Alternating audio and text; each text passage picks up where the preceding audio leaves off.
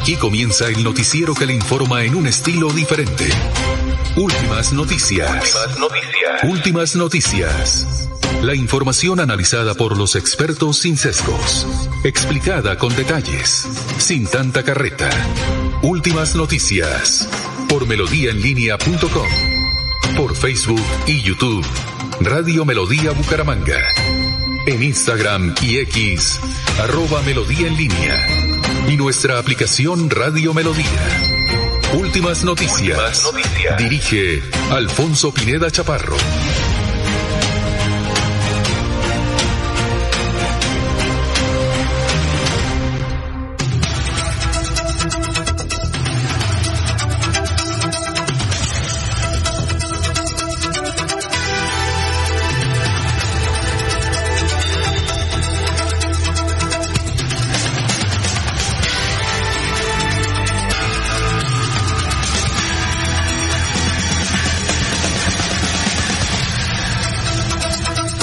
Gracias a Dios, hoy es martes 16 de enero del 2024. Nos abre el micrófono Arnulfo Botero Carreño para hablar por Radio Melodía, eh, Melodía en línea. Estamos por Facebook Live, estamos por YouTube, por todas las aplicaciones. Gracias, gracias por escucharnos. Muy gentiles. Bienvenidos. Y también tenemos el, el número del WhatsApp que ya lo vamos a dar a conocer eh, aquí, para que ustedes nos, ya nos han enviado, una señora me envió un video, vamos a ver si lo pasamos, varios videos, eh, sobre todo de relaciones humanas, de, de reflexiones, gracias a esa señora que creo que se llama Edith Ortiz, que nos escucha en el barrio Kennedy, Bucaramanga. Y si yo aquí te, tengo mi transmisión por YouTube, la coloco en el televisor, gracias. Mucha gente coloca YouTube en el televisor y nos coloca ahí en el televisor, gracias, muy amable. Doña Edith. Bueno, hoy es el Día Mundial de la Croqueta, de la comida crocante. Hoy es el Día Internacional de la Comida Picante, ¿ya? Eh, en el 2020 falleció hace cuatro años Efraín el Caimán Sánchez arquero de la selección Colombia. Bueno, hoy está cumpliendo años el cantante vallenato Iván Valle, 58 años de edad. Compre don Iván. Un día como hoy en 1869 en México, el presidente Benito Juárez crea por decreto el estado de Hidalgo. En 1891 en Estados Unidos es vencida la última sublevación de los indios Dakotas. En el 1902 Alemania obtiene la concesión para construir el ferrocarril Konya-Bagdad Konya, Bagdad, no Kenia, sino Konya, el Imperio Otomano. Un día como hoy, en 1962, golpe de Estado en la República Dominicana, que depone al presidente Joaquín Balaguer e instaura una junta de gobierno. Allá en la República Dominicana hubo un, presidente que llegó a los 90 años de edad, creo que de apellido Trujillo. Un día como hoy, en el 2018, en Chile, el Papa Francisco pide perdón por los abusos menores o, o por los abusos a menores por parte del clero chileno. Un día como hoy, en 1901, nació Fulgencio Batista, expresidente cubano. Bienvenidos y vamos a saludar a nuestros compañeros que ya están aquí en eh, la mesa real de Radio Melodía de Bucaramanga. Laurencio Gamba está en Últimas Noticias de Radio Melodía 1080 AM. Gran Laurencio, ¿cómo se encuentra? ¿Qué ha habido? Alfonso, el saludo para usted, para la señora Sara Prada Gómez, para Sergio Rafael Serrano Prada, para Elga Lucía y especialmente para Arnulfo Otero Carreño, que está en la parte digital, que hace posible que ustedes estén en comunicación directa con este medio de comunicación, igual que para Jorge, para todos los oyentes, Jorge Caicedo, Freddy Garzón, Maribel y todas las y personas. Jorge Líbano. Y los que faltan por llegar, porque poco a poco va llenando Exacto. la actividad aquí. Alfonso, y hay preocupación en el departamento de Santander por la ausencia de lluvias. Casi que los 87 municipios tienen dificultades con el suministro de agua. Incluso en la parte rural de Bucaramanga ya hay dificultades para la agricultura, para darle de ver a los animales domésticos. Y ayer precisamente llegó a, Valledupar desde Palo Gordo Satanás, les ganó a todos y fue enviado allí a uno de los centros de reclusión de mayor seguridad. Y también hoy las autoridades regionales hablarán sobre la captura de un delincuente buscado aquí en Bucaramanga, pero que estaba en México. Eso será en las primeras horas de hoy que hablarán aquí en Bucaramanga las autoridades regionales. Hay preocupación también por los incendios que se están registrando a lo largo y ancho del territorio santandereano. Algunos irresponsables botan eh, colillas de cigarrillos y otros elementos y desde ahí con un fósforo se puede presentar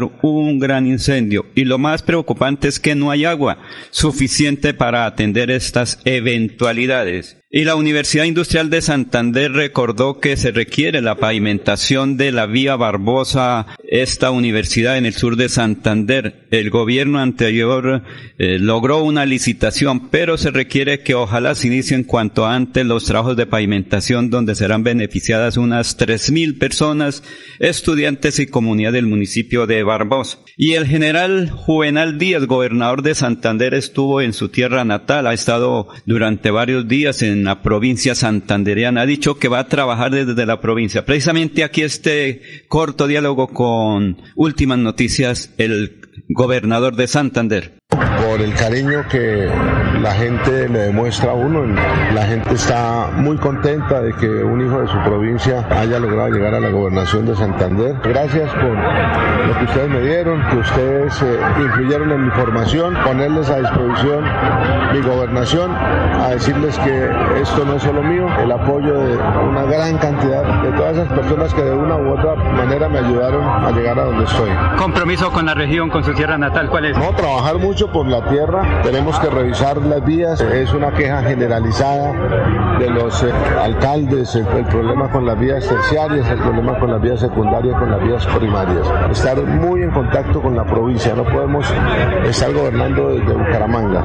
Los fines de semana a diferentes provincias para tratar de visitar varios municipios en un día, quedarnos allá en los municipios, que la gente sienta, mira, esto dinamiza la economía. Tenemos que seguir haciéndolo porque queremos gobernar con la provincia. ¿Y todos unidos? Todos unidos, sí. Aquí ya no hay el gobernador de todos los santandereanos. Llámame por estar en estos medios de comunicación. No, Laurencio, un abrazo grande. Gracias por estar informando. Y bueno, en estos días iré a visitar, pues ya, ya lo puedo ir a visitar. Claro que se puede. Claro que nos puede venir a visitar el, el, señor gobernador de Santander. Son las 5 de la mañana, 11 minutos. Estamos saludando a don Ramiro Carvajal de Deportivos Carvajal, a Aníbal Navas Delgado, gerente general de Radio Taxis Libres, que tiene el teléfono 634-2222, a Juan José Rincón Osma, a Lino Mosquera, a Perigan, eh, es decir, a Perito Galvis, Paulito Monsalve, Pedrito Villanueva, Jairo Alfonso Mantilla. Por ahí nos envió un, audio, pero no vi la imagen, sin imagen, de un virus que está dando y que un muchacho murió de gripa. Bueno, más adelante lo vamos a ver si lo, sacamos. Bueno, vamos a seguir, seguir saludando a esta hora, a las 5.12 minutos, a nuestros compañeros aquí en la mesa de Radio Melodía. Jorge Caicedo está en Últimas Noticias de Radio Melodía 1080 AM. Solo para el doctor Rafael Horacio Núñez. ¿Trae cumpleaños? Bueno, ahí me mandan una foto de él. Jorge, ¿cómo se encuentra? Tenga usted muy, pero muy buenos días. Don Alfonso, muy buenos días. Como siempre, feliz de compartir con ustedes este espacio de últimas noticias y poder llegar a toda la audiencia de Radio Melodía, la que nos acompaña en nuestras diferentes plataformas, a través de Facebook Live, a través de YouTube, a través de nuestras redes sociales. A todos ellos, bienvenidos a la información de este espacio que de 5 a 9 de la mañana les traerá toda la información del acontecer regional, nacional y, por supuesto, algunos datos internacionales. Como lo dijo usted del comienzo, y es 16 de enero, es el decimosexto día del año y eh, ya le quedan 350 días a este 2024 para finalizar. Ya casi acaba el año, don Alfonso. Eso va avanzando. Este es el día 16, ¿no? Sí, señor, el día 16. Eh, una cifra que es noticia a esta hora, sin duda, son los datos que arroja el alquiler de una vivienda por parte del gobierno colombiano en la ciudad de Laos, en Suiza, donde se está desarrollando la cumbre económica mundial. En, un, en un comienzo se habló que esta casa era la que serviría de residencia para la comitiva colombiana eh, en cabeza del presidente y cerca de 50 asesores más. Sin embargo, después eh, el discurso fue cambiando y se convirtió en que eh, sería eh, un stand para promover el turismo de Colombia allí en la ciudad de Davos. Lo cierto es que se ha pagado cerca de un millón de francos suizos por el alquiler de esta vivienda por durante tres días, sí, y algunos datos que arroja que ha arrojado después de, de la apertura de esta casa son los siguientes, don Alfonso. Por ejemplo, eh, aparte del valor comercial del alquiler de esta casa, eh, se, ha, se, ha, dado a conocer que eh, tiene un tamaño de 50 metros cuadrados, se alquiló por tres noches. en el mismo stand de Colombia se está promoviendo un café español, no se está promoviendo el café colombiano. Eso sí es raro, ¿no? Muy raro. Ayer, ayer hicieron la cuenta de cuántos eran mil francos suizos. Francos, cuatro mil seiscientos millones, algo así, algo por el estilo. Cuatro mil seiscientos millones de pesos se está pagando por el de esta casa. El, el, dueño del café español es un amigo de la señora Verónica Alcocer, sí, un ah. catalán, amigo de la familia, perfecto. Hay que trabajar por los amigos. En el primer día del stand, según las cifras oficiales, ingresaron 10 personas seis periodistas, el resto eran funcionarios del Estado colombiano, de la campaña, en la comitiva. Eh, la información que se tiene es que eh, se ha visto allí al señor Juan Carlos Montes. ¿Se acuerda que estaba desaparecido? Juan Carlos Montes. El del video. ¿El de la bolsa de plata? Sí, señor. ¿Ese vive ahora en, España? Sí, ya está. Ah, ya no sé. Sí. Incluso que él fue el que hizo la gestión para el alquiler de la vivienda. Ah, sí, sí, sí. Sí. Eh, se subió una imagen a la cuenta oficial del presidente a través de la de la red social X, en la cual se dice que miles de personas disfrutan del calor colombiano allí en, en Dalo, Suiza. La verdad se ve un vehículo, un Willis, transitando por una calle despejada, fría. Oye, yo no sé si Duque y Álvaro Uribe o Santos también alquilaban casas allá, porque la conferencia es siempre en Davos. claro, y es una, una conferencia económica donde las personas que van, las personas que van llevan una agenda definida. Pero además porque el clima de la ciudad no lo permite estar moviendo de un lado a otro. La idea es estar estático en un solo lugar y se eh, agendan, perdón, eh, eh, citas de carácter económico que son muy puntuales. Entonces, por ello, pues, se quedan en un solo sitio y allí se desarrolla todo. Yo, no escuché de, Duque o de Álvaro Uribe que alquilaron una casa para, no sé, no sé si antes. Si lo hicieron fueron en eventos similares, pero no el de Davos, porque es, es una agenda, lo una agenda económica y muy cerrada. Exacto, entonces en Davos, los otros presidentes, porque la, la conferencia siempre es en Davos, siempre, siempre, hace como 40 años. El estanque nunca falla en Davos es el de Emiratos Árabes, pero porque ellos tienen ah, de sobra el, dinero para promoverse. Pero estamos en el cambio, o sea, hay que cambiar las, las tradiciones. Y mire que eso es una de las tradiciones que cambiaron. Antes no, no arrendaban casa, ahora sí. Y para mostrar, para vender a Colombia. Y ah, antes no para café. y ahora sí. Bueno, pero lo que pasa es que está promocionando el café del amigo.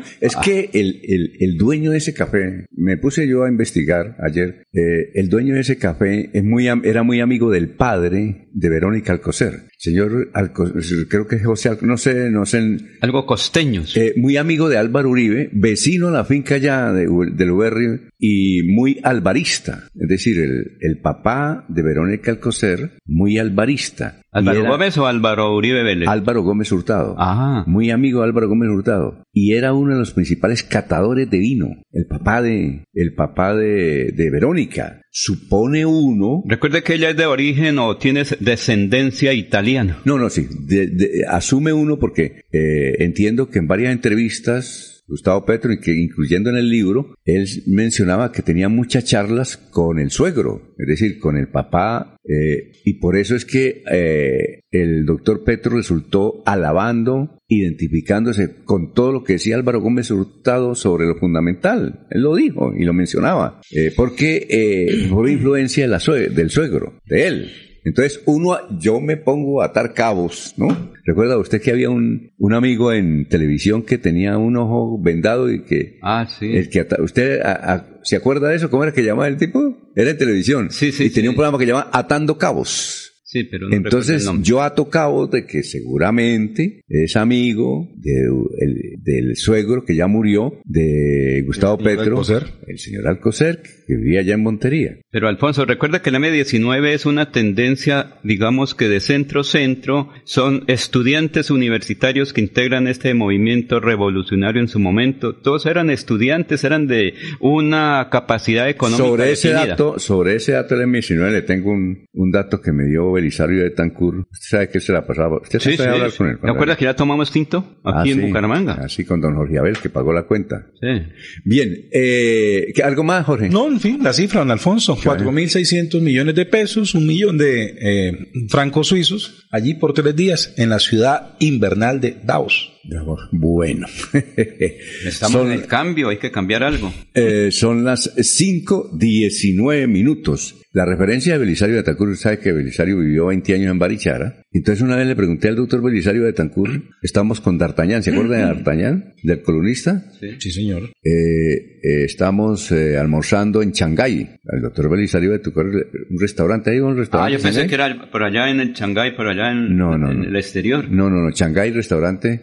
Que cuando eso estaba recién salido allá de la calle 21 y pasó a, a cabecera donde está. Sí, ha ido al Shanghái, ¿no, Jorge? Sí, señor, por supuesto. El doctor Belisario le gustaba ir allá con Daniel. Entonces yo le dije, doctor Belisario, yo soy de Barichara, donde usted vive. cuando me da una entrevista? Secretos. Yo, ¿qué secreto quiere, quiere conocer, no? Imagínese. Sobre todo lo del M19 cuando se tomaron el palacio. Yo, no, estamos, estamos ahí, tranquilos. Eso hay muchas cosas, mucha sabiduría que aprender de esa tragedia, dijo. Entonces yo le preguntaba que si era cierto que Pablo Escobar había financiado la toma del M19. Vea lo que dijo Belisario de Tancur. Dijo, yo no creo. Pues yo no sé, pero yo no creo. ¿Por qué? No creo, no creo eso, ¿no? Que se aprovechó muchas situaciones del momento, pero no creo que, que los del M19 hayan adoptado por eso. Él, no creía, Belisario. Pero bueno, él murió eh, eh, y nos contaba ese, ese dato del M19. Bueno, eh, son las 5 de la mañana, 21 minutos, tenemos muchas noticias. Oiga, y hablando de su tierra natal, ¿sí vio por ahí un video que hay importante? ¿De qué? ¿En qué sentido? Es que recientemente... Barichara. Barichara, el señor gobernador de Santander, ah, cuando el agua, recordemos lo del agua. fue el viernes en helicóptero a Barichara. Barichara, ahí se encuentra con turistas internacionales, extranjeros. Sí, claro. Y él pues lo saluda con un buen inglés.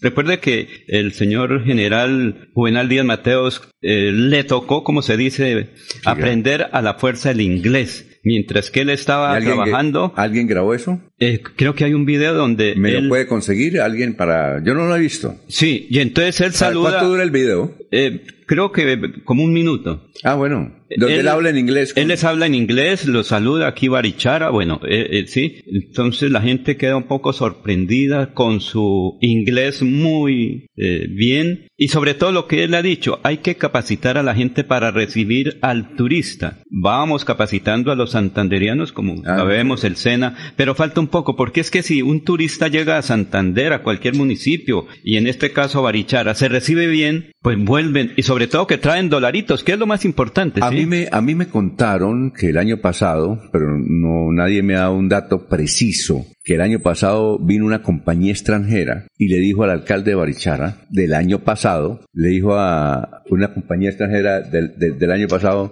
que, que podía extraer agua lo suficiente para darle a Barichara. ¿Perforando pozos sería? Perforando pozos. Y que el alcalde rechazó eso. Es decir, era un regalo, era un regalo. Eso me contaron. Me contaron que era un regalo. Porque ahí en Barichara, como usted dice, ahí, viven árabes también. Sí. Viven mucho extranjero. Hay un sector que llama La Loma, Barichara, donde vive mucho, hace 20 años vive, mucho artista europeo. Sí. Generalmente no salen al pueblo. Ellos vienen a descansar. Eso nos contó David Mansur. Usted sabe que David Mansur vive en Barichara y nos contó, digo, ahí, sector donde yo he hablado con ellos. Ellos generalmente no, no salen al pueblo porque se dedican exclusivamente a sus, eh, sus talleres creando y sacando, ta, ta, ta, ta, ta, ta. Bueno, entonces, eh, pero nadie en Barichara, si hay alguien en Barichara, si hay alguna persona que sepa cuál fue la compañía extranjera que le ofreció al gobierno de Barichara extraer un sistema hidráulico bastante agua para suministrar al pueblo y que rechazaron esa propuesta. Estamos en eso, ¿no? Estamos averiguando.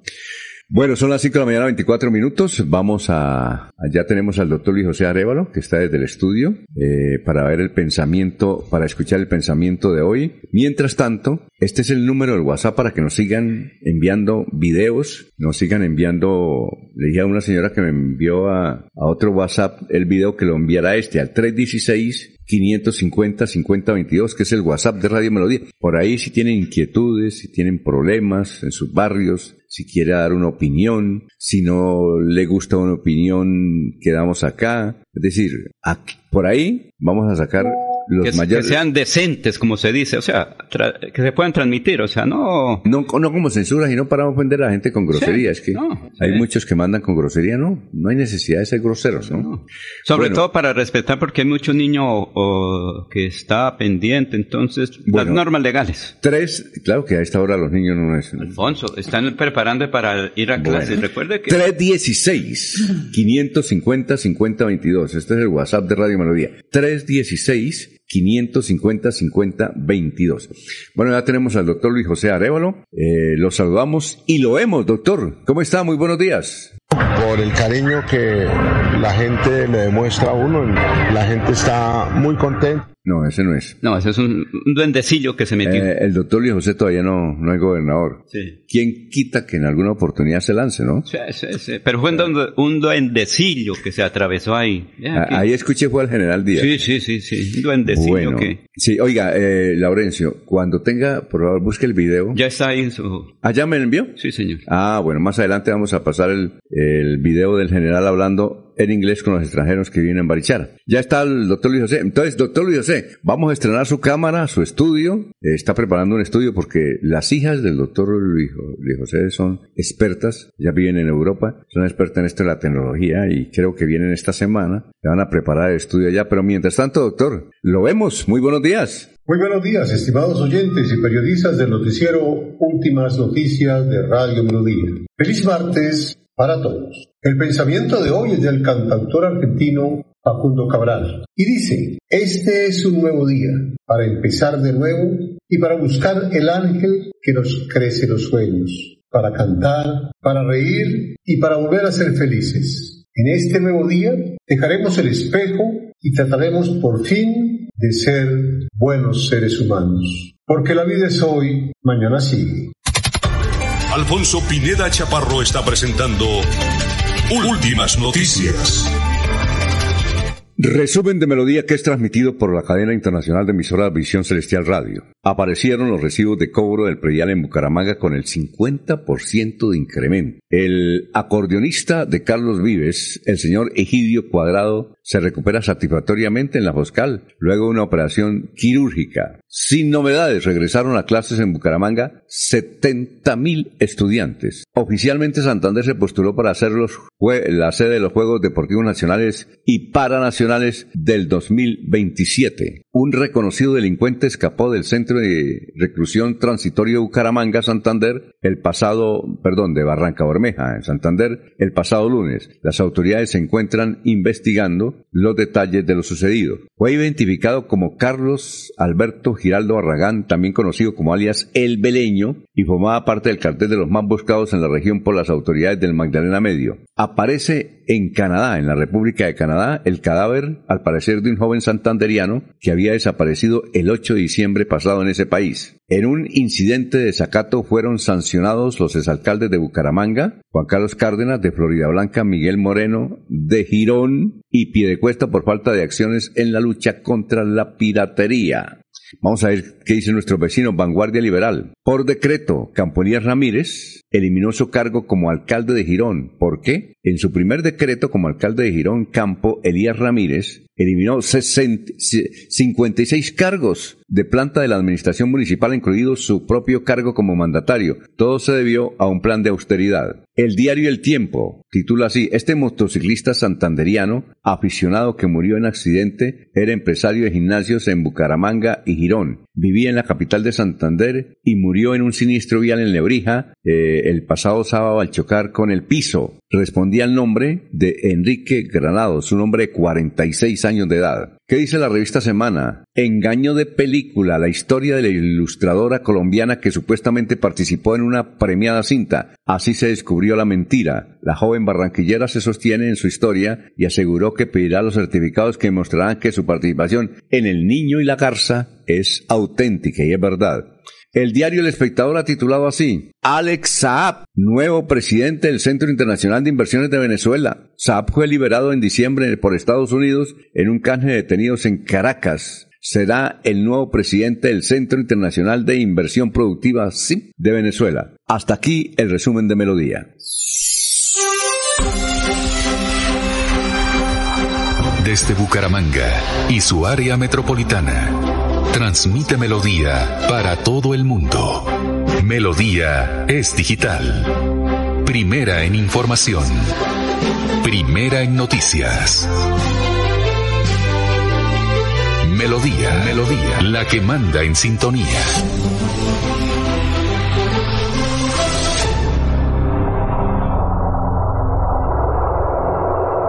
La Feria Escolar Cajazán inicia con toda. De enero 2 a febrero 29. Compra los mejores útiles al mejor precio. Hasta 68 mil pesos con descuentos incluidos, redimiendo tu bono escolar. Además, crédito escolar. Te prestamos hasta 5 veces el valor de tu cuota monetaria. Te esperamos en la Puerta del Sol, lunes a domingo, de 8 a.m. a 8 p.m. Aplican condiciones y restricciones. Vigilado Super Subsidio. Descargar la aplicación móvil de Melodía en tu celular es muy fácil. Ingresa a www.melodiaenlinea.com. Desliza hacia la parte inferior y selecciona App Store si tu celular es iPhone o Google Play si tu celular es Android. Clic en instalar, abrir, permitir y listo. Disfruta de nuestra programación en vivo. Melodía, la que manda en sintonía. En Melodía valoramos su participación. 316-550-5022 es el WhatsApp de Melodía para que entremos en contacto. Envíenos videos o fotografías de las noticias de su comunidad y las publicaremos en nuestros medios digitales. 316-550-5022. El WhatsApp de Melodía para destacar su voz. Melodía, la que manda en sintonía. El día comienza con Melodía. Últimas noticias, 1080 AM.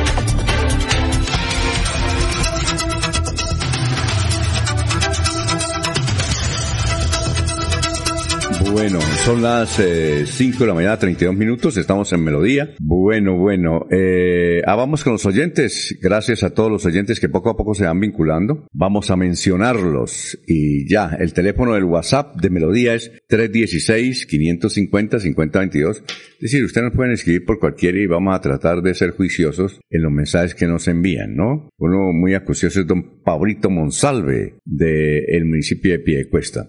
Vamos a, vamos a saludar entonces a Carmen Elisa Balaguera. Buen y bendecido, gracias por acercarnos. Ella escribió un artículo, Carmen Elisa Balaguera, sobre por qué la estación de servicio del Parque de los Niños, la que está ahí enseguida, la clínica, pegada a la clínica Comuneros, eh, no se puede hacer. Eso ningún pueblo puede resistir. Vamos a leer la columna, trae datos interesantes. Un saludo para Alberto Morales. Muy buenos días desde Provenza. Ana Galeano, muy buenos días desde Bogotá. Fructífero comienzo del año. Ah, ya nos... Ella es de Websa, La Blanca, ahora en Bogotá, que nos escucha ah, todos los porque días. Porque ayer nos escribió de Buenos Aires. ¿Será que está en Buenos Aires? Pero en el barrio allá de Buenos Aires, en Bogotá. ¿Será? Sí. ¿Hay Buenos Aires en Bogotá? Sí, tío, o sea, lo que ocurre es que recuerde que como en otras partes del país o de la zona suramericana, por sectores, eh, Aragua. Saludamos a Medardo Ortiz J, que los atendió muy bien. Sí. ¿Cierto? Usted, Jorge, nos dijo, buenos días desde la ciudad dulce, Colombia, Florida Blanca. ¿Cuándo viene por aquí un Medardo para conocerlo? Porque ustedes ya lo conocieron.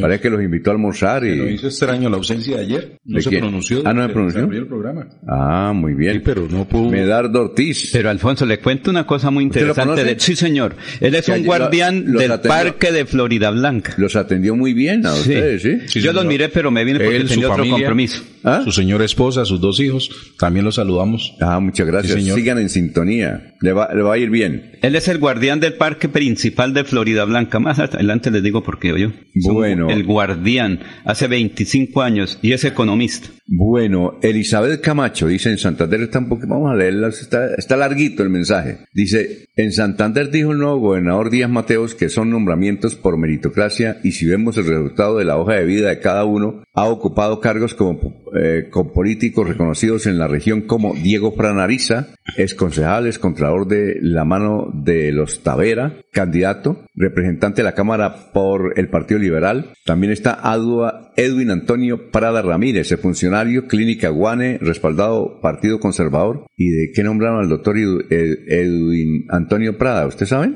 Está también Jessica Juliana Mendoza Ramírez, otra del Partido Conservador. Ella es de Lebrija. Es concejal de Lebrija. ¿Ella de qué la nombraron? Secretaria de Infraestructura del Departamento de Santander. Uy, tremendo cargazo. Pero es una persona, mire, ella fue la primera ciudadana que se le unió al señor general eh, Díaz Mateos y lo acompañó durante todo el tiempo su recorrido por Santander. Godita como usted. Pues sí. También está Eliana León de Ordóñez, secretaria del Interbú. La directora del Interbú. Ah, fue directora del Interbú. Ah, que fue, sí. Dice que la nombraron, ¿de qué la nombraron? En... Creo que es la Secretaría de Competitividad y Productividad de la Bueno, está Marisol Sierra, es secretaria de Ambiente y Desarrollo en Girón y es asesora de la EMPAS y Lotería de Santander. ¿De qué la nombraron? ¿A quién? Secretaria de Desarrollo. Eliana Ella es de Cimitarra. León de Ordóñez, ¿sí? No, no, no, no, no. No, Eh, ella es la, Sierra, la que está Pinzón. Sierra, ella es de Cimitarra, la secretaria de Desarrollo del departamento, es hermana del también exalcalde de... Marisol, de- usted se refiere a Marisol. Pinzón. Está hablando, eso es lo que mencionó él. Ah, es- no, dice Eliana León de Ordóñez, es secretaria del Interbú. Eso es de competitividad. Ah, bueno. Sí. Y Marisol Pinzón Sierra. Es de la Secretaría de Desarrollo de Santander. Ah, Y es la hermana del, can- del exalcalde de Cimitarra, eh, ¿cómo es? Pinzón Sierra. Pinzón Sierra, dicen conocido como Cachamo. Cachamo. Ah, bueno. Es conocida ya. Lina Patricia Peñaranda Esteban es asesora de la EMPAS y de SAN y coordinadora de pasaportes donde el profe Ferley Jaimes realizó las denuncias, Ferley Sierra Jaimes realizó las denuncias por el tráfico de influencias en esta oficina. ¿Ya? Bueno, es que la nombraron a ella, ¿saben? Li- Lina Patricia Peñaranda Esteban. Bueno, también está Sandra Patricia Quiroz Marín, otra eh, que viene de asesora de la EMPAS. Todo el que viene en la EMPAS es cuota política de Freya Anaya o de los Tavera. Ahí tienen santanderianos. La corrupción seguirá gobernándolos. ¿Será? María T. Alvarado dice, Dios, buenos días. Oye, a propósito, eh, Peley Sierra dice que el general lo, lo bloqueó en, en Twitter, ¿fue? Sí, En señor. X. Sí, don Alfonso, estoy mirando casualmente el, el timeline de, de ese trino que ha colocado Ferley Sierra, el diputado, es candidato a la gobernación de Santander, dice, mm, muy pesado, ¿no? Pues, lenguaje. El general Lucho de Quinta no le gusta que le mostra, no le gustó que le mostrara que los corruptos que lo apoyaron para ganar la gobernación fueron los causantes de los horrorosos casos de corrupción de los que hoy se queja. Y coloca un post de, pues, un pantallazo del bloqueo que le hace el gobernador de Santander, Juvenal Díaz. Pero también estoy viendo la interacción con quienes le han opinado al respecto, con, con, con lo que, pues, lo que ha sido su comportamiento en las redes y parece que está agarrado con todo el mundo, el exdiputado. No, no, no, no recibe ningún tipo de, de consejo ni objeción y, y está dado. Pero Jorge, el resultado de todo eso, obvio, hacer la oposición es muy importante, pero el resultado fue el proceso electoral. ¿Cuántos votos logró? ¿Cómo fue el apoyo de la ciudadanía? Ese fue el resultado. Mucha gente dijo, pues es un buen trabajador en la oposición, pero para gobernar eh, es difícil la situación por cuanto hacer oposición es más fácil que hay, pero gobernar es un poco, toca tener cierta experiencia porque no se puede improvisar. ¿Y cuál sería el trino que ofendió al general? El que, el que, ¿por qué lo bloqueó? Porque lo bloqueó. Sí, para ver, que- sí, para, por cuál fue, sería el trino que no le gustó al general Díaz. Ya le reviso cuál. Oiga, Petro bloquea gente también, ese también. El que sí bloquea es Uribe. Sí, ese sí bloquea, ¿no? ¿O no? Álvaro Uribe. Pero, pero a Petro creo que yo no he visto que bloquee a alguien. Creo que Figueroa también bloquea, Jorge. Ah, no, ¿Quién? sí. Jorge ¿Cómo? Figueroa. Figueroa. Ah, no, él lo bloquea y tiene un ejército detrás de él para defenderlo. No, no, pero, pero creo que Petro, que le dan también duro, yo creo que él, él no lo bloquea. Gustavo Petro no lo bloquea. Álvaro Uribe sí. Eh, a ver, ¿quién es? El otro que bloquea es eh, eh, Iván Mejía, el periodista, ¿no? Ah, Iván Ese Mejía sí dice yo, todo el que me mire mal, bloquea. Bueno. No, don Alfonso, en fin, dése una vuelta por el timeline de- del, del, del profesor. Ferley. Hay de todo. No, él, claro. Oiga, ¿qué, ¿qué se va a poder hacer para ley Sierra? ¿Será pues que... el día que hablamos en particular me dijo, creo que regreso a la parte de, docente, porque eso por fuera está muy... Fue docente de las unidades tecnológicas. Sí, sí, sí, sí. Dijo, hacer política es muy difícil en un país y pues... Ahora. Allá regresa, ¿no? ¿Será que regresa? ¿Será que el doctor... Allá lo aprecian mucho. ¿Pero será que el rector lo acepta? Pero es una persona... Acuérdese que en las unidades eh, la gobernación tiene mucha participación. No, pero ya como docente no es que tiene que tirar línea. Ah, lo que... Digamos, eh, hay unos planes de, en las academias que se deben cumplir. Entonces ahí sí ya cambia todo. Y él sí, de pronto, en la academia puede enseñar mucho. Vean, poliqueado. Eh, José Luis Albarracín Ramírez, buenos días a todos los ilustres periodistas que pasan con el alcalde de Piedecuesta, Óscar Javier Santos, que ya lo demandaron y hay un fallo según el doctor Alfaro. El doctor Alfaro nos va a hablar en una hora más o menos y nos va a explicar qué fue lo que le ocurrió con una decisión que tomó el Tribunal Administrativo de Santander con relación al doctor Óscar Santos, alcalde de, de Piedecuesta. Sí, porque hay en las redes sociales circulando una providencia del Tribunal Superior de Santander y él nos va a explicar de qué, el doctor Alfaro, que es un juicio. Dijo, eh, ayer lo llamé, le dije, ¿qué? Dijo, voy a estudiarlo esta noche y mañana llámeme. Yo termino de desayunar faltando un cuarto para las siete. Oiga, se tira media hora desayunando. Dijo yo. Y juicioso, ¿no? Eh, a las seis y quince comienza a desayunar y termina faltando un cuarto. A esa hora llámeme. pero si es que lo prepara a su gusto, ¿no? ¿Qué es eso también? A no ser que come, ¿no? No, pero si prepara. Acuérdate que mucha gente dice que el eh, hay un lema, un lema que uno debe desayunar como un rey, almorzar como un príncipe, y, cenar como mendigo. Y cenar como mendigo. Yo creo que Calvar Faro hace eso, ¿no? Puede ser, sí. Desayuna como un rey. Su dieta alimentaria. Dura media hora desayunando es por eso. Pero al rey lo atienden. Al rey le sirven. Claro, a él le atienden también. El rey lo consiente. Sí, claro. él tiene su propio trono ahí en su casa, él mismo se, se, sirve, se prepara. En el barrio San, San Alonso ahí tiene su búnker y lo atiende sus familiares, su esposa, sus hijos. Él no tiene ningún problema, Carlos Alfonso. Alfonso, pero después de la pandemia muchos nos tocó aprender a cocinar y hacer todo un ah, proceso. Ah, yo conozco un amigo que por YouTube se volvió un experto. Sí, El tipo no entra a la cocina y ahora es un chef. ¿Ah, sí?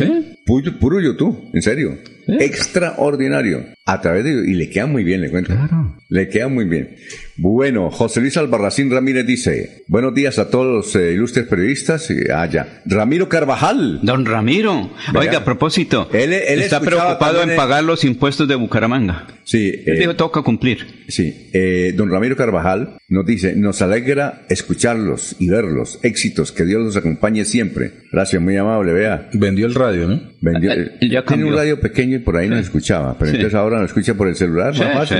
Y a esta hora toma su bicicleta y va hacer ejercicio. Don Ramiro Carvajal. Sí. Dile a ver qué, a ver qué haga igual. Pero no es que no tiene la platica para el celular, no es que, ¿se acuerda que lo asaltaron? Pero, él tiene celular, es que eh, Radio Melodía entra por cualquier celular, así sea un celular, el único celular que no entra es el suyo, el de flecha. Ah, pero eso ya el de flechita. Lo tengo guardado pero, en la ¿no es cierto, Jorge? Que flecha, Radio Melodía... ¿Flecha de Cartagena? No, no, no. Se cayó. Oiga, eh, Jorge, ¿no es cierto que la nota nos escucha por cualquier celular? Sí, señor. Cualquier dispositivo móvil puede estar en la capacidad de adquirir la señal de melodía en línea. ¿Sabe cuántos celulares hay más o menos en el departamento de Santander activos? 5 millones. Sí.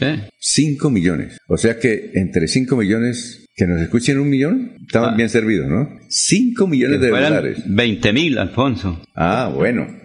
Es que en mi casa tenemos 6 celulares. Bueno, usted tiene 7, ¿no?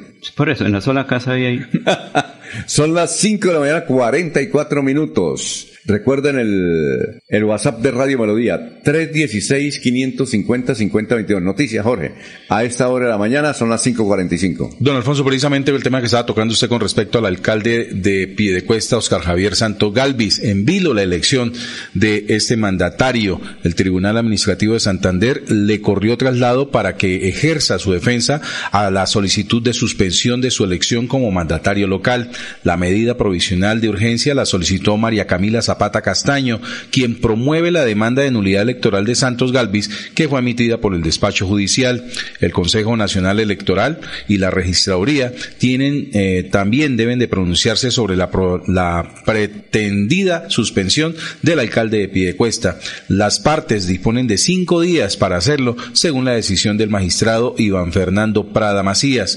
Eh, se conoció que la representante del Ministerio Público, Diana Millán, coayudó a la solicitante de tal medida cautelar. La demanda fue presentada por presunta doble militancia del alcalde a su campaña en los comicios del 29 de octubre pasado. El artículo 2 de la ley 1475 de 2011 advierte que en ningún caso se permitirá a los ciudadanos pertenecer simultáneamente a más de un partido o movimiento político. La militancia o pertenencia a un partido o movimiento político se establecerá con la inscripción que haga el ciudadano ante la respectiva organización política, según el sistema de identificación y registro que se adopte para tal efecto, el cual deberá establecerse conforme a las leyes existentes en materia de protección de datos, dice la nota de prensa que ha llegado con respecto a esta situación, a esta noticia del alcalde de Piedecuesta, donde queda en vilo su elección como mandatario de este municipio. Muy bien, vamos con los oyentes a ver qué nos dicen aquí por el WhatsApp. Vamos a ver qué dice. Ah, bueno, saludos cordiales escuchándolos. Eh, ¿Quién paga esas multas por no cumplir lo de perseguir la piratería si ya no son alcaldes? Sí, señor, se escucha muy bien por la aplicación, no se corta, se desconoce el nombre del oyente. Bueno, eh, sí, se refiere a, aquí el oyente que quien paga esas multas porque fueron sancionados los alcaldes anteriores, ¿no? Porque no perseguían la, pero que la piratería. Pues la pagan los alcaldes. Eso ahí. De su bolsillo, porque ya no están en uso de sus atribuciones, les toca. No, no la ciudadanía. Sí, no, es muy personal. Eh, Resulta que eh, el 9 de diciembre, creo entre el 8 y 9 de diciembre en Canadá, se perdió, fue un muchacho a Canadá y se perdió, no, saben dónde está, qué sucede. Hay muchachos que se van tranquilamente a hacer sus vueltas, pero se perdió. Univisión Canadá entrevistó al papá de este muchacho santanderiano, muchacho santanderiano. Ahí vamos, eh, eh, eh, obtuvimos este fragmento, una entrevista que a finales de diciembre, el padre de este muchacho de Bucaramanga, que se perdió en Canadá, concedió a Univisión en Canadá. Este es el fragmento de la entrevista. No sé si usted conoció ese caso. No, no, no, estoy enterándome. Este es el, el fragmento de la noticia que, o de la entrevista que le hicieron al papá del niño, del muchacho que tiene 25 años, que está desaparecido en el Canadá. Vamos a escucharla y a verla. Y una familia colombiana, lamentablemente, pues es, no pierde la esperanza de recibir el que sería su mejor regalo. Están pasando por un muy difícil momento. Están esperando tener noticias positivas de Oscar David Reyes, un joven de 28 años de edad que viajó a Canadá para estudiar inglés y que desapareció el pasado 9 de diciembre. La familia del joven lleva varios días pidiéndole ayuda a las autoridades, pero al parecer no han tenido ninguna noticia. El padre del joven, Jaime Gustavo Reyes, vive en Estados Unidos. Hace escasos minutos pude hablar con él aquí en los estudios y esta fue parte de nuestra conversación. Miren. Gustavo, muchísimas gracias por estar con nosotros aquí en la edición digital. Yo sé que tiene usted muchos datos en la cabeza, muy poca información también reciente, por eso vamos a ir hasta el último dato que sabemos de Oscar David. ¿Cuál fue su último movimiento? Eh, buenos días, gracias por la oportunidad. Bueno, eh, Oscar David eh, llegó a, pues realmente no es mucho lo que hay que contar. Oscar David llegó a Vancouver hacia las 4 de la tarde, 6 de la tarde él se encuentra con una compañera, con una amiga, 7 de la noche se va hacia el hotel y al otro día entrega la habitación del hotel a las 5 de la mañana. Eh, sabemos lo, lo, último que él hizo hora de, hora de Vancouver. Eh, 7 y 6 de la mañana me escribió un mensaje y 7.08 ya desconecta el teléfono y se desconecta de las redes sociales. En esos mensajes que le mandó a su madre y también le mandó a usted, ¿qué le decía? ¿Podemos sacar algún tipo de pista, de indicio? No, nada, total. Los mensajes fueron muy normales. Él se comunicó con un tío, dijo ya llegué se comunicó con la mamá, ya le dijo, ya llegué, estuvo hablando con la compañera, con la amiga, una hora, estuvieron, no fue más el tiempo que estuvo con ella, no sabemos entre lo que, en la noche que estuvo en el hotel, no sabemos qué pasó. Eh, lo que dicen las autoridades es que ellos ya hablaron con el gerente del hotel, él estuvo, fue muy normal, la habitación la entregó normal eh, y que aproximadamente a las 5 de la mañana no tienen un dato exacto porque en esos hoteles no se hace un checkout, sino se deja la llave en la habitación y ya. Y don Gustavo, su corazón de padre, ¿qué le dice? ¿Dónde cree que está su hijo? Bueno, yo tengo el corazón de Dios, que es el que me dice que yo sé que él va a aparecer, que, que lo más probable es que hoy tiene, eh, hoy tiene el tiquete de regreso. Lo más probable es que ojalá aparezca hoy en el aeropuerto y se devuelva para Colombia porque lo está esperando una niña de ocho años que tiene él, una hija que lo adora y pues toda la familia, todos los amigos, todo el mundo está pendiente de, la, de que aparezca Oscar David. Si tuviera la oportunidad de que esta entrevista la estuviera viendo su hijo, ¿qué le gustaría que supiera? Nada, hijo, que Yo, nosotros lo amamos, lo amamos con todo el corazón, que lo tenemos en manos de Dios y sabemos que no importa la situación que hayas pasado, que lo importante es que estés bien, que sabemos que es un Dios poderoso y que a pesar de todo está la familia, los amigos, eh, todo el mundo. O sea, yo le agradezco a todas las personas que han compartido en, las redes sociales la imagen de él, todas las personas que han tomado un minuto para hacer una oración por él, porque yo sé que él va a llegar, va a llegar bien. Lo que menos pienso es que él haya, eh, que haya corrido algún peligro y pues eso lo dejamos en manos de Dios. Yo sé que él va a aparecer. Gustavo, pues ojalá, ojalá que así sea y que puedan ustedes pasar la Navidad en familia. Muchísimas gracias por estar aquí, todo el ánimo del mundo y nuestra solidaridad y nuestro cariño. Les cuento que las autoridades en Canadá le dan muy pocos detalles. Sospechan que algo le ha pasado porque no ha utilizado su cuenta de ahorros ni tampoco su celular o redes sociales. Desde aquí una vez más, ojalá que esta familia pueda reencontrarse en la Navidad y que esa pequeñita de ocho años pueda abrazar a su papá una vez más. Ese es nuestro deseo. Gracias, Gustavo, por la confianza. Bueno, esta es la entrevista que a finales de diciembre concedió el padre de Oscar, David Rey, de 28 años de edad, es la edad que tiene él. Eh, y este es, vea usted, Jorge, este es eh, Univision que se ve por televisión también, ¿no? Sí, señor. Pero resulta que eh, este, esta emisión es digital. Es digital y se ve más lo digital que en la televisión abierta, según nos comentaban los familiares. Y la noticia es la siguiente, es que en las últimas horas apareció un cadáver y están verificando si es él, si es el, muchacho Oscar David Rey, esa es la noticia. Por eso estamos pasando esta parte, eh, que fue a finales de diciembre pasado. Ojalá aparezca Oscar Javier de Rey aquí en la ciudad de Bucaramanga. En ampliación, don Alfonso, estas noticias desde hace más de un mes cuando se reportó la desaparición del, joven Oscar David Reyes Lavacut, eh, ha sido muy difícil la comunicación con la policía de la ciudad de New Westminster, que es donde se tuvo. Vancouver. En, sí, es, es, un, es un, ¿cómo es un condado? Es cerca de Vancouver, New Westminster, que es eh, donde se hospedó. En un hotel de, sí, eh, la primera hipótesis que manejan las autoridades de esta ciudad es que el joven mismo se desconectó de las redes sociales, lo que podría indicar una desaparición voluntaria, pero eso es solo mm, no se ha podido comprobar y desde el consulado de Colombia, allí en Vancouver, pues le han solicitado a las autoridades más información y ha sido imposible o ha sido muy complicado que entreguen datos con respecto a lo que pudo haber sucedido o qué procedimientos están realizando las, las autoridades de, de, esta ciudad para eh, tratar de hallar al joven Oscar David Reyes Lavacud. Eh, en el momento, pues la información más reciente es lo que usted precisamente está reportando con respecto a la aparición de un cuerpo que podría llegar a ser el de este joven santanderiano. Muy bien, son las 5.54 minutos. Oye, don Laurencio. Señor. Están apareciendo los recibos de cobro de impuesto predial, ¿no? Sí. Eh, el dat, aunque el señor alcalde de Bucaramanga hoy a las 8 de la mañana va a hablar sobre el particular, sobre el impuesto predial, lo cierto es que los recibos que está llegando a las casas o que los pueden bajar por internet el incremento es del 50% o más, ¿no? En este sí, caso, por ejemplo, aquí nos envían un recibo. ¿A usted ya llegó? ¿Usted no, todavía no. Todavía no. no bueno, entonces pre prepárese, mi hermano. Eh, esta casa, por ejemplo, de estrato 3 en la ciudad de Bucaramanga, un recibo que nos envían, inclusive yo lo, lo, publiqué en Twitter, el año pasado pagó 900 mil pesos de, de, de, de impuesto, predial. Y le llegó este año por un millón cuatrocientos, casi un millón quinientos, don Laurencio. Eso es como el 50%, ¿no? Grave. Así es que prepárese para que no le dé el yello. Vamos a ver qué solución aporta el señor alcalde. Debe haber alguna solución, ¿no? Es que inicialmente se hablaba que es un... van a presentar un proyecto de acuerdo municipal para rebajar por pronto pago un 15% sobre ese valor. Esa ah. es lo, la idea, un 15% de pago.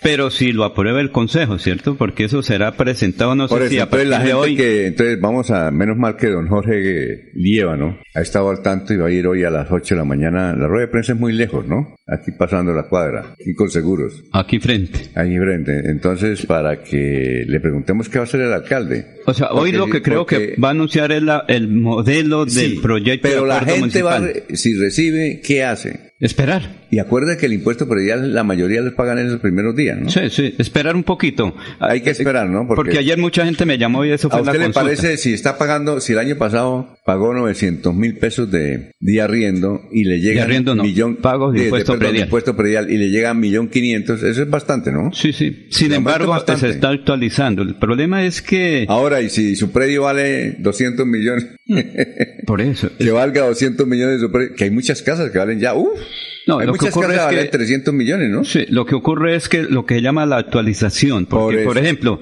mi apartamento puede valer, digamos, eh, actualmente en eh, 60 millones, ¿cierto? No, ya, además. eh, el- el- en el- digamos que comercialmente es uno y para pagar impuestos es otro. Entonces, comercialmente puede valer 120 millones, pero para el pago de impuestos se toma 60 millones, ¿sí? Pero ahorita con la actualización dice, no, su apartamento vale 150 millones, que es lo que vale. Ver, Sobre María. 150 va a pagar impuestos. Entonces, esa es la otra situación que está viviendo mucha gente. Se le sube bastante porque se actualiza el valor catastral del predio. ¿sí? Hay que esperar entonces, ¿qué, Sí, ¿cuál es la solución práctica que va a tomar? un acuerdo municipal que Sí, permita por pronto pago un descuento. Un acuerdo en el consejo se demora. No, no, no mucho. ¿Cómo? Jorge Líbano, ¿cómo está?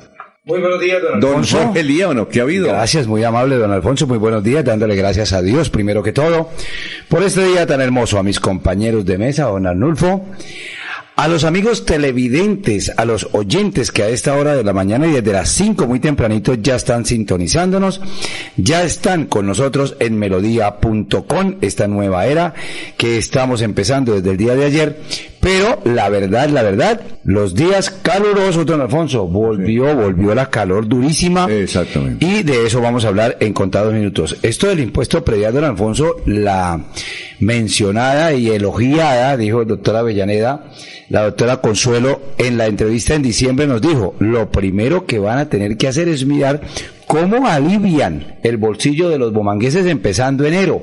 Porque viene lo del impuesto predial y este impuesto predial, eh, don Alfonso, que viene con el alza, pero le va a permitir al alcalde que seguramente hoy nos va a hablar del tema en la rueda de prensa, de un descuento, un alivio para las personas que puedan tener, eso se hace por ciclo, ¿no? Y lo que ustedes venían comentando, de acuerdo al valor catastral. Pero sí va a tener que aliviar el bolsillo de los bumangueses, no sé cómo lo tengan organizado, hoy lo podremos saber, para ver qué descuento tiene y qué alivio, porque don Alfonso, empezamos el año con muchas La alzas. cita es a las 8 de la mañana, ¿no? 8 de la mañana estoy cerca y podemos asistir tranquilamente y transmitir en directo. Y, y si puede traer al alcalde es únicamente... Vamos a invitarlo, vamos Oiga, a invitarlo. usted le dejamos una misión ayer que hablara con el doctor Jaime Andrés para lo de la estación de servicio. Sí, hablamos con él, claro, ¿Y ya tenemos el audio en, en Ah, el máster. ah, pero- Entonces más sí, adelante. juicioso. No, eh, eh, hacemos la tarea, don Alfonso. Ya cuando usted quiera, entonces escuchamos al señor alcalde hablando sobre el tema Sobre de el esa tema. estación de gasolina Y allá en estamos en esperando al concejal para que nos hable también del tema, el concejal Jorge Flores. Claro. Para que nos hable de este tema porque es muy espinoso. Es que el incremento es tremendo. Y cuando, es- el- eh, cuando escuchemos al alcalde hablando sobre ese tema, pues... ¿El tema de qué? De, lo, de, de lo del impuesto todavía no, de lo de la estación de servicio Ah, allá en ya, el colegio, perdón. lo vamos a escuchar cómo se expresó. ¿Qué hora, Pero- perdón, ¿a qué hora es la rueda de prensa? A las ocho de la mañana. 8 de la En mañana. Ibibú, es ¿En que en dónde? Bi- aquí en Ibibú, ¿usted sabe dónde queda Ibibú? Segundo piso del edificio Del con edificio seguros. Sí. Aquí nomás. Sí. Sí, aquí, tra- ¿A qué aquí cerquita, 8 de la mañana. Y Instituto. Municipal de Vivienda de. Bucaramanga. Ah, ya va Sí, llegando. podemos. Hasta las nueve, sí, hasta las Ya nueve. va llegando. Sí, usted- y podemos Se va acercando, Y podemos la ir hasta las 10 si quieren. Alfonso, pero es que mire, lo que se requiere es voluntad política en el Consejo de Bucaramanga. Esto no tiene otra alternativa. Si el Consejo de Bucaramanga se niega a aprobar ese descuento, no hay nada que hacer. No, Toca pero, no, Laurencio, pero los concejales están tratando No, de... no, pues sí, ¿Quién quedó pero- al frente del Invisbú? ¿Cómo? ¿Quién quedó al frente del Invisbú? Eh, uy, un amigo suyo. Ah, sí, señor. Nada más ni nada menos que. No diga eso porque le puede hacer daño. Ah, no, entonces no es amigo suyo, es amigo de Laurencio. Sí, señor. ¿Quién? César, César Cordero, un saludo para César. Él nos escucha todos los días. Sí, sí. César Cordero. Ven, se va a estrenar. gran arquitecto. Pero Alfonso, si no hay estuvo- voluntad, él Alfonso, cuando estuvo César Cordero en la administración de Florida Blanca, le fue muy, Sí. pero muy bien. Muy bien. Hace años, hace N años. ¿Sí o no? Pero Alfonso, con relación al, al- al impuesto predial de Bucaramanga, si el Consejo Local no tiene voluntad de aprobar eso, no hay nada que hacer. Mire cómo está pasando lo de Metrolínea, las dificultades que hay y toda esa situación.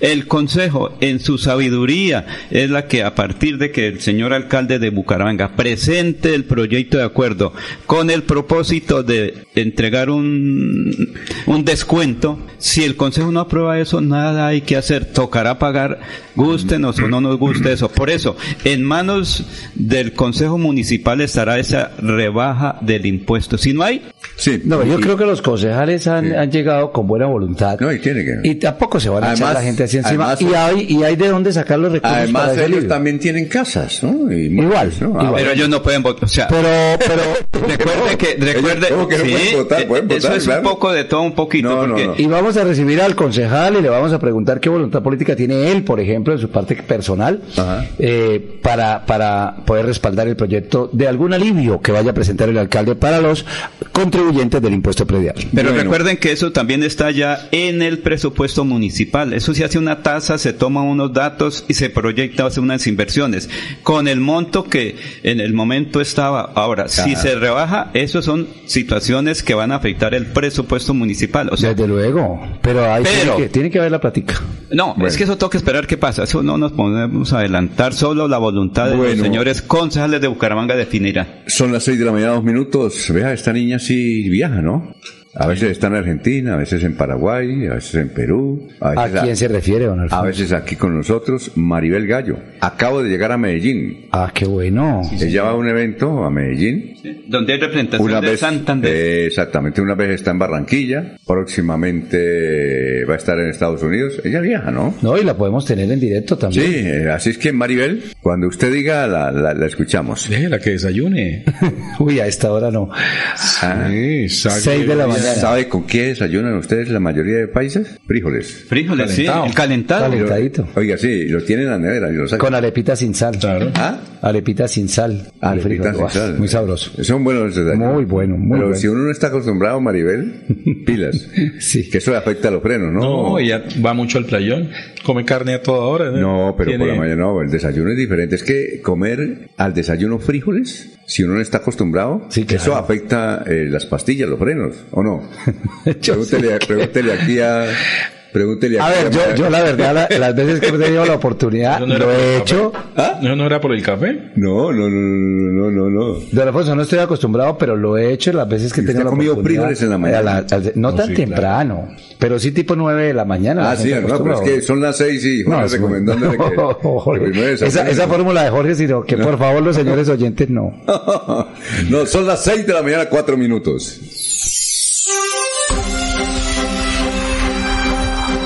Desde Bucaramanga y su área metropolitana, transmite Melodía para todo el mundo. Melodía es digital. Primera en información. Primera en noticias. Melodía, Melodía, la que manda en sintonía.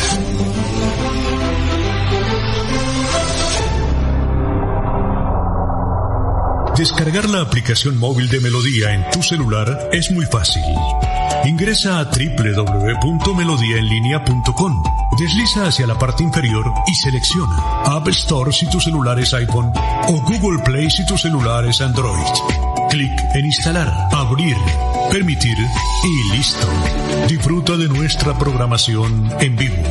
Melodía, la que manda en sintonía. Melodía es la radio que lo tiene todo. Noticias. Deportes. Música. Variedades.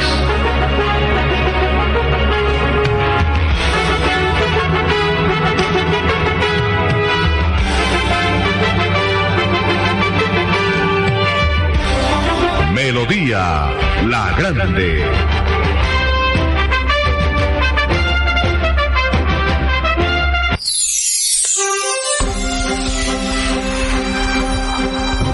No es solo transmitir noticias. Es integrar los protagonistas. Es crear opinión. Es compartir el debate. Hemos constituido una gran red para que estemos juntos siempre compartiendo la misma mesa. Melodía es en la web. Melodíaenlínea.com. Melodía es en Facebook y en YouTube. Radio Melodía Bucaramanga. Melodía es en Instagram y X, arroba Melodía en línea. Y nuestra aplicación Radio Melodía. Melodía es digital, sin límites, sin fronteras. Melodía, Melodía, la que manda en sintonía.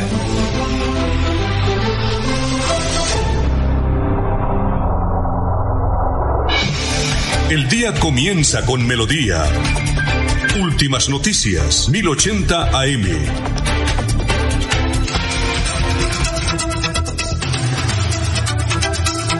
Son las 6 de la mañana y 7 minutos. Nos escribe Oscar. Dice buenos días para toda la mesa de trabajo de últimas noticias y Dios los bendiga y los siga bendiciendo. Aquí en Morro también hay Buenos Aires. Sí. Sí, señor. Sí, Morro. señor. Bueno, eh, noticias, Jorge, a esta hora. Son las 6 y 7. Así es, don Alfonso, luego de una semana de la implementación de eh, los decretos que buscan restringir el consumo de drogas y alcohol en sitios públicos en Bucaramanga y Girón, las autoridades entregaron un balance que refleja buenos resultados. Los alcaldes eh, Jaime Beltrán de la capital de Santander y Campo Elías Ramírez del municipio Patrimonio Histórico implementaron medidas para evitar que consumidores de sustancias ilícitas se apropien de espacios públicos como parques, canchas de fútbol y áreas aledañas a las instituciones educativas. En Bucaramanga desde el 5 de enero se han implementado, se han impuesto 170 órdenes de comparendo a personas sorprendidas consumiendo alcohol y sustancias psicoactivas en lugares públicos. Por su parte, en Girón, desde el 4 de enero pasado, 170 personas también fueron sancionadas por restringir esta medida. Cabe recordar que las 340 personas sancionadas podrán pagar la multa con trabajo comunitario, siempre y cuando sea la primera vez que reciba un comparendo por estas conductas. No obstante, aquellos con conductas eh, agravantes y con antecedentes deberán enfrentar detenciones y multas de hasta 833.324 pesos. Bueno, noticias, Jorge. Don Alfonso, ayer estuvo de cumpleaños el municipio histórico de Girón. 393 años, hubo celebración, hubo ceremonia. Eh, pero las obras de Girón inconclusas, ¿no? El parque desafortunadamente muy retrasado, igual que todas las obras del área metropolitana, incluyendo Bucaramanga, pero hubo celebración de los 393 años. Ayer, muy contenta la gente de Girón, recordando ese histórico pueblo. Don Alfonso, ¿usted sabe quién fundó Girón? ¿Recuerda no?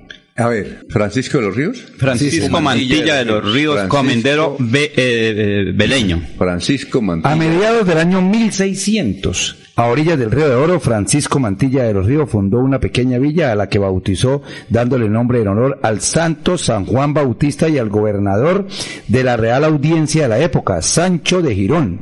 Desde entonces, este territorio ha crecido de manera exponencial hasta convertirse, en lo que es hoy un patrimonio para el país y una cuna de gente pujante y echada para adelante. Oiga, a propósito, Laurencio, hoy hay un titular en Vanguardia que yo no lo entendí. Dice que el propio alcalde de Girón sacó una resolución acabando 56 cargos, entre ellos el del alcalde. Es decir, eh, eh, leí el título, literalmente. Es que por decreto decir, dice, pero- como, como pero estaba en el cronograma... Se elimina él, entonces, ¿cómo recibe el sueldo? No, no, pero esa es una parte administrativa Sí, normal. pero él dice, eliminó 56 cargos, Sí. entre ellos el de la alcaldía de Girón. pero esa es la parte normativa. Yo realmente no entendí ese título. Yo realmente no lo entendí, a, a no ser que si han cambiado la constitución colombiana. Pero el hecho que dice vanguardia. Que elimina el cargo. Dice, es que textualmente yo leí el. el- Sí, yo, sí, no- sí. yo- yo llegué, pero ¿qué es esto? No entendí. Y no lo entiendo. Si hay algún sabio que me, que me lo explique, eh, con mucho gusto. Dice. Dice Vanguardia, por decreto, Campo Elías Ramírez eliminó su cargo como alcalde de Girón. ¿Por qué? En su primer decreto como alcalde de Girón, Campo Elías Ramírez eliminó 56 cargos Sí, sí. de planta de la administración municipal, incluido su propio cargo como mandatario. Pero es es el cronograma de actividades. ¿Usted lo No, entiende, Jorge? No. No, bueno. entonces no, ahora, pues, claro. ahora firma otro decreto, siendo él el alcalde de la Villa de los no, yo- Caballeros yo de no Girón. entiendo. No, no, no, es que eso es el cronograma de la administración. Entonces, Sí. como acaba una serie de secretarías y despachos, porque eso ahí tenía un grupo de trabajo Sí, pero yo cercano. no lo entiendo. Entonces, elimina en el cronograma de... Nos gustaría, de- César, eh, Vanguardia Liberal Sí, en sí, primera sí. página. Inclusive, este es un, una, una, una- un artículo para los que están inscritos en Vanguardia. Sí, para- Ah, ok, para el- suscriptores. pero el título sí aparece así. Sí. Repito, por decreto, Campo Elías Ramírez eliminó su cargo como alcalde de Girón. Yo no sé, Al- al- yo no entiendo. Usted que trabajó en la gobernación, hombre. No, no, don Alfonso, pero es que eliminarse su cargo Sí. tiene que tener alguna otra connotación jurídica, porque entonces, ¿cómo va a ejercer? Claro. Si elimina su cargo de alcalde, Vamos a no puede preguntarle al doctor Carlos Alfaro ahorita Por que nos atienda en, en unos 30 minutos, que nos atienda a ver qué, qué significa para él eso. Claro. Eliminar el cargo. Claro. Eliminar entonces, con eso va alguien y demanda, oye, este man no puede curar sueldo. No, es que no puede, no, y no puede estar ejerciendo. No, no, no, no, no. ¿Qué va a Como si está ejerciendo. lo Pues, que pues, jurídicamente tiene que haberlo revisado antes de, de que No, y para que Vanguardia titule, es que lo titule No, claro, Vanguardia. sí, obvio. Es- es- es- Es que Alfonso, ah, recuerde que la- eh, el alcalde tiene su, eh, un equipo de trabajo. Eso es lo que se elimina. Sí, que son cinco asesores Sí. ahí. Y él, No. No, pero están hablando del cargo del Pero no del alcalde. cargo del alcalde. Eh, entendemos lo de los 56 Sí, cargos, se van, claro. ya, eliminados. Pero que el alcalde elimine su cargo, Eso es diferente. hágame el favor y me... Exacto. Y, Baileme el trompo en esa uña. y el artículo completo no lo tenemos. No ¿Ah? tenemos la suscripción para, para no, leer no, el artículo eh, completo. pero el artículo completo sí lo leyó aquí mi hermano Sí, sí, sí. Laurencio. ¿Usted leyó todo el artículo? Sí, señor. Bueno, ¿qué dice ahí sobre la eliminación del cargo? que se elimina ese cargo como fueron las tantas secretarías en función a su programa de gobierno, austeridad en el gasto, porque es que al decir alcaldía puede tener cinco asesores ahí y eso tiene Bueno, un gasto. no, al eliminar sí, todo sí. eso, De entonces el alcalde eh, por, de, por- De acuerdo, Sí. pero es que el cargo no. de él... Su cargo. No tenemos claridad, la verdad, don Alfonso. Y si el doctor Alfaro o alguien que nos explique Sí. con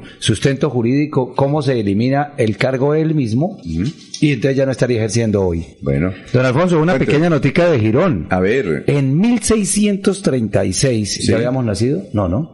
1636 se, se erigió Mi papá sí tenía un añito. en este No, mismo... 1600, no Mi papá. 1900. Mi No, papá- 1600. Ah, no, a ver, No, no, no. a ver, Aunque 1636. existe la reencarnación. No, no, el, próximo, tenemos el, el próximo viernes vamos a tener a Cristian Argüello, él fue concejal de Sí, Bucaramanga, claro. que se, espe- se especializó en hablar de la, de la muerte. Sí. ¿Sí?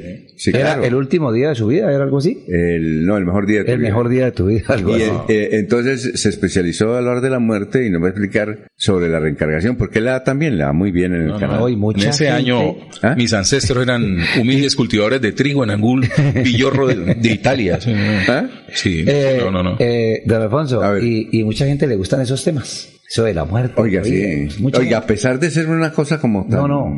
Tan Alfonso, dramática, Hay noctámbulos que escuchan unos programas terribles a medianoche. Uy, sí. Y hay gente que le gusta Pero, eso. ¿Cuál es la cultura mexicana? Recuerde que en México se le rinde homenaje a, al más allá. a más allá. Bueno, En 1633, seis- eh, perdón, en 1636 se erigió en este mismo municipio, estamos hablando de Girón, la Basílica Menor San Juan Bautista, que fue fundada por el arzobispo Monseñor Fray Cristóbal Torres y que en sus inicios se conoció como la Iglesia de Jesús. Es la que hoy conocemos ahí en el Parque de Girón. allá hay una, una, una iglesia en una vereda. Sí. ¿Cuál es? Hay una iglesia en una vereda donde apareció el Señor de los Es Milagros. que es donde se encuentra la, la primera parte de, ¿De? Señor de los Milagros, un es- campesino o un indio. ¿Usted ha ido allá? Sí, claro. Eso es- Recuerde que allá estuve trabajando nueve ¿Eso meses. es una vereda? Sí, no recuerdo exactamente dónde es que está, Pero pero, si está. estuvo, si estuvo. Y ahí encuentran, unos campesinos encuentran, digamos que esa figura del Señor de los Milagros y la lleva al centro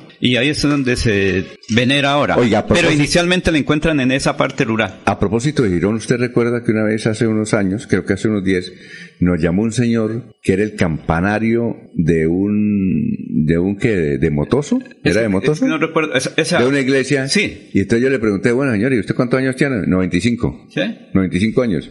Con 95 y estar bien cuerdo, eso es... No, en serio, y habló bien y... No, Era eso el es campanero. Era el campanero, ¿usted recuerda? él? Sí, sí, sí, sí. es que no vida, recuerdo. eso es vida. Él nos escuchaba ya. Sí.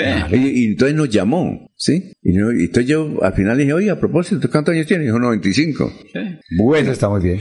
Bien, eh, don Laurencio, ¿se encontró usted con la esposa de Manuel Marulanda Vélez Tirufijo. Yo creí que ella era de San Vicente. Yo había escuchado que ella era de San Vicente y se fue para las paz porque ella quería estudiar enfermería aquí en Bucaramanga y eh, primero que todo no pasó en la UIS y, y, en las otras carreras eso valía mucho dinero. Entonces ella se fue de guerrillera y se convirtió en la esposa de Manuel Marulanda y posteriormente se convirtió en senadora de la República. Ella vive en Bucaramanga, pero usted la encontró en dónde?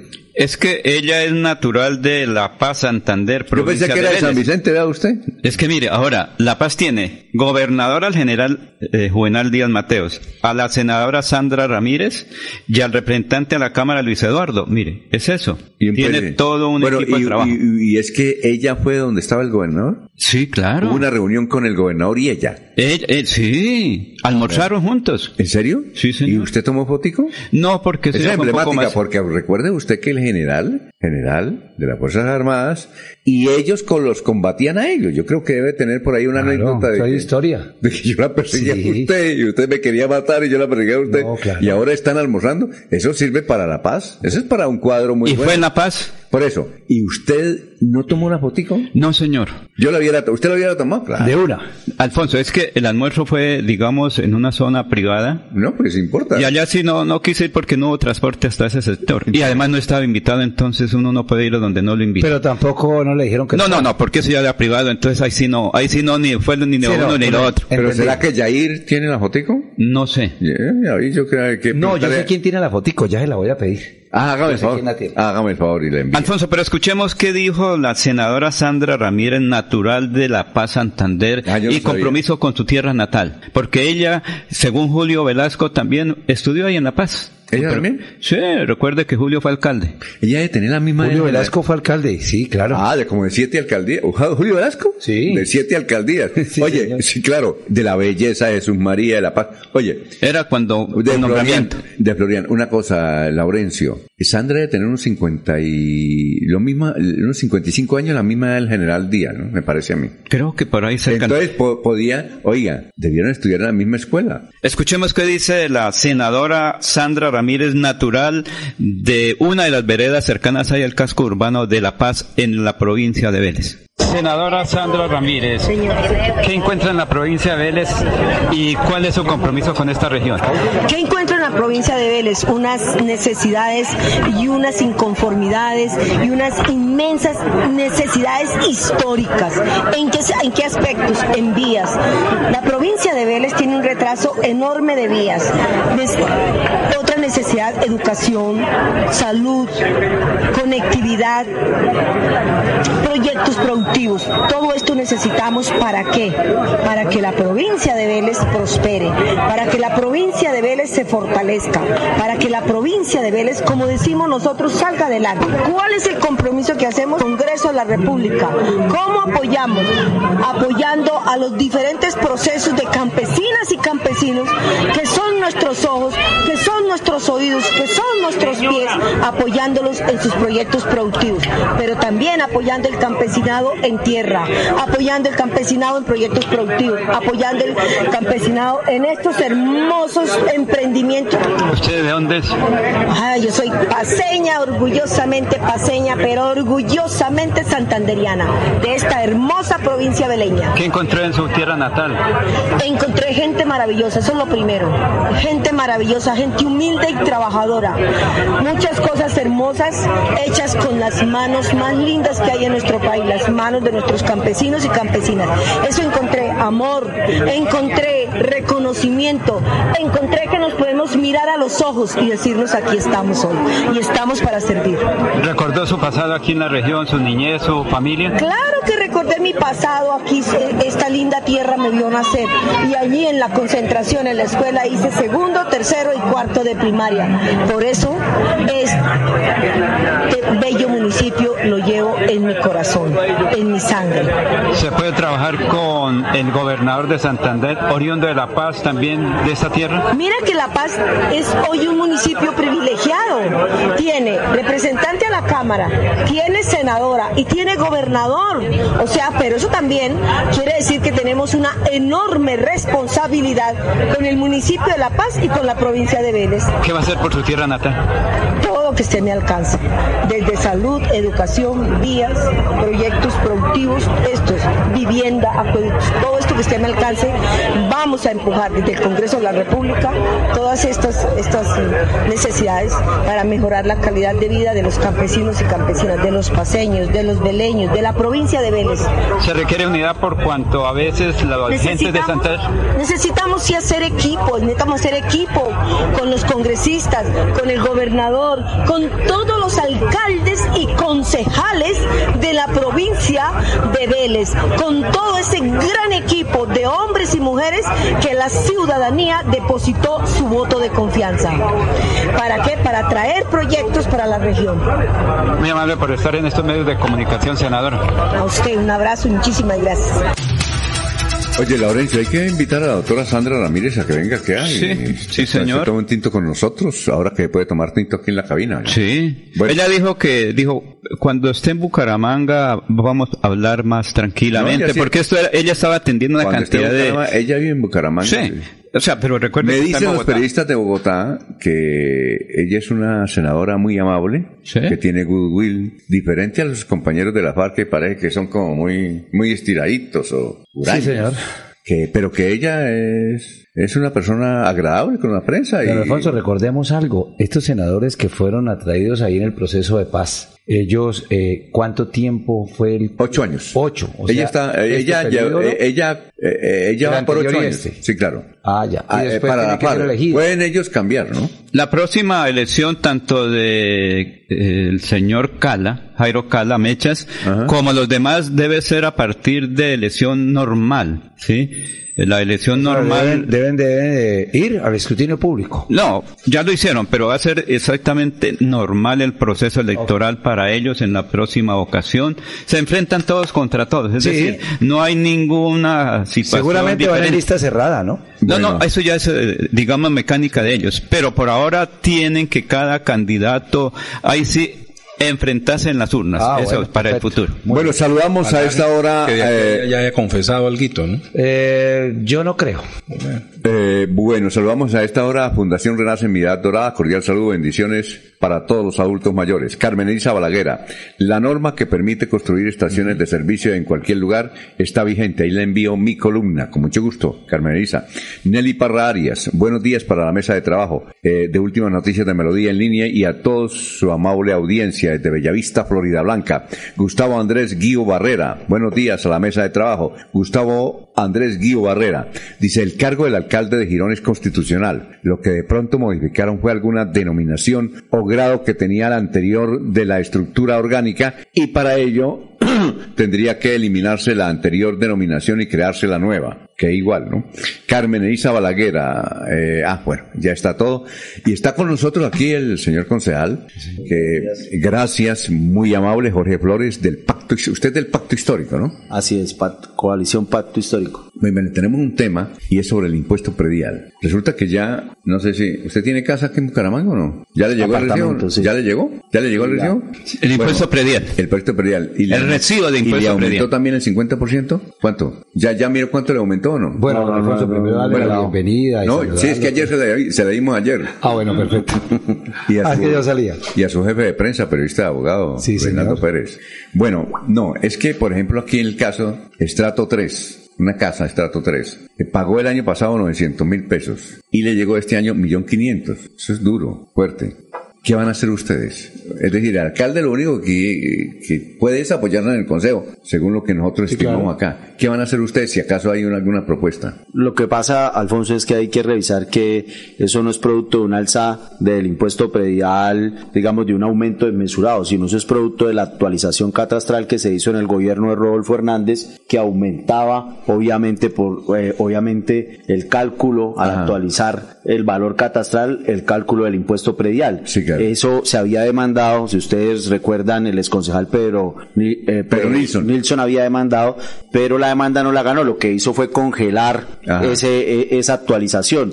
Ahora, suspender por un tiempo. Eh, Entonces, ahora es cuando venimos a recibir el aumento de la, de la actualización catastral. Nosotros, seguramente, el alcalde nos va a bajar un acuerdo de alivio de pronto pago, pero digamos, esa de alivio, no de rebaja. No de rebaja, entonces, porque es que eso es de ley. O sea, eso lo hizo Rodolfo Hernández y eso lo que, lo que hicimos fue demorarlo, demorarlo. Ahora la gente va a Eso es lo que se llama autosostenimiento de los municipios con los impuestos de pago predial para los proyectos, ¿sí? Sí, claro. Entonces, eh, nosotros teníamos ese aumento en el predial, hasta ahora se ve reflejado en el, en el recibo porque hasta ahora se levantaron las medidas judiciales y eh, pues no tenemos nosotros jurídicamente eso está eh, está sostenido eh, en una decisión de ley que hizo Juan Manuel Santos. Es el Plan Nacional de Desarrollo. entonces nosotros no podemos llegar en el Consejo transgredir una norma superior que, que es ley de la República con un acuerdo municipal porque efectivamente nos veríamos incursos en una responsabilidad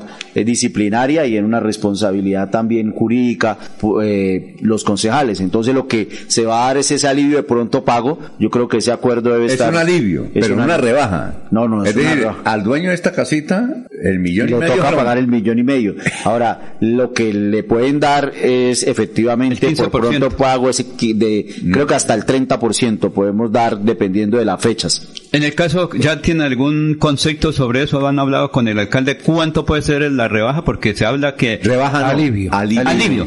Pues es que alivio... Es Oye, ¿quién nos hizo el daño, Rolo? Exactamente. ¿Rodolfo nos hizo el daño? No, y se debatió mucho. ¿Usted votó por Rodolfo o no? No, jamás. Ni tampoco voté por su recomendado Juan Carlos Cárdenas. No, no, no. Pero usted lo acaba de decir, es el Plan Nacional de Desarrollo que obliga, Alfonso. Es una obligación. No, sí, pero el daño no lo hizo fue Rodolfo. No, en eso tiene razón. Sí, eso hay que ¿por qué? Porque es como son normas del orden nacional, pues puede ser que Rodolfo no la aplicara, pero iba a llegar alguno que le tocara a ley, porque la actualización catastral la tienen que hacer cada cierto tiempo y es obligación. Entonces puede ser que Rodolfo no la hiciera, pero en gracia de verdad sí, eh, hubiera llegado otro tocaba. y hacía, tocaba. Lo que hizo fue demorar el totazo. Pedro Nilsson con la demanda lo que hizo fue demorar el totazo. Eso es lo que se llama populismo, Alfonso. En el momento no se aplica, pero, se tiene que aplicar. Pero Nilsson nos hizo el daño. Eh, digamos que nos postergó un tiempito pero tenemos que pagar, Alfonso, quiera o no quiera, porque es que, es el sostenimiento del municipio, ¿o no, concejal? Sí, claro. está pasado. Esa es una fórmula de sostenimiento de los municipios, el tema de la actualización catastral. Eso es como cuando usted tiene un crédito y le dan un plazo, eso fue lo que pasó. Y, pero que tiene que pagar, tiene que pagarlo. No, tremendo. Bueno, pero dentro de ese alivio puede venir también eh, los que no tengan cómo aprovechar ese alivio porque de pronto no van a pagar en la fecha que es y para que le hagan ese descuento. Eh, acuerdos de pago también vendrá ahí, señor concejal, a que la gente pueda hacer unos acuerdos de pago para ese impuesto predial. ¿Usted qué va a proponer? No, usted hace acuerdos de pago sobre la deuda de años anteriores, pero usted no puede hacer acuerdos de pago sobre el impuesto predial de este año. O usted paga dentro de las fechas o se atrasa y luego el siguiente año puede hacer el acuerdo de pago pero cobro coactivo lo que llaman ahora. pero lo que va a llegar es un cobro coactivo exactamente y los intereses de todo no los intereses Tremendo el lío, ¿no? va, a estar, va a estar bueno ese, ese proyecto. De eso se venía planteando en campaña, pero ningún candidato dijo, por ejemplo... No, sí, Consuelo Ordóñez. Ah, bueno, pero Consuelo Ordóñez decía, tenemos que mirarlo del impuesto predial para el año entrante, porque el ah. año entrante viene el golpecito y, y, se traía. Lo que pasa es que no podía en campaña uno hablar de un tema tan álgido como ese. Sí, sí, sí. Cuando le tocan el bolsillo a los bumangueses. Sí, es cierto, sí, es cierto. Bien complicado. Pero lo que ocurre es que se tiene que aplicar. Eso cuando se levantó la medida, porque es que, sí, antes no se podía hablar porque existía una medida donde decía se suspende, entonces nadie podía ir a hablar en proyección, ¿cierto, concejal? Sí, o sea, al suspender, pues el municipio no podía hacer el recaudo de esos dineros. La medida se levantó el año pasado en el segundo semestre del 2023 y efectivamente, pues la Secretaría de Hacienda eh, establece, pues que hay que hacer el cobro con la actualización catastral.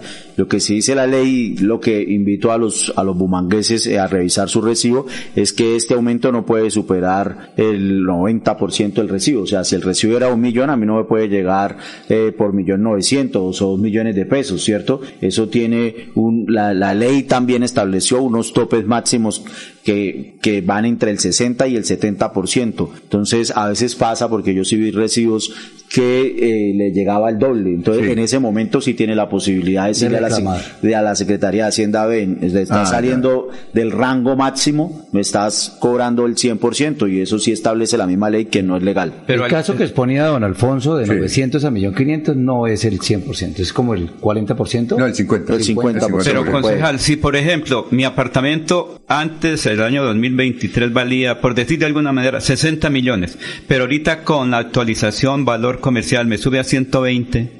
Ese es el otro. Es que lo que pasa es que toca No, el valor llegue- comercial sí puede subir. Sí. Lo el que prohíbe la ley no. es que usted le suba el, el cobro del impuesto, el, el cálculo en, un, en más de un 70%. O sea, es que cuando se hizo, eh, se, se- hizo eso, demostramos en el debate que efectivamente podría haber gente que le estaba llegando hasta en Claro, un 100% el Sí, cobro. por- porque se incrementa el valor comercial ah, y luego se incrementa también el valor para pagar el impuesto predial, porque son dos cosas diferentes. Uno, el valor comercial de mi apartamento y otro es el valor eh, que se tiene como base para el pago de impuesto predial. ¿sí? Por ejemplo, mi apartamento puede valer ahorita 70 millones el- en la parte de pago de impuesto predial. Pero el comercial es otro, entonces es donde está un Es decir, poquito ahí. el asunto es que no se le dan los impuestos, sino que se actualiza y al actualizarlo, pues se le dan los impuestos. Es así de sencillo, ¿o no? Sí, así es, así efectivamente. sencillo. Me Así pregunta un No es oyente, un aumento. concejal Jorge Flores, con los buenos días, me pregunta un oyente, y los que habían pagado ese impuesto antes de manera puntual y que la plata está guardada en arcas de la alcaldía, es ¿para cosa. ellos qué? No, la persona que pagó de manera puntual tiene todo el derecho, digamos, de que eso se le reconozca y simplemente se le cobre lo que, eh, digamos, el faltante. O sea, no, no le pueden cobrar, si usted ya pagó en su momento, usted lleva su recibo que ya había pagado y efectivamente no le pueden volver a cobrar esos dineros. O sea, ahí no, es más, eh, hubo gente que en ese momento cuando sale la medida pidió la devolución y mucha de esa gente, creo que debe ser la pregunta, eh, no le devolvieron porque, digamos, no se hizo todos los trámites, pues era mucha gente reclamando. Entonces esa gente ya pagó y efectivamente eh, se encuentra al día y puede llevar su recibo de pago. Los que, digamos, sí les devolvieron, pues tienen que volver a cancelar el recibo. ¿Y no sería de alguna manera eh, el alivio premiar al que no pagó, al que no fue puntual y a quien fue puntual se le castiga sin ni siquiera la, la oportunidad de devolución de sus dineros?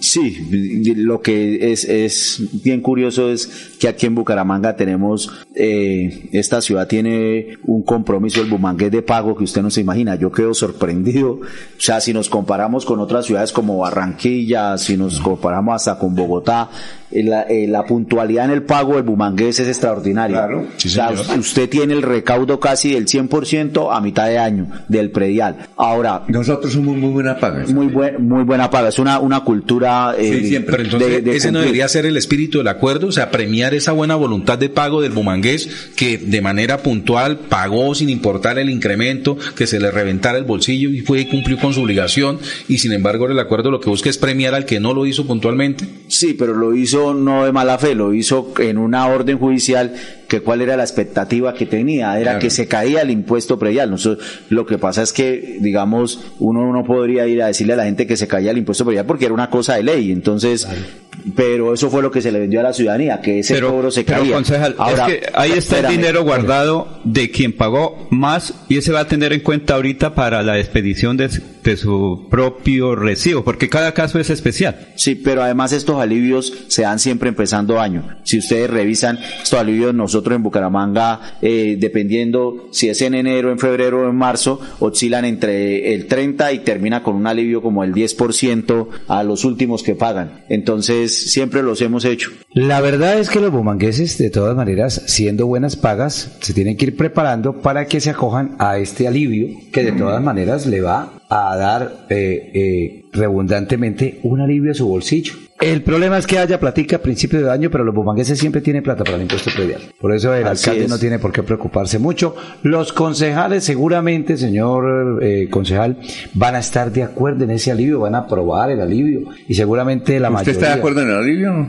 Sí, creo que creo que de verdad la gente necesita, eh, hay gente que necesita, digamos, el alivio para poder ponerse al día. Hay quien no lo necesita, que tiene varios predios, que tiene ¿Y buenos está al día o no? Claro, Porque estamos al recuerde día. que cuando en el consejo se puede tener ciertas dificultades. Dice, ah, no, toca- es que está... estar al día. No, No, porque esa es la norma. Mucha gente ha perdido la credencial de concejales por eso, porque dicen, ah, es que me favorecí con ese acuerdo, me rebajan y no falta quien lo demande después. Bueno, son las 5, las 6 y 36. Vamos a una pausa. Estamos hablando con el señor concejal. Tenemos más preguntas para él. Jorge Flores del Pacto Histórico en la ciudad de Bucaramanga. 6 y 36. Claro, es que estar en oposición no quiere decir que... Escúchenos en la página web de Melodía en tu celular. Es muy fácil. Ingresa a www.melodía. Melodía, Melodía, Radio Sin Fronteras. Escúchenos en cualquier lugar del mundo. Melodíaenlínea.com es nuestra página web. Melodíaenlínea.com. Señal para todo el mundo. Señal para todo el mundo. Radio sin límites. Radio sin fronteras. Radio Melodía, la que manda en sintonía. La Feria Escolar Cajazán inicia con toda. De enero 2 a febrero 29. Compra los mejores útiles al mejor precio. Hasta 68 mil pesos con descuentos incluidos, redimiendo tu bono escolar. Además, crédito escolar. Te prestamos hasta 5 veces el valor de tu cuota monetaria. Te esperamos en la Puerta del Sol, lunes a domingo, de 8 a.m. a 8 p.m. Aplican condiciones y restricciones. Vigilado Supersubsidio. Descargar la aplicación móvil de Melodía en tu celular es muy fácil. Ingresa a www.melodiaenlinea.com. Desliza hacia la parte inferior y selecciona App Store si tu celular es iPhone o Google Play si tu celular es Android. Clic en instalar, abrir, permitir y listo. Disfruta de nuestra programación en vivo. Melodía, la que manda en sintonía. En Melodía valoramos su participación. 316-550-5022 es el WhatsApp de Melodía para que entremos en contacto. Envíenos videos o fotografías de las noticias de su comunidad y las publicaremos en nuestros medios digitales. 316-550-5022. El WhatsApp de Melodía para destacar su voz. Melodía, la que manda en sintonía. ¿Te imaginas encontrar una universidad que no conoce barreras y sea capaz de llevar tu conocimiento a un nuevo nivel? Somos la Universidad Nacional Abierta y a Distancia UNAD, la mejor opción para iniciar tu carrera profesional y también para avanzar en tu posgrado. Dale clic a tu futuro, transforma, inspira, lidera. www.estudiaenlaunad.com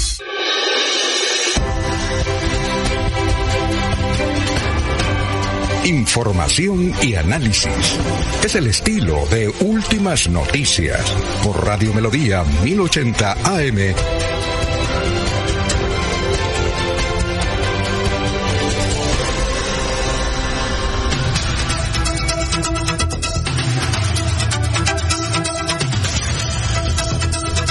Bueno, son las 6 y 39. Estamos hablando con el doctor Jorge Flores. Antes, noticia, Jorge.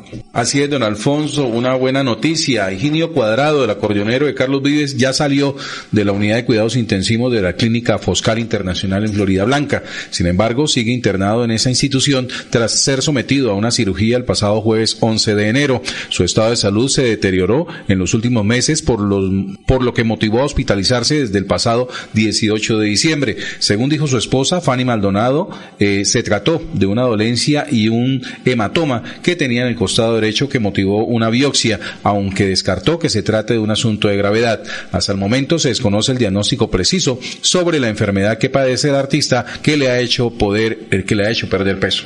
Ah, muy bien, está en la Foscal. Sí, está Vea lo recluido, importante- permanece ya en, en habitación, ya salió de la Vea UCI. lo famosos que son las clínicas de Bucaramanga, tienen muy buena fama, ¿no? Tienen muy buena, la Foscal, Hospital Internacional, por ejemplo, y lo mandaron acá, porque él está con Carlos Vives, ¿no? ¿Y Carlos Vives? Oye, están grabando, están grabando, vieron la nueva producción de Carlos No, Vives? y Carlos Vives tiene billetico, ese es, ese es- Y lo necesita ahí. Exactamente, y prefirió la clínica. Muy bien. Muy bien. 900 millones por presentación.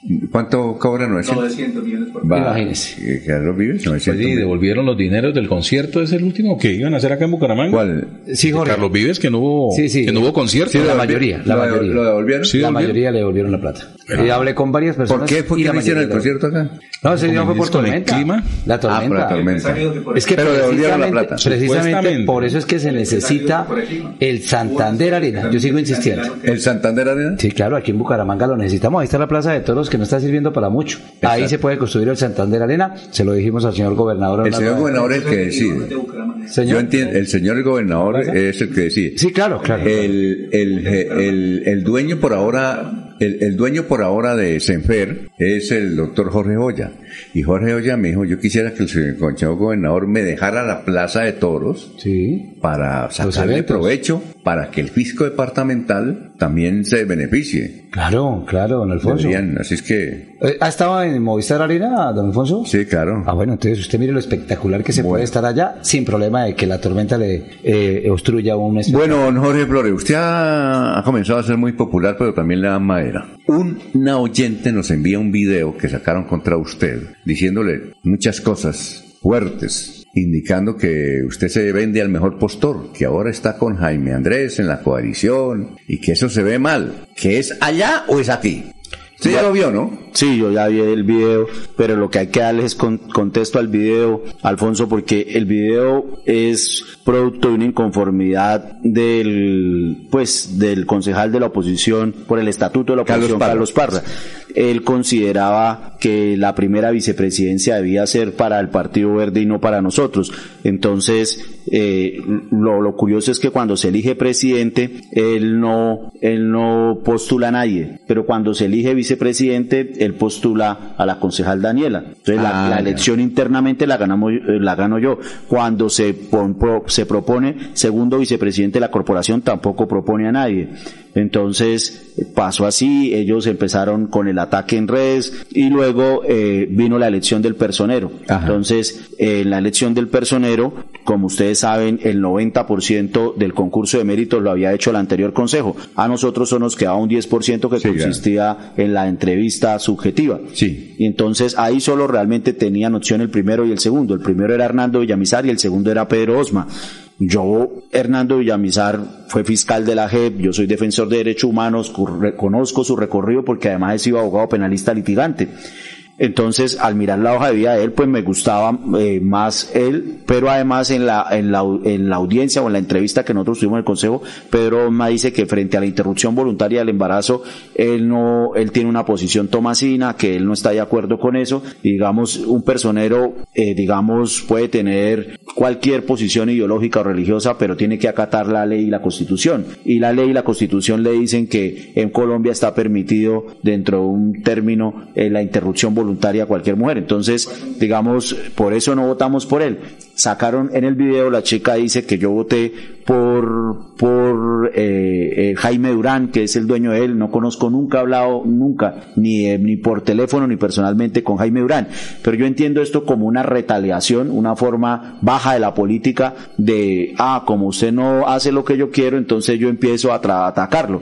Eh, ¿Qué sucedió luego? Pues eh, han venido otros escenarios de elección. El concejal Parra ayer se postuló para ser el delegado ante el área metropolitana. Desde luego, en medio de ese ataque, eh, él me reclama a mí que por qué yo no voto por él, ¿cierto? Entonces yo le digo que la, la coalición Pacto Histórico, la credencial del Pacto Histórico tiene autonomía y vota por lo que el Pacto Histórico le parece mejor, ¿cierto? Usted votó por Cristian Reyes. Yo voté fue por Cristian Reyes. De Cambio Radical. De Cambio Radical. Y entonces él se molesta por eso, pero vuelvo y le digo, Alfonso, usted no puede en una corporación que se vota por mayorías venir y tratarlo, yo en esta mesa de trabajo Ajá. mal a usted, atacarlo, colocar una serie de ataques y luego decir, bueno, es que si usted hace lo que yo le digo o, o yo lo ataco, que creo que es un, un tipo como una especie de, de manipulación, como una especie de, de sometimiento. Entonces yo le aclaro que esa, ese tipo de actuaciones no van conmigo, yo no me voy a, porque él salga en las redes, esta chica que hace el video video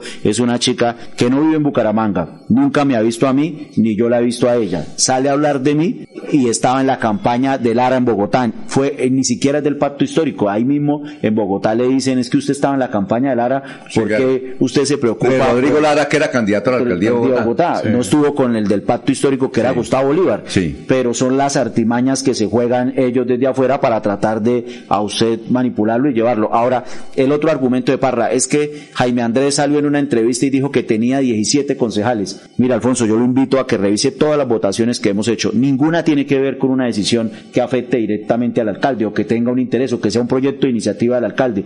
Pero ninguna ha tenido 17 votos. Cuando se eligió presidente, que es Jesse, sacó 14. Cuando fue vicepresidente Jorge Flores, sacó 12. El segundo vicepresidente sacó 16. Cuando fue la elección del personero, eh, votaron 3 en contra y, y, y 6 a ¿Y favor. usted votó por Villamizar? Yo voté por Villamizar y lo dije en un video públicamente. Yo voté por Villamizar porque me gusta, porque creo que es importante como concejal de Bucaramanga tener también un personero que esté muy interesado en la defensa de los derechos Pero humanos. usted está en la coalición del alcalde. No, no, no, no, no, no. Es decir, pero, ha votado por, pero ha votado por... No, a criterio Pero del, a del criterio, concejal. a criterio mío, porque qué, pero, bueno, pero la gente no, la gente tal vez dice, ah, el tipo está en la Yo coalición. lo que veo es que No, los eh. principales contradictores de Jorge Flores están en su misma orilla política. Oiga, Es no, no, ni siquiera en la orilla política, es que vienen a decirme a mí, que es el otro argumento de Carlos Parra, que eh, lo que pasa es que eh, estamos en la misma orilla política. Yo le digo, si estamos en la, la misma orilla política, ¿por qué Cristian Avendaño sabotea la reforma de la salud de, de Petro?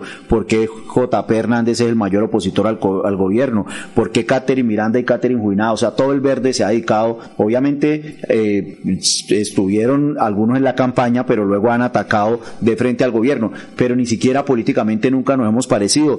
Eh, Carlos Parra estuvo en la elección de Cárdenas, lo apoyó, le votó el plan de desarrollo. Nosotros cuando fue esa elección teníamos un candidato eh, de la coalición Unidad Alternativa que era Carlos Toledo. O sea, políticamente nunca hemos estado trabajando juntos. Pero O usted sea, estuvo en la lista del verde a la yo Cámara de estuve en la lista del verde, pero ellos iban con Avendaño Ajá. y yo estu, yo iba en una en, un- en la el verde en un acuerdo Sí. pacto verde donde nosotros estábamos era con los votos petristas nosotros llevábamos era los votos de la izquierda y él llevaba su propio candidato ahora yo qué le reclamo Y el candidato de los verdes a la Cámara de Representantes, de perdón, del, del pacto histórico, ese acuérdate que Petro le dijo en tarima a, a Mariam eh, Perdomo que se bajara de la lista que hiciera el favor porque se había construido una alianza con el verde Ajá. por eh, pacto histórico Alianza Verde. Esa alianza nunca se pudo materializar porque ella no se terminó de bajar y la registraduría finalmente no nos la aceptó y se quedó ella sola en la lista afortunadamente hoy ella es representante de la Cámara.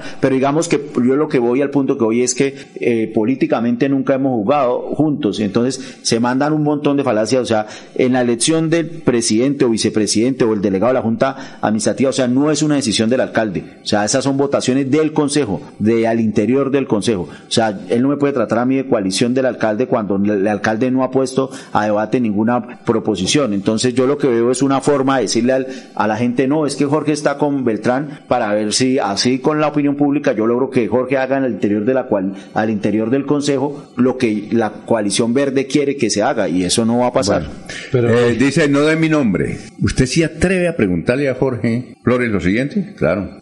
Dice, "Us- como Jorge Flores es un petrista, pregúntele qué opina de los gasticos de la primera dama, mil millones, y del arriendo de una casa por tres días, cuatro mil seiscientos millones, para vanagloriar la administración de Petro. Ahí le pregunto, vea que sí me animo. dígale que como buen petrista yo escuché a mi presidente y él aclaró ayer que eso no es la casa es del foro económico de Davos que le hacen la pregunta de él? no es A mí una me casa- que era de él. no no no es que se, arre- se, arren- se arrenda una casa y Petro explica que no es para quedarse la delegación presidencial sino que es una casa similar a lo que se hizo cuando se estuvo en Dubái para mostrar eh, Colombia el país de la belleza que es llamar a todo el turismo exponer a Colombia con toda su potencialidad y mostrarla ante el mundo. O sea, eso no tiene un objetivo de administrar una casa para irse a quedar el presidente o la primera dama, sino tiene un objetivo muy claro y es exponer, es digamos, mostrarle a- al resto del mundo Es que está ahí reunido, es una vitrina turística. Exacto, pero el billete de dónde sale? Ah, no, pues obviamente eso sale de la presidencia de la República, Ah. de, de recursos públicos. Pero, eh, digamos, a mí me parece, Alfonso, eso natural. O sea, mire, dentro, le pongo un caso en Bucaramanga. Ayer, esta- ah, el domingo estábamos con la OFAI, que es la, la Oficina Internacional de la Alcaldía.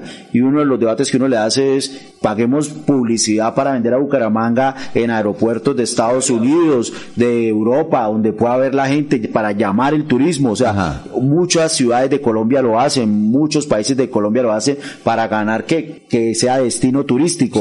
Entonces, digamos, esto no son actuaciones que van contra el, el detrimento del patrimonio público, ni van contra, digamos, eh, los recursos, porque ahí están, o sea, hay unos Es decir, recursos... usted, ¿Usted está de acuerdo con eso? Con Sí, lo que hizo con- Petro. claro, lo Eh, lo podemos titular, porque la gente está berraca. Es que, hermano. Pero porque malinforman. 4.000 Bueno, pero es que no le están mirando el enfoque que lo ve Jorge, pero general. son tres días. Sí, señor, tres días, 4.600 millones que sale del presupuesto del Estado. ¿Y usted está de acuerdo con eso? Vuelvo y le digo, son recursos que están para pues poner a Colombia turísticamente, no los podríamos gastar en una propaganda, en un en un periódico, en unas redes sociales, no la apoyaba en un canal de televisión de primera, pero digamos son formas de aprovechar que está el mundo reunido, los dirigentes del mundo reunidos eh, en Davos y pues efectivamente Oiga, exponer a. Colombia turísticamente. Bueno, está bien. Y el hecho de que en vez de patrocinar el café, Juan Valdés patrocine el de España, porque eso es lo que está ahí, ¿no? Patrocinando.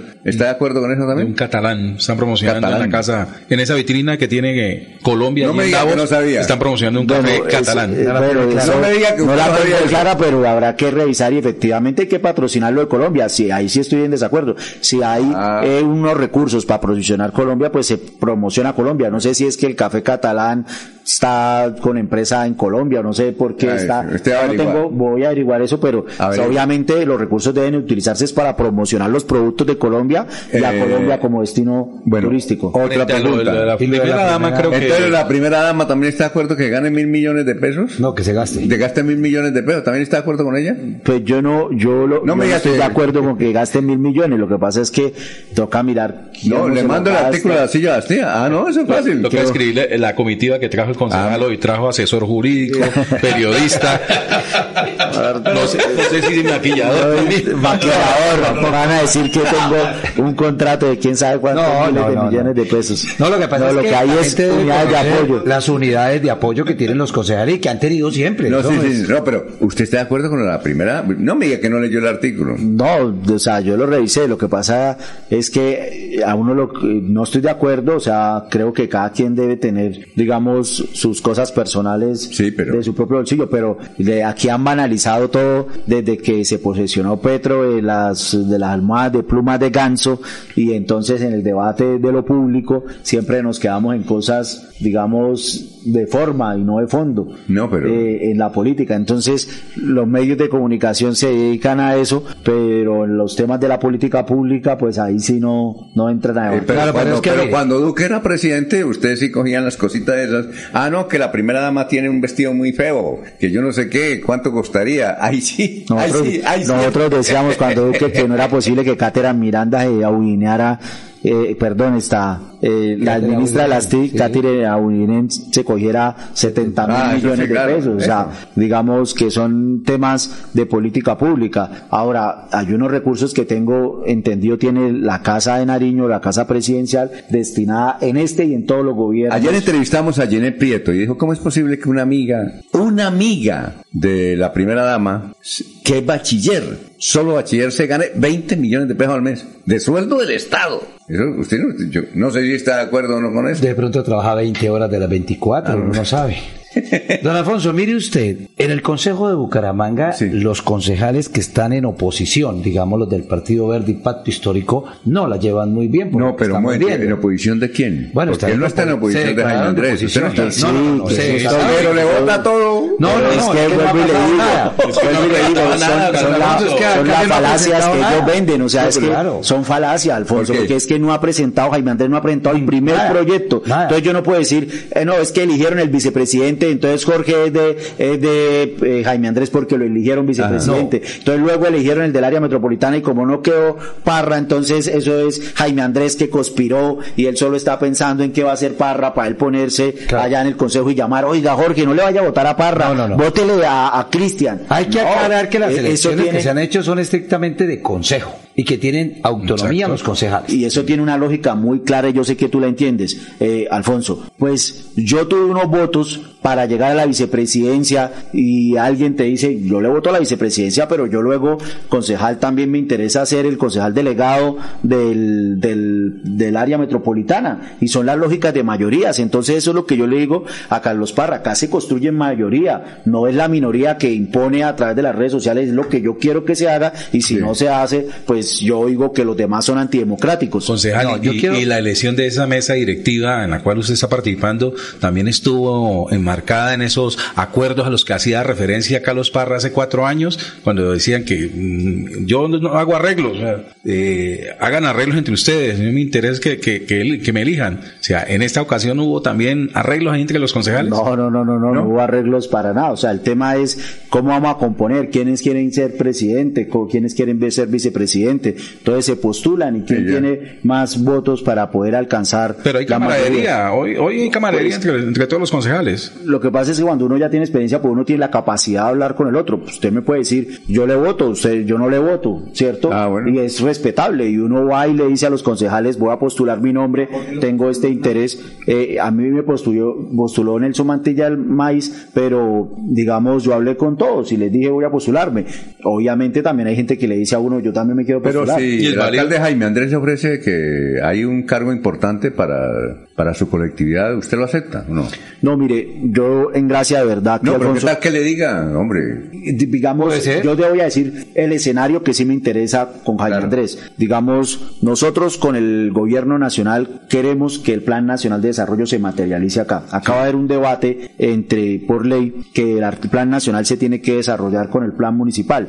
A Jaime Andrés le interesa que el gobierno nacional también venga por los recursos del orden nacional, que fortalezcan. Entonces, ahí tenemos que entrar en un diálogo. Ahora, si hay cosas dentro de su, digamos, dentro de su política, por ejemplo, nosotros también tenemos unas, unas líneas rojas con el gobierno municipal. Nosotros decimos, nosotros por encima de todo, eh, está Claro. el tema de la defensa del agua y el páramo de Santurbán. Está el- la defensa del acueducto como empresa pública de los bumangueses. Está el tema de la defensa de los derechos humanos, la libertad de cultos, la- el libre desarrollo de la personalidad. Pero si podemos hacer posible este concejal de la ciudad ¿Qué es lo que vamos a hacer? Traer recursos para temas de interés de política pública en la ciudad, lo vamos a hacer y vamos a dialogar con el alcalde. Entonces, digamos, el tema no es tan banal como de, deme una, un puesto y con eso, digamos, yo participo porque eh, yo se lo digo con toda, con todo conocimiento, yo fui concejal cuatro años, eso no cambia nada, eso no lo, que a usted le den un puesto, eso no lo va a hacer reelegirse, ni le va a cambiar la vida, ni nada. Usted lo que realmente eh, lo logra posicionar políticamente para jugar es que las políticas le Sí, lleguen claro. a la comunidad y que la comunidad diga, ese concejal hizo posible que se haga este parque, Sí, claro. ese concejal hizo posible que se abrieran más becas en materia de educación superior desde el Ajá. municipio, ese concejal hizo posible que hubiera un sistema de eh, seguridad alimentaria en los asentamientos humanos. Digamos, esa es la perspectiva que nosotros tenemos. Por ejemplo, nosotros queremos y hemos venido trabajando en eso y adelanto esto.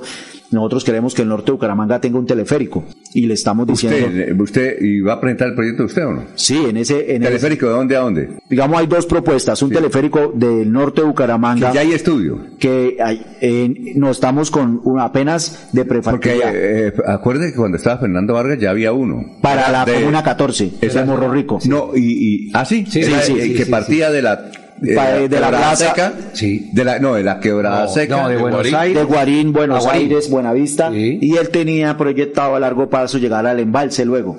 Ah. Eh, eh, no- nosotros, digamos, sabemos de ese estudio, ese es un teleférico. ¿Qué es lo que nos ha dicho el gobierno nacional? Nos ha dicho el gobierno chino, le ha dicho a Colombia, nosotros ponemos todo el capital, ustedes nos pagan un interés muy bajo del 3% a futuro y queremos generar ese enlace. Nosotros decimos, podemos hacer un sistema de teleférico que se necesita en el Norte y en la Comuna 14. Exacto. ¿Y partiría de dónde? Porque es que a- acuerde que había uno de la avenida Quebrada Seca con 15 al norte de Bucaramanga que lo... De la Virgen. De la Virgen. ¿El suyo de dónde parte? El teleférico. La idea. La idea de la Virgen. ¿De la Virgen? ¿De parte de la Virgen hasta dónde? Nosotros queremos, eh, digamos, que llegue hasta eh, Café Madrid, ¿cierto? ¿Y no es mejor desde la Quebrada Seca, donde está Metrolínea, Quebrada Seca con 15, hasta allá, hasta el norte de Bucaramanga? No, ojalá fuera, digamos, más allá, claro. Lo que pasa es que de la Virgen a la quebrada seca hay un buen tramo, digamos, no es tan pendiente, es más bien plano, ¿cierto? Entonces, nosotros lo que queremos es que por lo menos el sistema de teleféricos pueda conectarse con el sistema de transporte masivo en, en el Pero, punto de la pero Virgen. en la Virgen, ¿y hasta qué barrio? No, pues que cubra eh, todo el norte de Bucaramanga hasta Café Madrid. Como punto principal. Café de Madrid y por, o, eh, el Pablón, ¿no? ¿Sabe que Colorados. No sé. Pero entonces, ese es el Ese es el proyecto. Ahora, digamos, hay un viaje este del gobierno nacional con la bancada del Senado, ahí va a estar la senadora Gloria Flores, para dónde? hablar a Ah, China. ¿A China? Este fin de mes, y vamos a, tra- vamos a trabajar y vamos a, a proponer eso en el ¿Y plan. usted no puede del- meter en la comitiva? Ya que... no, no, no estoy metido en la comitiva, pero sí hablamos con el alcalde de nuestro interés que en el plan municipal de desarrollo este, este tipo de temas como una solución que a la vaya el alcalde. Claro. Claro. Que se meta ahí en la comitiva, vaya el alcalde y mire. Vamos a hacer esta primera, eh, que digamos, Va a este, proponer eso. eh, proponer este primer acercamiento. al y, Parra. y- No, porque no está... Por no, eso. pero mire, lo que pasa es que No, no, pero muy, las muy buena. ideas Es una buena... eso es para, eso la ciudad. las Bueno para la ciudad. Claro, para que- eso están. Teleférico. Generar ideas. Y que todo esté dentro del plan de desarrollo, don Alfonso, que es lo más importante. Exacto. Ahora, el día de mañana van a decir, ah, es que Jorge era de oposición y le votó el plan de desarrollo a Jaime Beltrán. Pues si Jaime Beltrán da la oportunidad de que las metas del plan nacional de desarrollo y las del pacto histórico se introduzcan en el plan municipal, pues claro que lo vamos a votar. Y eso implica que estamos empeñados con Beltrán. No, eso lo que implica es que estamos en un diálogo político en ciudad. beneficio de la ciudad. Bueno, muchas gracias. amistades, no vengan, hablando de amistades, concejal Flores, eh, se ha comunicado con el ex senador Alexander López. Todavía está de senador. Todavía, Oli, ¿que ¿cuándo va a soltar la curul? No, no la quiere soltar, ahí ¿Ah? Está, ahí está el senador, claro, si, si no hemos hablado con Alexander, Ah, ya. eh, el, el año pasado hablamos terminando el año, porque las plenarias de- del Congreso fueron casi hasta el 15 de diciembre. No, él básicamente lo que dice es que pues él va a dar la batalla jurídica eh, en, el, en el Congreso, pero también, digamos, hay una oferta del gobierno nacional de poder tener a Alexander López Dentro del el gobierno. Entonces, Eh, ¿Cómo qué sería? ¿Se- no, no sabemos, no sabemos. ¿Ministro del Interior? No creo. No, no, no sabemos, pero nosotros, La digamos, dice que ¿Ah? sí. La sonrisa no, del senador dice que nosotros- sí sabe. Nosotros claro. queremos como polistas que y como pacto histórico que Alexander pues, esté en el ¿Usted se gobierno. bien con Carlos Ramón González o no? Sí, claro. Ah, bueno. Ah, pero Carlos Ramón estuvo en la campaña, a diferencia de Carlos Parra que no estuvo, Carlos Ramón sí estuvo en la campaña presidencial de Gustavo Petro. Ah, sí, sí, Ah, claro. por eso está ahí como director del Bueno, DAP. muchas gracias por todos los datos que nos trajo. No, a ustedes, a Teleférico y Pero Alexander López. claro, sobre todo lo del teleférico, la gente en Bucaramanga empieza a preguntar y empieza a... Pero usted ya a- tiene a- maqueta, ya tiene proyectico, ¿o ¿no? No, ya hay, unos, ¿Lo va a ya hay unos, eh, no, hay unos proye- pre- proyectos elaborados para mostrarles a, ¿Ya los digamos, al gobierno chino. Ah, bueno, Pero- ¿ya lo tiene? Porque Ya. si lo tiene, hágame el favor y me lo pasa. Ah, en serio, para, para- para publicarlo. No, esto, esto es como una primicia y vamos trabajando al Ah, consenso. Gracias por la chiva. Don Alfonso, es que apenas llevamos 15 días de gobierno. No, pero el proyecto de él es que, mire, Sí, bueno, casi todas las ciudades del mundo importantes Lo tienen tiene. teleférico. Todos. Primero Bucaramanga. la- Hasta tren tiene allí en Faca y nosotros no tenemos. Exacto. Eh, ese otro tema, el tren, el- la vía ferrofia- la- la- Claro. lo ferroviario, También, pero ¿no? ese, ese otro tema que nos interesa Mire, es el gobernador dijo, En si hay temas buenos que me sirven de lo del programa de Héctor Mantilla, los voy a traer. Sí, ¿no? Y si no hay problema. usted es liberal, conservador, Claro, nada, que para sea. adelante. Importante para la ciudad. Para la ciudad, lo importante es Eso para la es ciudad, hermano. Que le van a dar madera, claro, le van a dar madera, pero para adelante, hermano. Gracias, Jorge, muy No, amable. a ustedes, a todos los oyentes, muchísimas gracias y feliz día. bueno, son las 7 de la mañana, 5 minutos. Ah, señor Rey, gracias.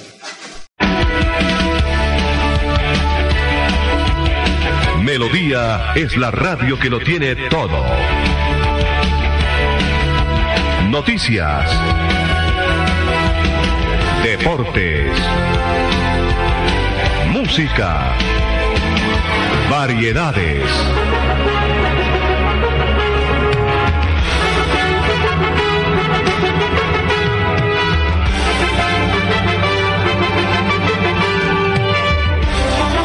Melodía La Grande.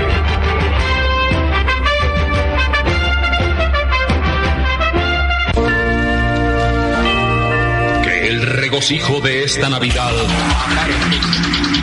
Prepárese. A continuación llegan las noticias. Usted nos escucha para estar más informado. Melodía, la que manda en sintonía.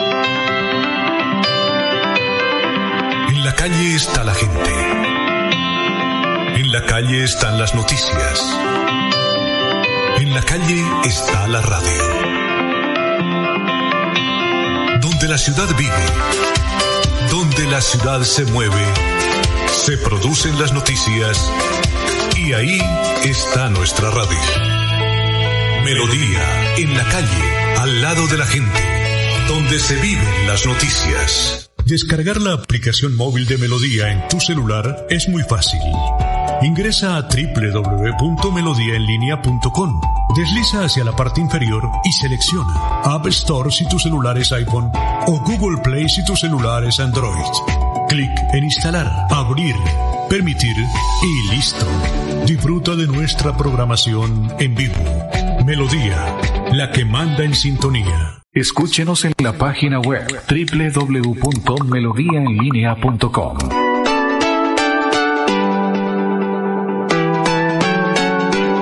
Melodía, Melodía, Radio Sin Fronteras. Escúchenos en cualquier lugar del mundo.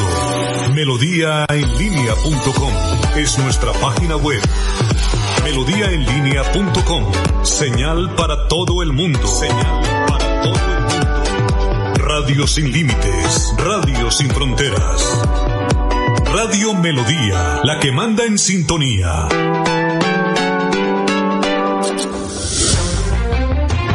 Continuamos con las últimas noticias en Radio Melodía. Radio Melodía, la que manda en sintonía.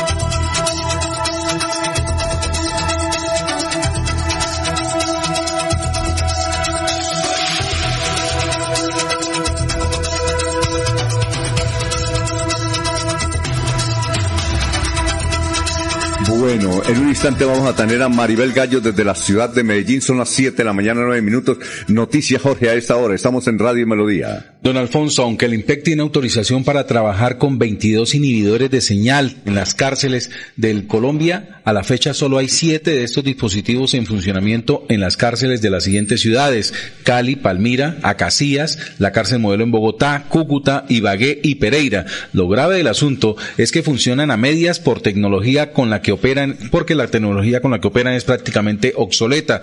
Los otros nueve inhibidores de la señal, de acuerdo con el IPEC, están fuera de servicio por vandalismo o falta de mantenimiento, por lo que, aunque están instalados, no sirven para nada en las cárceles del país y por eso los delincuentes aprovechan para hacer llamadas y enviar mensajes extorsivos desde sus celdas. Pero no es el único problema que enfrenta el IMPEC con respecto a los inhibidores de señal en las cárceles. También hay restricciones por parte de las comunidades que han demandado y han hecho acciones populares en contra de la entidad por cuenta de que se ven afectados por la instalación de estos dispositivos respecto a la señal celular en las zonas ubicadas en los alrededores a los centros penitenciarios donde están activos. Por esta razón, eh, el IMPEC ha pagado más de mil millones de pesos a las comunidades que se han molestado por los inhibidores. Son las 7 de la mañana, 10 minutos. Aquí nos envía eh, Medardo Ortiz, una foto donde está usted con Freddy Gar y está Jorge Líbano, está Freddy Garzón, dice ahí le mando la evidencia. Laurencio se nos escapó y no estuvo en la reunión. Sí, sí, sabían esa foto. No, no, la recuerdo. Ah, sí, Ah, sí, señor. foto. Eh, La subimos. foto. Bueno, el día de la eh, posesión del alcalde de Florida Blanca. Vamos, sí. Fue el eh, 29, 28, 29. Él dice que el 28, el Día de los Inocentes. Ah, bueno, ahí estamos. Bueno, eh, Luis Carlos Carreño nos escribe la mutualidad Bucaramanga. Aquí ellos no nos enviaron los nombres de los oyentes. Dice qué pasaría con Jorge Duque Linares, era motivador que nos hacía trasnochar en tiempo pasado. ¿Se acuerdan? No, él sigue dictando conferencias. Es que ahora está por las redes sociales. Está por las redes sociales y está dictando conferencias. De otro oyente que no identificamos el nombre, dice Santander en carreteras principales sí da tristeza, muy atrasado. Ver el departamento más pequeño y mejores con mejores vías, ni hablar de las carreteras terciarias. Estamos muy mal. Muy bien. Eh, saludamos a don Freddy. Freddy, ¿qué ha habido? ¿Lo dejó el bus? Don Alfonso, muy buenos días. ¿Qué hay de nuevo? Muy buenos días a usted, a, ¿Qué ha hecho? a todos los compañeros, ¿no? Ah. A Jorge Caicedo, Liévano, a Arnulfo, a, por supuesto a Laurencio, que ahí los venía oyendo y... ¿Sí nos está escuchando? Por supuesto. ¿Cómo se Alfonso, yo escucha? la única emisora que yo escucho es Melodía. Oiga, venga, Y pero ¿y, y la aplicación? ¿Usted lo escucha es por la aplicación? Yo lo escucho por una aplicación que se llama Mi Radio. Ah, En exactamente. esa ahí yo pues descargo eh, los programas que más frecuento y que Ah. más oigo. Y ahorita bajando, subiendo yo pues la emisora me encontré con los con el entrevistado, con el concejal Jorge y, Ah, y Jorge. con su asesor estrella, Ah, sí, sí, claro. el muy doctor bueno. Reinaldo. Pérez. Sí, señor. Ahí nos saludamos. Y venía, lo, venía oyendo, don Alfonso, ustedes muy motivados con el tema del... eh, ¿Teleférico? El telesférico. No, bien, claro. No, don Alfonso, no son cuentos chinos. Perdóneme que yo soy agua fiesta. ¿Usted eh, piensa que No, no, chino? no, sí, sí, sí. Pues, Resuelvan. claro que la China- son la- los chinos los que la quieren China- Es un financiarlo. cuento chino. Sí, total.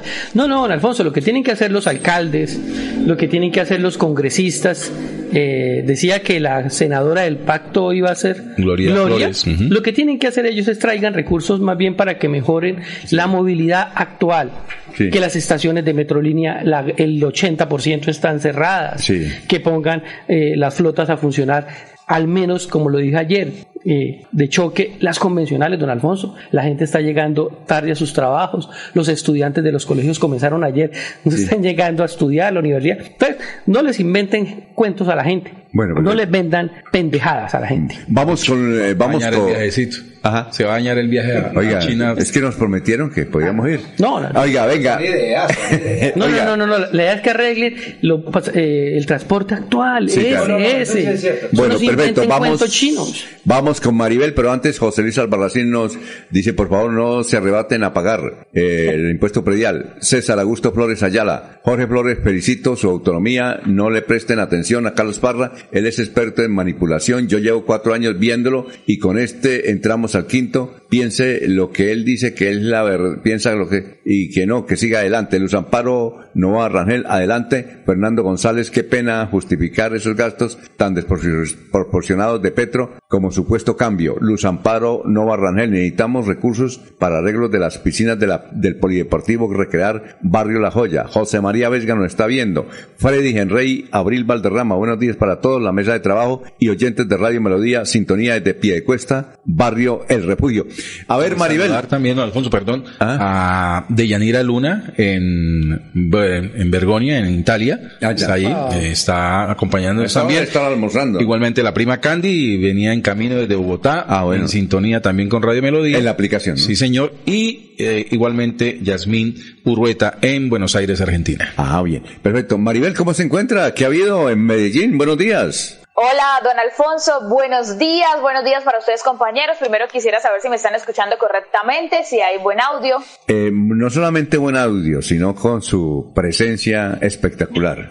100 sobre 100. Ah, bueno, me alegra mucho que eh, podamos estar aquí conectados. Efectivamente, les saludo desde la ciudad de la eterna primavera, desde Medellín, que tiene un clima maravilloso. Y tengo que decir además, viajé por tierra ayer exactamente a las 10 de la noche, bueno, no, 10 y media más o menos estuvo arrancando el bus del terminal de Bucaramanga y al terminal de Medellín 7 horas. Es decir, está eh, bueno venir a Medellín por tierra porque resulta bastante rápido el recorrido. La verdad yo no me di cuenta ni a qué horas llegué, yo me acosté y de una vez me desperté cuando ya me dijeron, hey, llegamos, estamos en el terminal, así que bueno, por lo menos esta ruta estuvo agradable en este viaje por tierra y bueno, aquí estamos entonces desde Medellín. Ahora, ¿qué estoy haciendo en Medellín? Porque estoy por acá. Tengo que eh, decirles que en Medellín eh, se está desarrollando desde hace una semana, alrededor de una semana, la Baby Football, festival de festivales que organiza la Corporación Deportiva Los Paisitas, que ha robado o tiene gran protagonismo desde hace más de 30 años por convertirse en ese evento deportivo en el que han eh, salido o se han conocido en el fútbol infantil jugadores como James Rodríguez, Juan Fernando Quintero, en donde se han dado a conocer Juan Guillermo Cuadrado, muchos de esos jugadores han tenido paso por lo que anteriormente era la baby fútbol, ahora, eh, perdón, la pony fútbol, ahora es la baby fútbol en esa separación de la Corporación Deportiva de los Paisitas, pero que sigue siendo una tradición y el torneo más importante del fútbol infantil que se desarrolla en Colombia, además en donde también hay 30 disciplinas deportivas en las que, por supuesto, Medellín se convierte en un festival de festivales del deporte. Lo decía el gobernador en unas palabras que le escuché, dice, ese es el torneo nacional infantil que se juega en el país y de verdad hay que decirlo, con maravillosas sedes deportivas y bueno, ¿por qué estoy acá?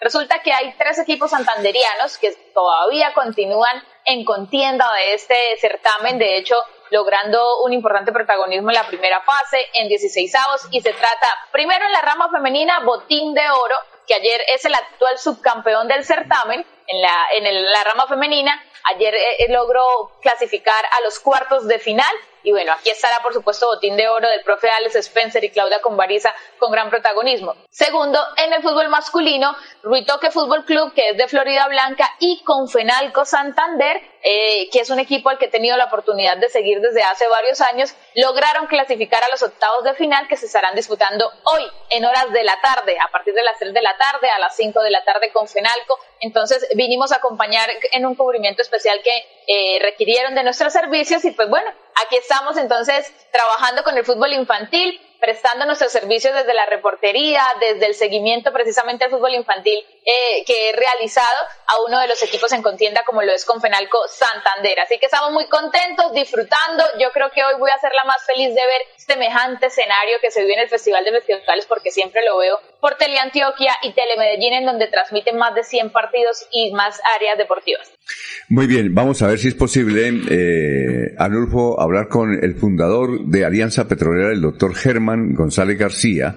A ver, ¿qué opina de él? ¿Usted qué otro dato sabe, Maribel, en torno a Valledupar que tenga la sede de la Alianza Petrolera? ¿Qué otros datos ha conocido? Que es un hecho, que es un hecho. Ya anoche aprecié fotos de profesores de las divisiones inferiores despidiéndose eh, de abrazos, desafretos grupales, de muchos éxitos, muchachos, buen viaje, que el fútbol es como el balón, da muchas vueltas, nosotros nos acomodamos, es nuestro trabajo, en fin, muchos ya despidiéndose de Barranca Bermeja porque como les dije ayer, ayer terminaron de sacar las últimas cosas y los últimos elementos del estadio Daniel Villa Zapata, están las fotografías, está todo, eso es un hecho. Y aunque Jonathan Vázquez, alcalde de Barranca Bermeja, ha salido ya en varias ocasiones, en varias oportunidades en las últimas horas hablando que hay un plan, que sí hay forma, que, que, Alianza Petrolera no se va, bueno, en fin, es un hecho. Carlos Ferreira ayer salió en horas de la mañana, como sobre las 10, en Winsport, y fue claro, fue enfático el por qué se va, fue enfático en, en que el tema, el por qué se está dando, por qué se desarrolla, es un hecho. Yo creo que aunque eh, han intentado ofrecerle no, sino mostrarle la importancia que es para el sentimiento del hincha de Alianza Petrolera que se había crecido en los últimos años. Ya eso era un tema súper pactado, no hay una contra, contrapropuesta que, que se le haga por lo menos eh, competencia a lo que le ofrecieron en Valledupar. Yo creo que ya hubo una palabra que no tiene reversa, y se estará respetando, pero ya es un hecho, ya repito, ya toda la mudanza se completó, hoy deben presentarse de hecho ya los jugadores a, en Valledupar y pues bueno, hoy martes ya se estará viendo eso. De hecho, desde Valledupar ya han salido informativos en donde aclaran también el nombre que va a tener, ay, ahorita en este momento si se me escapa, el nombre que realmente va a tener Alianza, que no tiene que ver con Vallenato. Ah, es decir, pero ¿será Alianza, Alianza Valledupar? ¿Fútbol Club? No, no, no, no tiene que ver, se me escapa ahorita el nombre eh, bueno, voy a tratar de, de, revisar ahora en redes cómo está el tema, porque de Valledupar muchos ah, informativos ya han salido con el tema. Entonces, lo de Alianza es un hecho. Ayer, Ariel Quiseno, que es uno de los periodistas de Barranca Bermeja, que trabaja además con Win Sports, que es el que está muy pendiente en todo el tema del periodismo deportivo allí en, en, en la bella hija del sol, eh, expresó ayer en un estado de WhatsApp, de hecho tarde-noche, eh, diciendo hay una luz de esperanza y es real.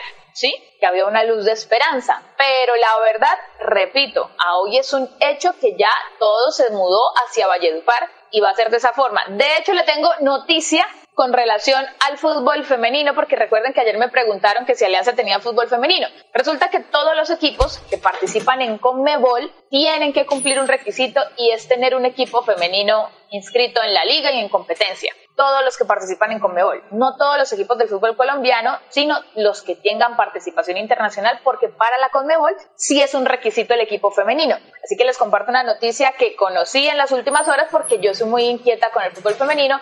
A mí me da tristeza, pues me había dado alegría que Lanza Petrolera tuviese que sacar equipo femenino porque era oportunidad para más futbolistas de poder estar presentes en la liga que viene para este 2024, pero resulta que, pues yo dije, se va para Valledupar, ahora la oportunidad no va a ser tanto para Santander, sino para el Cesar, bueno, pero no, resulta que Alianza Petrolera antes de todo este tema ya había cuadrado que a ellos como tal no les interesaba mucho iniciar un proyecto en el tema femenino porque es difícil. De pronto en Santander es eh, eh, quienes tienen unas bases muy trazadas ya sabemos que es el profesor Botín de Oro, otros clubes que han venido saliendo en los últimos años, pero bueno, lo que hicieron, o, repito, eso es noticia, es noticia, es noticia e información de última hora aquí con ustedes. Alianza Petrolera, o bueno, Alianza, que se va para Valledupar, tendrá un convenio con Real Santander, que tiene el equipo profesional en la Liga Femenina, que es precisamente base Botín de Oro, que dirige el propio Alex Spencer. Así que habrá esa relación para que pueda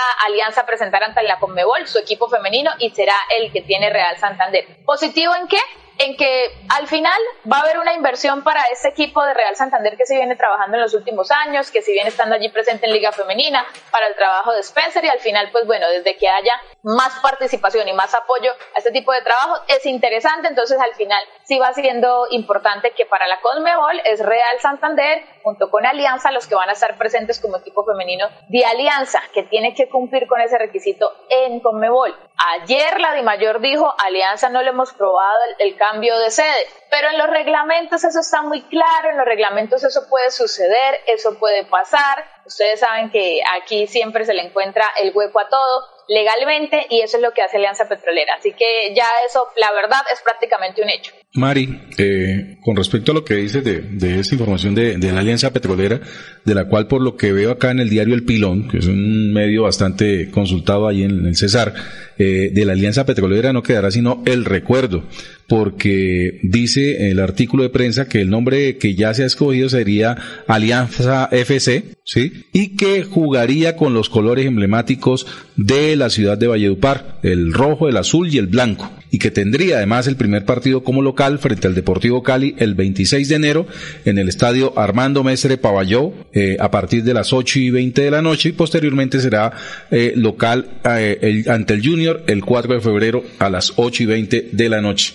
Es lo que dice el diario El Pinol y de acuerdo a lo que ha dicho en la última parte de tu información, el señor Ferreira está a la espera de que la I mayor apruebe el traslado de sede y, y autorice también el cambio de los colores del uniforme del Otrora Alianza Petrolera. Ah, sí, oiga, Maribel. Eso va a eh, ser aprobado, eso va a ser aprobado. Oiga, Maribel, tenemos a, a, Germán González García, que fue el fundador de Alianza Petrolera. Eh, Germán, ¿cómo está? Tenga usted muy buenos días.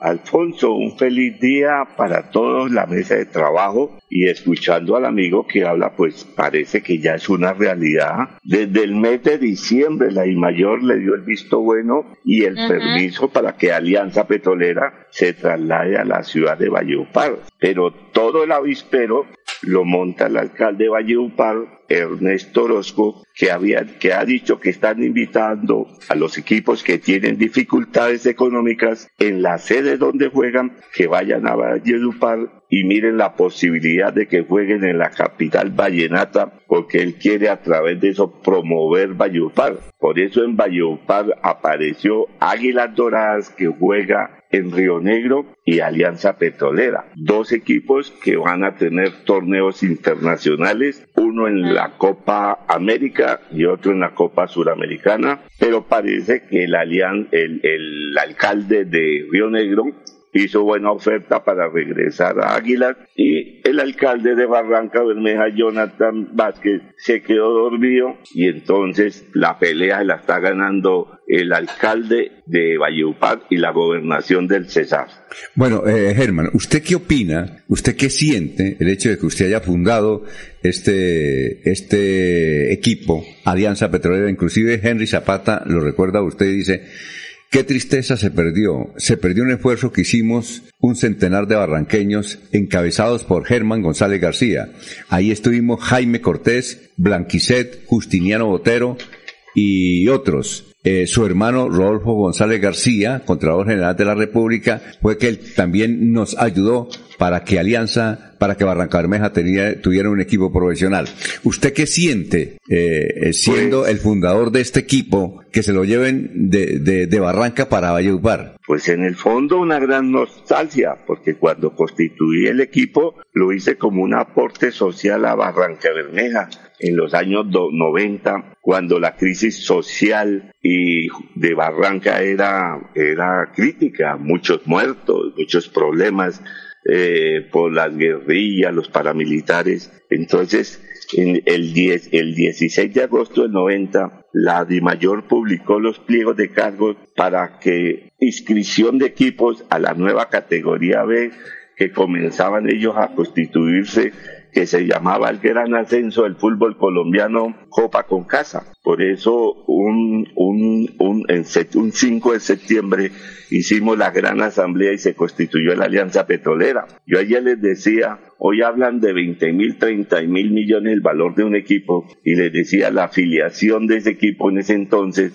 nos costó 10 millones de pesos, plata que no teníamos, porque yo simplemente vi en el periódico El Tiempo la invitación, entonces sacamos unos bonos de mil pesos que le quitábamos a los trabajadores de, de Copetrol quincenalmente para comprar el, el abono que valía 10 mil pesos.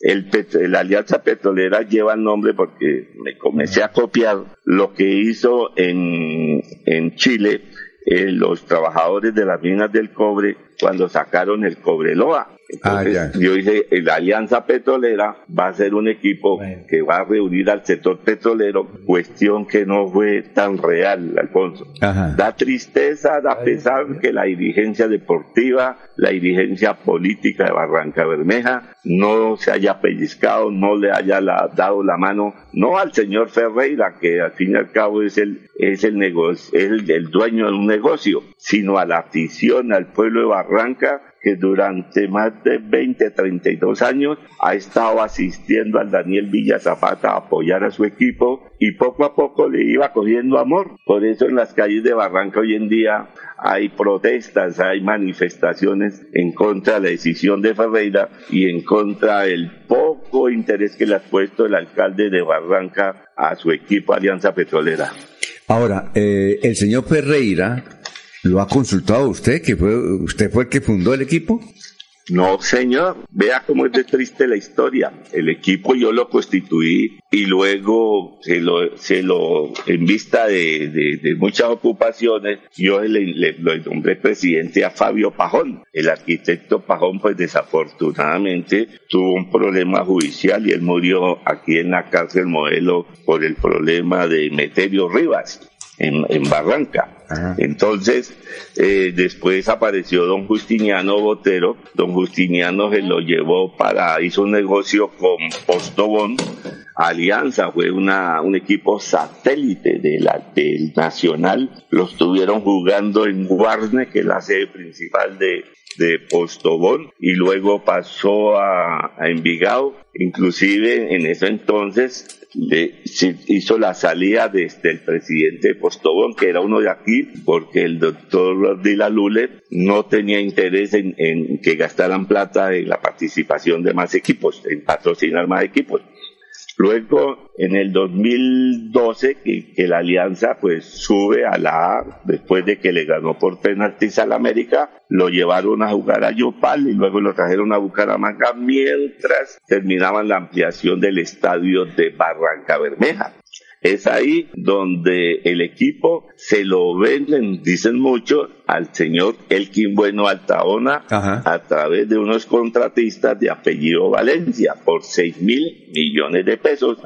Se lo vendió la universidad, eh, lo vendieron eh, me parece, lo compró él, y esos 6 mil pesos, 6 mil millones fueron repartidos, 2 mil para la Universidad Autónoma de Bucaramanga, 2 mil para Postobón y 2 mil tengo entendido que lo llevaron unos señores de Barranca Bermeja. Pero a mí no, no me han tenido en cuenta para nada, no he sido ni ni me han dado una boleta de cortesía para entrar al equipo, nada. La gente me llama y me, desde el domingo comenzó a llamarme que hiciera algo, pero dije, eso es un negocio privado. Eh, traté de hablar con el alcalde, al alcalde se le ha enviado todas las cosas, se le ha dicho que haga copia de lo que está haciendo. El alcalde de Cincelejo es otro que alborotó el avispero a él se lleva el equipo Tigres de Bogotá a jugar a, a Cincelejo. El, el, el Valleupar Fútbol Club que jugaba en Valleupar y que por no aporte del de, de económico se fue a jugar a Suacha. En Suacha se llamaba Real Suacha. El nuevo alcalde de Suacha, un señor Sánchez, dijo, yo no sigo aportando plata, el equipo lo regresan ahora a Valleupar.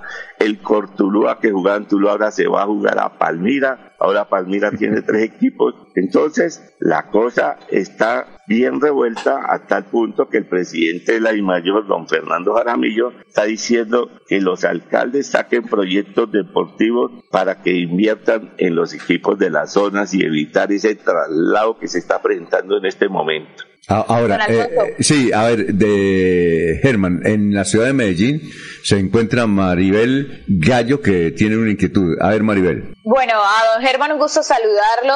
Qué bien eh, poder conversar con alguien que tiene que ver con el inicio de esa historia de Alianza Petrolera. Aquí en Melodía hemos compartido que ya es prácticamente un hecho lo del traslado de Alianza a la ciudad de Valledupar y de pronto ellos no, le, no la han consultado, pero lo que sí quiero decirles es que ojalá, ojalá y creo que van a existir muchos que le van a empezar a consultar es para la fundación de un equipo que verdaderamente le, le, le corresponda a Barranca Bermeja. Ya he leído a muchos con la intención precisamente de empezar a, a, mirar cómo crean un nuevo club, cómo crean un nuevo equipo, qué ficha de pronto consiguen también en el fútbol profesional, así sea comenzando en la B.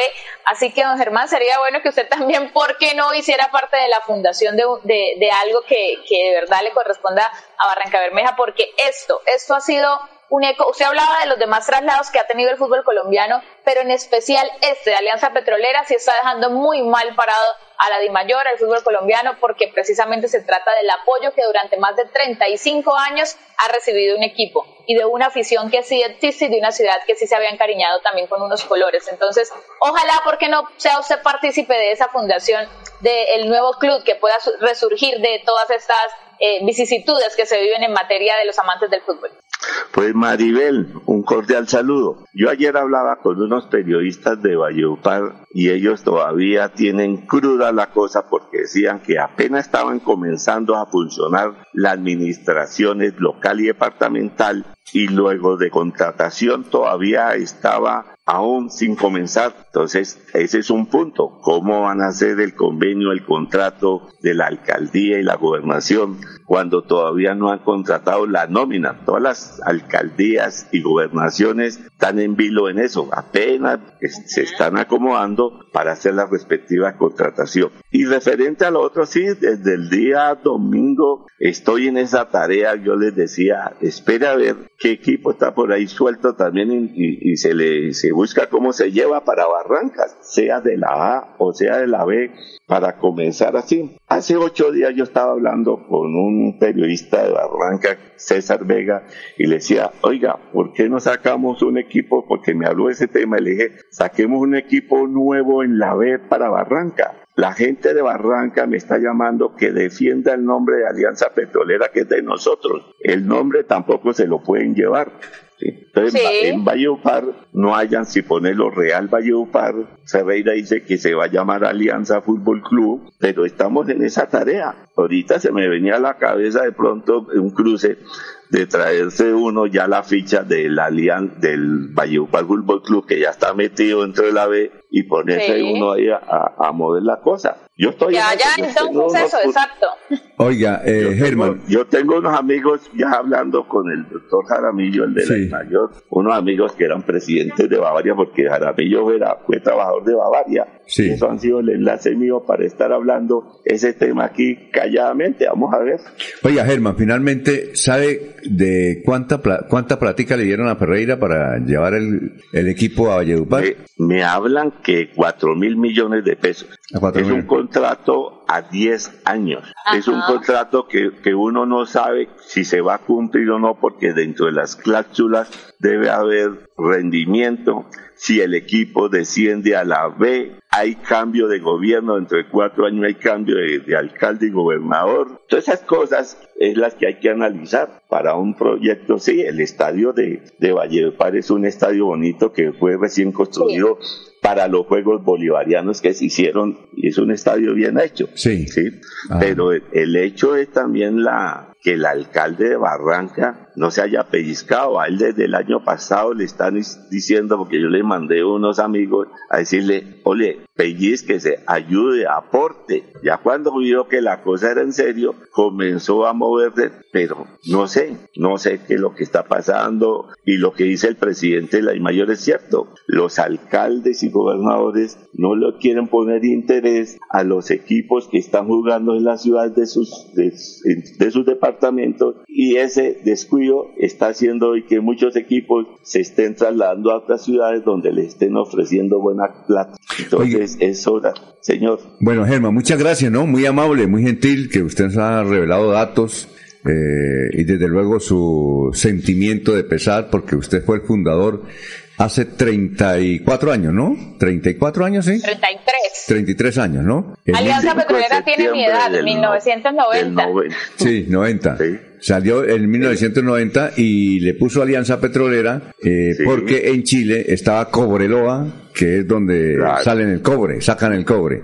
ah, bueno, perfecto. Bueno, eh, esperamos a ver de que pronto, si se fue la Alianza, Barranca vuelva a tener fútbol, aunque sea del torneo de la B, para buscar nuevamente aspiraciones, porque otra de las cosas que tenía Ferreira es que nunca le dio oportunidad al jugador de Barranca Bermeja. Nunca las divisiones inferiores funcionaron en la Alianza Petrolera en Barranca Bermeja. Luego el jugador de Barranca, que es de excelentes condiciones, nunca tuvo tenido en cuenta para ser alineado en la Alianza Petrolera. Bueno, muchas gracias, Germán. A usted muy amable por haber eh, dado esta entrevista exclusiva aquí a Melodía. Muy gentil, ¿no? Gracias, Alfonso. Un feliz día para todos y gracias. Bueno, perfecto. A usted, Maribel, muy amable. ¿Ya desayunó? No, señor. De hecho, tenemos un desayuno ahorita con los chicos de Confenalco Santander a las 8 de la mañana. Ah, Entonces, bueno, para allá voy ya. Muy bien, perfecto. Éxito. Cuídese, ¿no? Cuidado con el calentado. claro que sí. Maribel no ha desayunado y nosotros tampoco. Ah,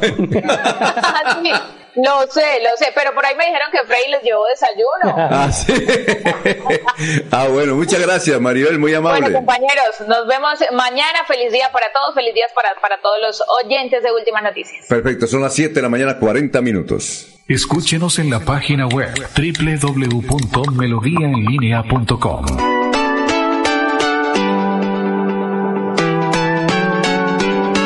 Melodía, Melodía, Radio Sin Fronteras. Escúchenos en cualquier lugar del mundo. Melodíaenlínea.com es nuestra página web. Melodíaenlínea.com. Señal para todo el mundo. Señal para todo el mundo. Radio sin límites. Radio sin fronteras. Radio Melodía, la que manda en sintonía. Descargar la aplicación móvil de Melodía en tu celular es muy fácil. Ingresa a www.melodiaenlinea.com. Desliza hacia la parte inferior y selecciona App Store si tu celular es iPhone o Google Play si tu celular es Android. Clic en instalar, abrir, permitir y listo. Disfruta de nuestra programación en vivo. Melodía, la que manda en sintonía. La calle está la gente. En la calle están las noticias. En la calle está la radio.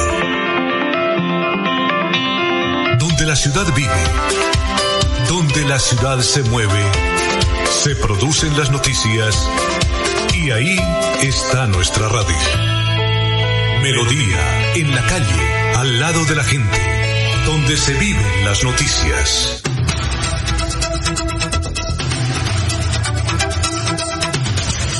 Pero. Bueno, vamos con una ronda de noticias, son las 7:42. Jorge, lo escuchamos. Don Alfonso Altrino, que habíamos hecho mención del, el, del exdiputado Ferley Sierra, del profe Ferley, en, con respecto a que el gobernador de Santander, Juvenal Díaz, lo bloqueó en la cuenta de X, eh, le ha, recibido respuesta por parte del hermano del gobernador, del ex senador Iván Díaz Mateus, quien sí. pocas veces eh, Iván Díaz participa Mateus. a través de También esta red social. Hijo, Iván Díaz Barrera también tiene Twitter y también él, responde sobre eso. No, pero aquí es el, el ex senador Iván Díaz Mateos quien le responde al ex candidato a la gobernación Ferley Sierra. Sí.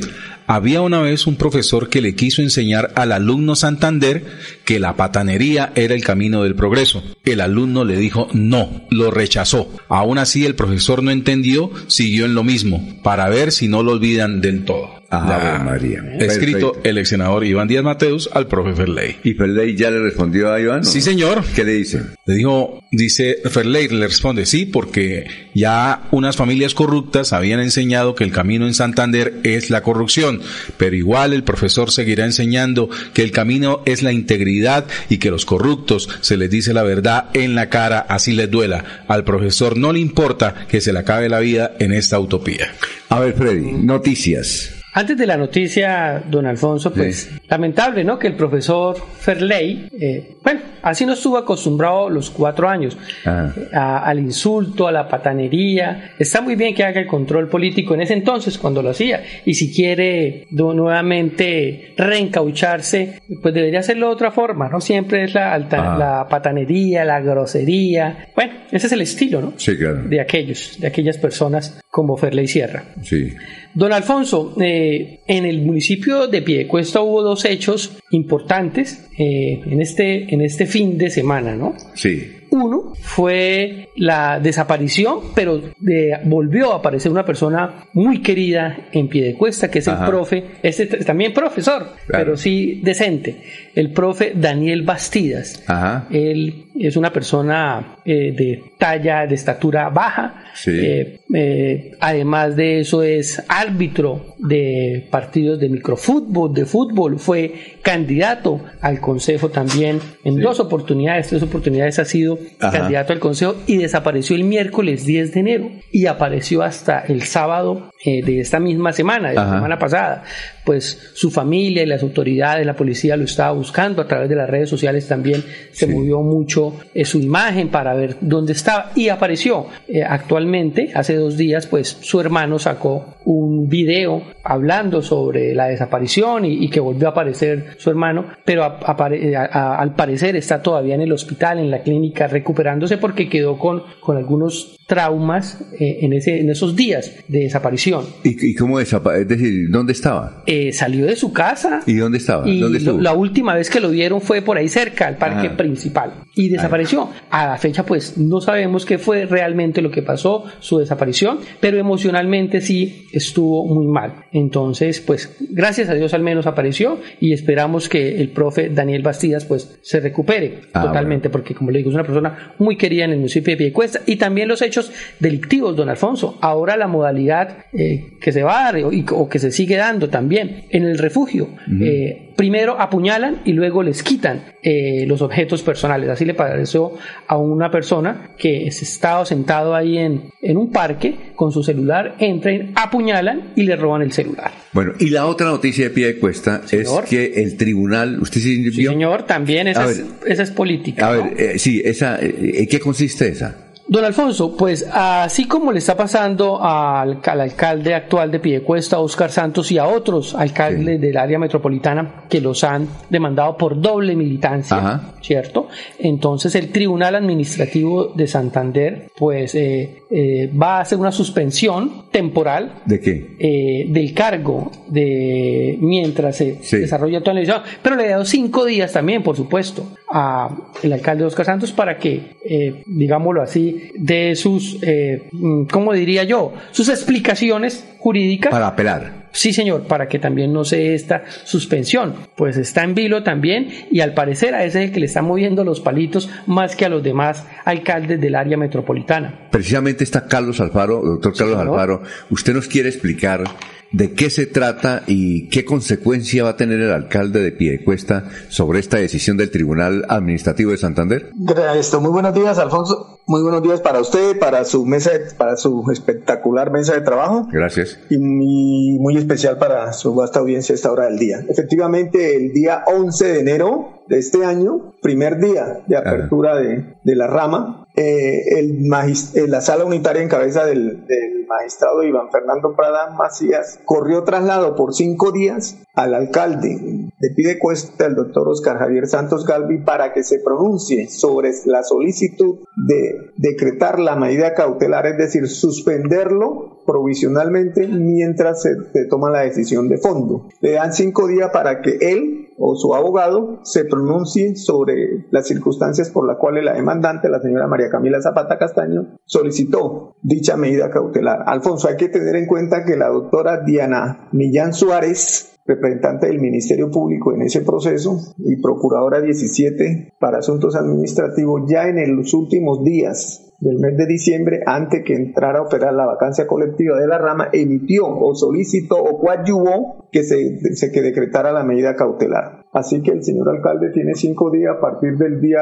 viernes 12 para pronunciarse sobre esta solicitud de, medida cautelar, Alfonso. Eh, exacto, eh, tiene cinco días para apelar y obviamente sigue en el cargo. Eh, ¿La investigación sigue? Sí, porque es que si jugamos que efectivamente se decrete la medida cautelar, contra la misma procede el recurso de apelación, la cual, la cual procede el recurso de apelación en el efecto suspensivo, es decir, no lo sacan del cargo hasta cuando la sesión quinta del Consejo de Estado resuelva dicha apelación. Esas apelaciones en Bogotá ante la sesión quinta del Consejo de Estado mucho demoraron. ¿Por qué, Alfonso? Porque es que en Colombia hay 27 tribunales administrativos y todas van a llegar, todas las nulidades electorales van a y por eso a veces demora más la apelación que el proceso en primera instancia. Ah, bueno. Oye, ¿alguna quietud? Bueno, muchas gracias. doctor Alfaro, no, yo tengo una pregunta. ¿Esa suspensión eh, provisional sería por cuánto tiempo, doctor Alfaro? Si se diera, ¿no?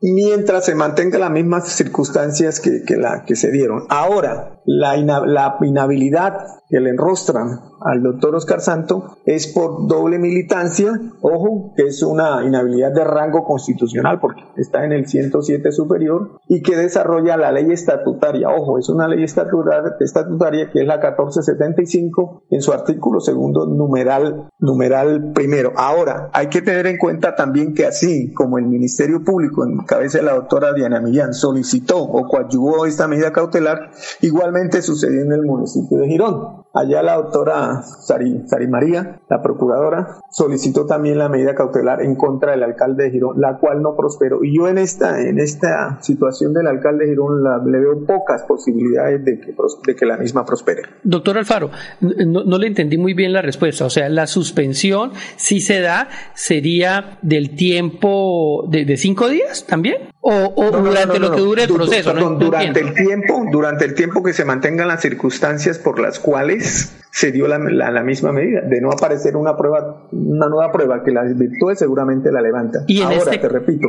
la dan en el efecto suspensivo, es decir, se mantiene el alcalde hasta cuando lo resuelva la apelación, la sección quinta del Consejo de Estado. Y en este caso, ¿quién haría las veces de alcalde en esa suspensión? El ¿Quién señor podría gobernador, hacerlo? como es una vacancia temporal, no absoluta, encarga a un funcionario de la misma, de la, del mismo municipio. Perfecto. Doctor Alfaro, como un, un, lunes difícil para los alcaldes del área metropolitana, todos mmm, con problemas de doble militancia y, y procesos admitidos para, para desarrollar los, estos, estos procesos. Es que lo que pasa es lo siguiente, amigo, y demás compañeros y además la audiencia. Los alcaldes, en este caso los alcaldes, está demandado el de Bucaramanga, el de Lebrija, el de Girón, el de Piedecuesta. Yo tengo demandado como cuatro o cinco, un gobernador fin. Abusaron de la, de, la, de la doble militancia en modalidad de apoyo. Por ejemplo, el alcalde de Piedecuesta, el doctor Oscar Santos Galvis, él iba con el apoyo del Partido Liberal. ¿Sí? Sí, claro. Y aportaron pruebas que él solicitó el apoyo de concejales de aspirantes al Consejo y a la Asamblea que iban con el aval de otros partidos. Si bien él firmó o hizo con el partido ASI y otro partido, pero era para que esos partidos lo apoyaran en su aspiración a la alcaldía de Piedecuesta, ¿correcto? Sí, claro. No viceversa. Entonces, ese orden de idea, y además, ojo, lo que, ay, pucha, se fue el agua, se fue la luz acá. Pero ahí lo escuchamos, ahí está en directo, doctor Alfaro, no se preocupe. No se preocupe, siga. ¿Y cómo estaban diciendo por ahí que, que Melodía no iba más? Ah, pues la, la, la oposición, la oposición, doctor Alfaro. Más vivos que nunca. Bueno, ojo al parche, lo que les voy a comentar. Como decía mi profesor de, de cálculo infinitesimal en los años 72. Sí. Cuando yo conocí a Alfonso, que Alfonso en esa época tenía 58 años, creo. Más o menos. Mi profesor de cálculo infinitesimal de la UIS, el tuerto Gamboa, decía ojo al parche, a lo que a voy a decir cuando se presentaba una situación difícil. Sí. La decisión sobre si se decreta nula la elección de todos estos alcaldes, que son como 150 en todo el país que hay demandados. ¿Quién la toma? La sesión quinta del Consejo de Estado. Y esa sesión quinta del Consejo de Estado que debe tomar esta decisión fue la misma que decretó nula la elección de Roy Barrera, de Alexander López y aquí en Santander del exalcalde de, de Girón. Imagínense ustedes. Doctor Alfaro, eh, otra preguntita, porque de todos modos usted pues, es un conocedor de esos temas.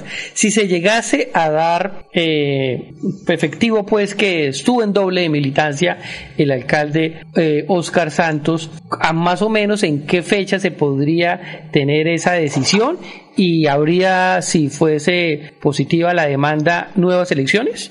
A ver, como te decía, la tardanza prácticamente es en Bogotá. Sí, entonces claro. en ese orden de día yo creería, yo le pongo por, por lo menos año y medio. Claro. Y como faltan menos de 18 meses, sí habrían elecciones atípicas en ese municipio.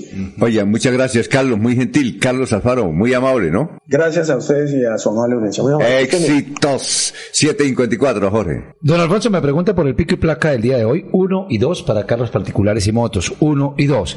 Y me pregunta por las tarifas. La tarifa de taxi ya está en 7.200 pesos a partir de ayer, Ajá. oficialmente, eh, la mínima. Sí, claro. Y 3.300 pesos para los que van todavía en Metrolínea. Disculpe, bueno. la, la, mínima ¿No me recuerda. del 20? 7.200. 7.200. Pero ya, ya salió el decreto. ¿Ya está? Ya, ya tiene, ya, ya lo oficializaron. Bueno. ¿Y el Metrolínea? 3.300. Estaba en 2.800. Sí, que va en 3.300. Uy, bueno, ¿y con un servicio tan, tan malo? Y tan malo porque realmente no hay buses de Metrolínea que presten un buen servicio. Se demoran muchísimo, pero ¿A la cómo tarifa no, ¿cómo tarifa? 3.300 Uy, no, no puede ser, ¿en serio? ¿En serio? Muy caro. Claro, si quiere vaya a pie de Claro. cuesta usted que van a Muy caro. No, lo que ocurre es que en este 3.300. momento no hay buses disponibles de la flota, eso sí, Ah. tienen, por eso se hablaba hace un tiempo que inicialmente la nueva flota vale unos 300 mil millones de pesos, son 100 buses. Recuerde usted, Alfonso, que Sí. estuvo en Panamá, ¿cómo es el sistema parecido aquí a? Cuando don Exacto. Alfonso autorice... eh, Eh, bueno, usted eh, tenía una de emisión, el señor alcalde le preguntó por la estación Sí, de señor, servicio. claro. ¿Qué dijo? A ver, cuénteme.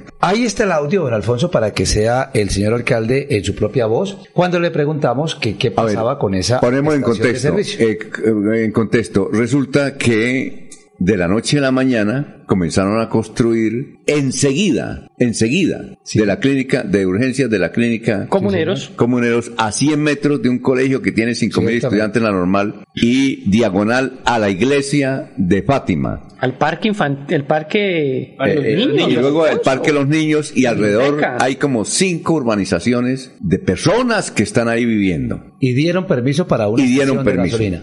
Entonces la idea Nadie era entiende. nadie entiende eso y continúan construyendo. Sí. Y no le paran bolas. Usted habló con el alcalde, ¿cierto? Sí, señor, hablé con el señor alcalde, le preguntamos y eso dijo el señor alcalde que está aquí en esta conversación. Hoy hemos eh, empezado este proyecto de entornos seguros en el Colegio La Normal.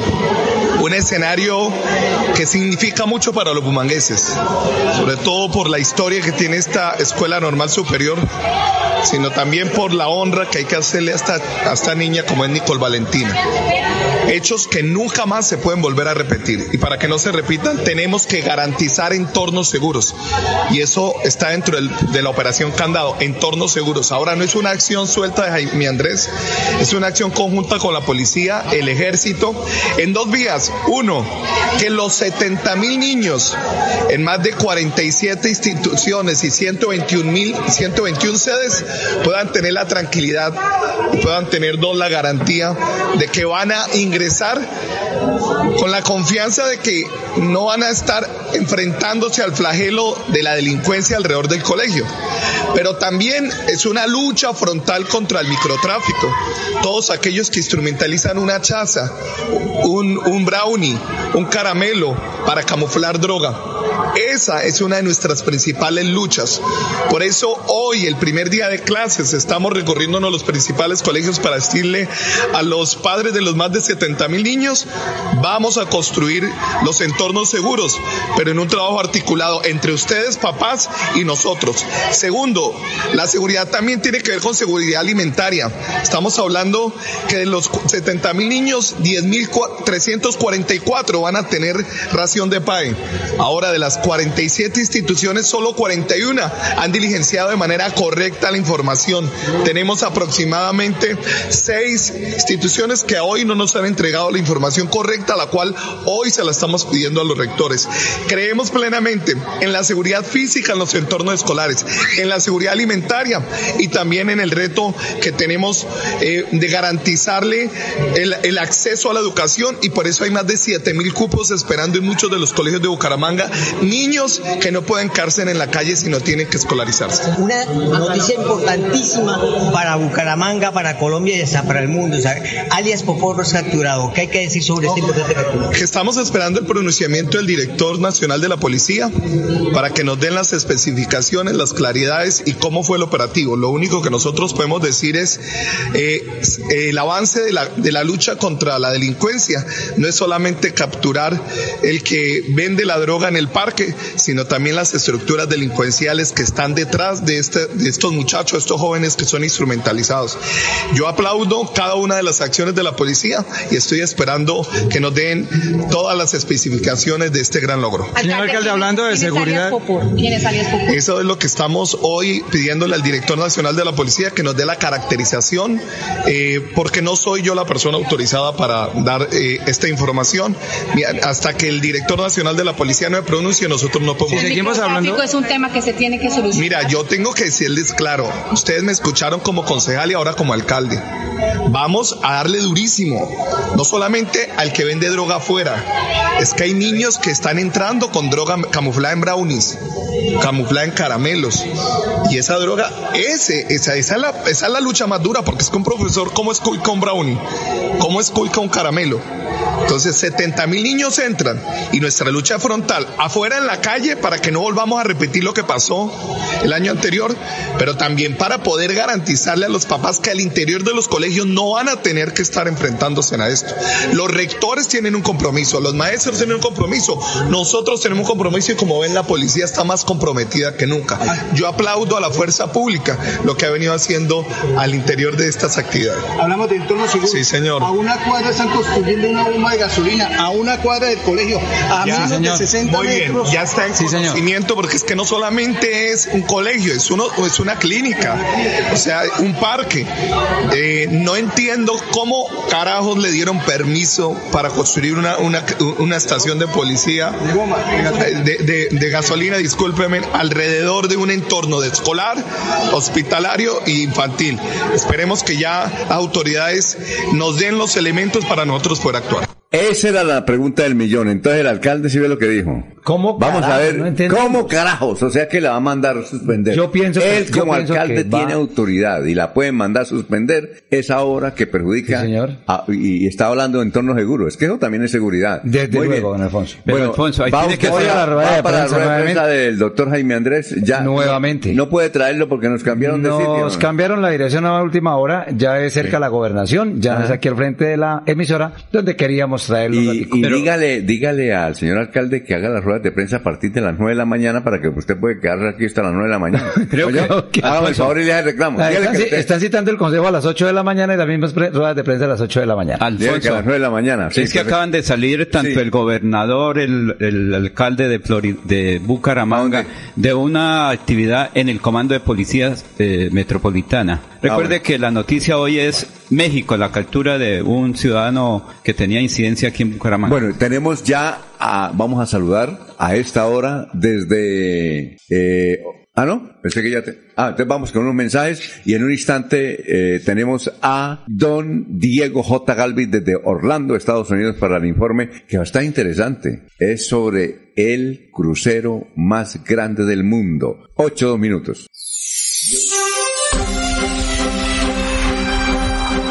Desde Bucaramanga y su área metropolitana, transmite Melodía para todo el mundo. Melodía es digital. Primera en información. Primera en noticias. Melodía, Melodía, la que manda en sintonía.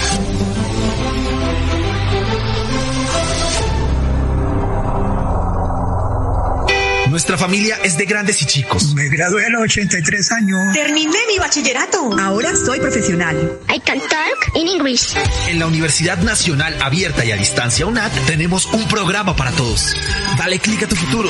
Transforma, inspira, lidera. www.estudianlaunat.com Descargar la aplicación móvil de Melodía en tu celular es muy fácil. Ingresa a www.melodiaenlinea.com. Desliza hacia la parte inferior y selecciona App Store si tu celular es iPhone o Google Play si tu celular es Android. Clic en instalar, abrir, permitir y listo. Disfruta de nuestra programación en vivo. Melodía, la que manda en sintonía.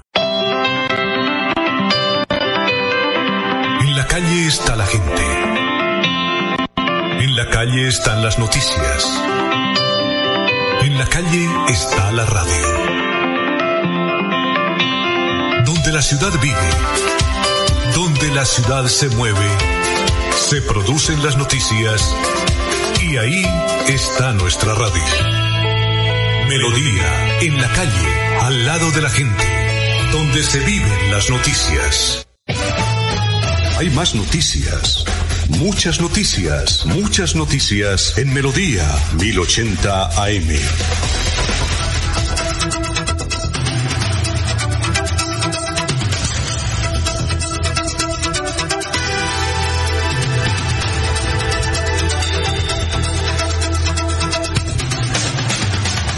Bueno, saludamos, eh, muchas gracias por estar ahí con nosotros en Orlando, Estados Unidos, a Diego J. Galvis. Diego, sí, eh, vamos a renovar los informes que usted del año pasado nos hace aquí a través de Radio Melodía. Tenga usted muy, pero muy buenos días. Aquí son las 8 de la mañana, 5 minutos. Aquí también, Alfonso. Ah, bueno. Aquí también son las 8, 5 minutos. Es una temporada eh, fría, una temporada opaca, una temporada de lluvia en estos días por el área de, de Central Florida, de Orlando, de Tampa, de Kissimmee, de los parques de Disney. Pero pues aquí estamos para eh, dar una manito, para acompañar a los oyentes, para hablar de todo un poquito y, y, pues para seguir haciendo esto que tanto nos gusta, que es estar en contacto con la gente de, de Radio Melodía, Alfonso. Exacto. Bueno, ¿cuál es el tema de hoy? Yo ya lo anuncié en el sentido sobre el crucero más grande del mundo. Pues Alfonso, el, el, el ser humano creo que siempre ha tenido la inquietud y la necesidad de conocer otras, otros lugares, conocer otras historias, conocer otra gente. Y en 1872, eh, Julio Verne escribió un libro eh, muy importante que se llamó La Vuelta al Mundo en 80 días. Yo, yo creo que usted recuerda esos personajes por, Claro. por el libro o por las películas. Eh, Phileas Fogg, que era el, el- el aristócrata eh, inglés, y su ayudante, que era Passepartout, que eran los que recorrían el mundo en 80 días, cumpliendo una apuesta con otros ingleses, y al final lograban llegar a, a- a estar a, a- a presentarse frente a la reina. Luego lo conocimos por Cantinflas, que fue Passepartout en la- una primera versión de la película. Luego, eh, hace poco estuvo, creo que Jackie Chan fue eh, Passepartout en la, en la segunda versión de la película, segunda o tercera versión de la película de la Vuelta al Mundo en 80 días. Entonces la gente siempre ha tenido esa necesidad y algún genio, algún genio comercial, eh, se le ocurrió hacer un crucero que le diera la vuelta al mundo. Ese crucero es de Royal Caribbean, la compañía eh, famosa en, todo el continente americano por sus cruceros, y se llama Serenade of the Seas. Es el nombre del barco que recorre el mundo. El crucero, el plan completo, incluye 274 noches en el barco. Tiene 150 destinos y recorre 65 países. Va a visitar 11 de las maravillas del mundo, entre ellas Machu Picchu, las pirámides, la muralla china, pero es un, es un barco terriblemente imponente. Yo creo que hablar de la proporción o hablar del tamaño eh,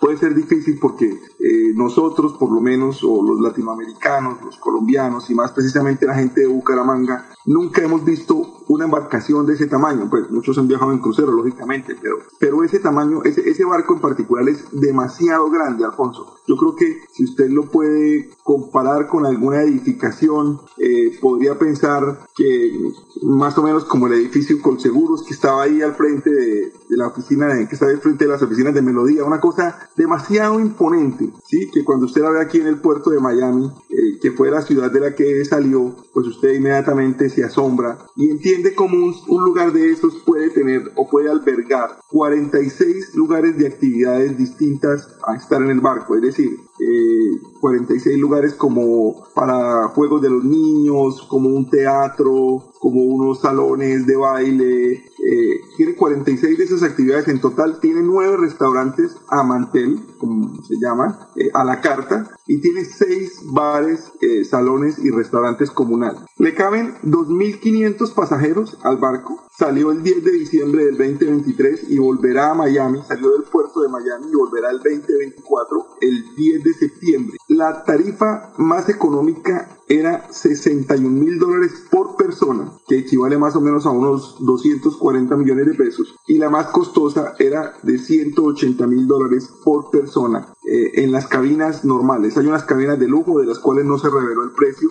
pero fueron las primeras que se vendieron. 180 mil dólares equivale más o menos a 720 millones de pesos.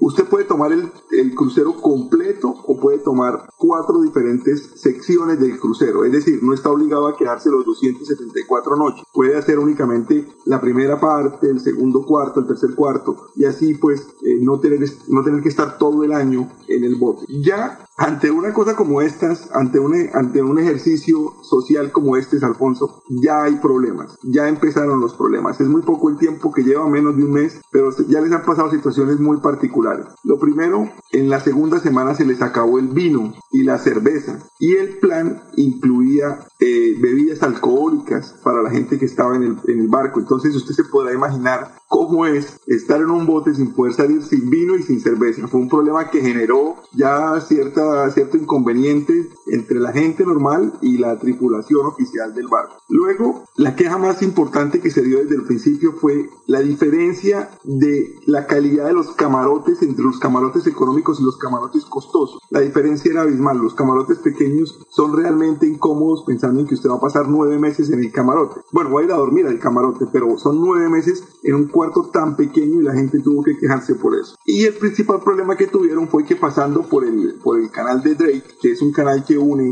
eh, Argentina con la Antártida, eh, se inundó el barco. Entonces se inundaron varias zonas del barco y la necesidad de parar y de buscar cómo resolver crea pues cierta dificultad para la gente que ha estado eh, atendiendo semejante maravilla y semejante idea tan brillante de Royal Caribbean.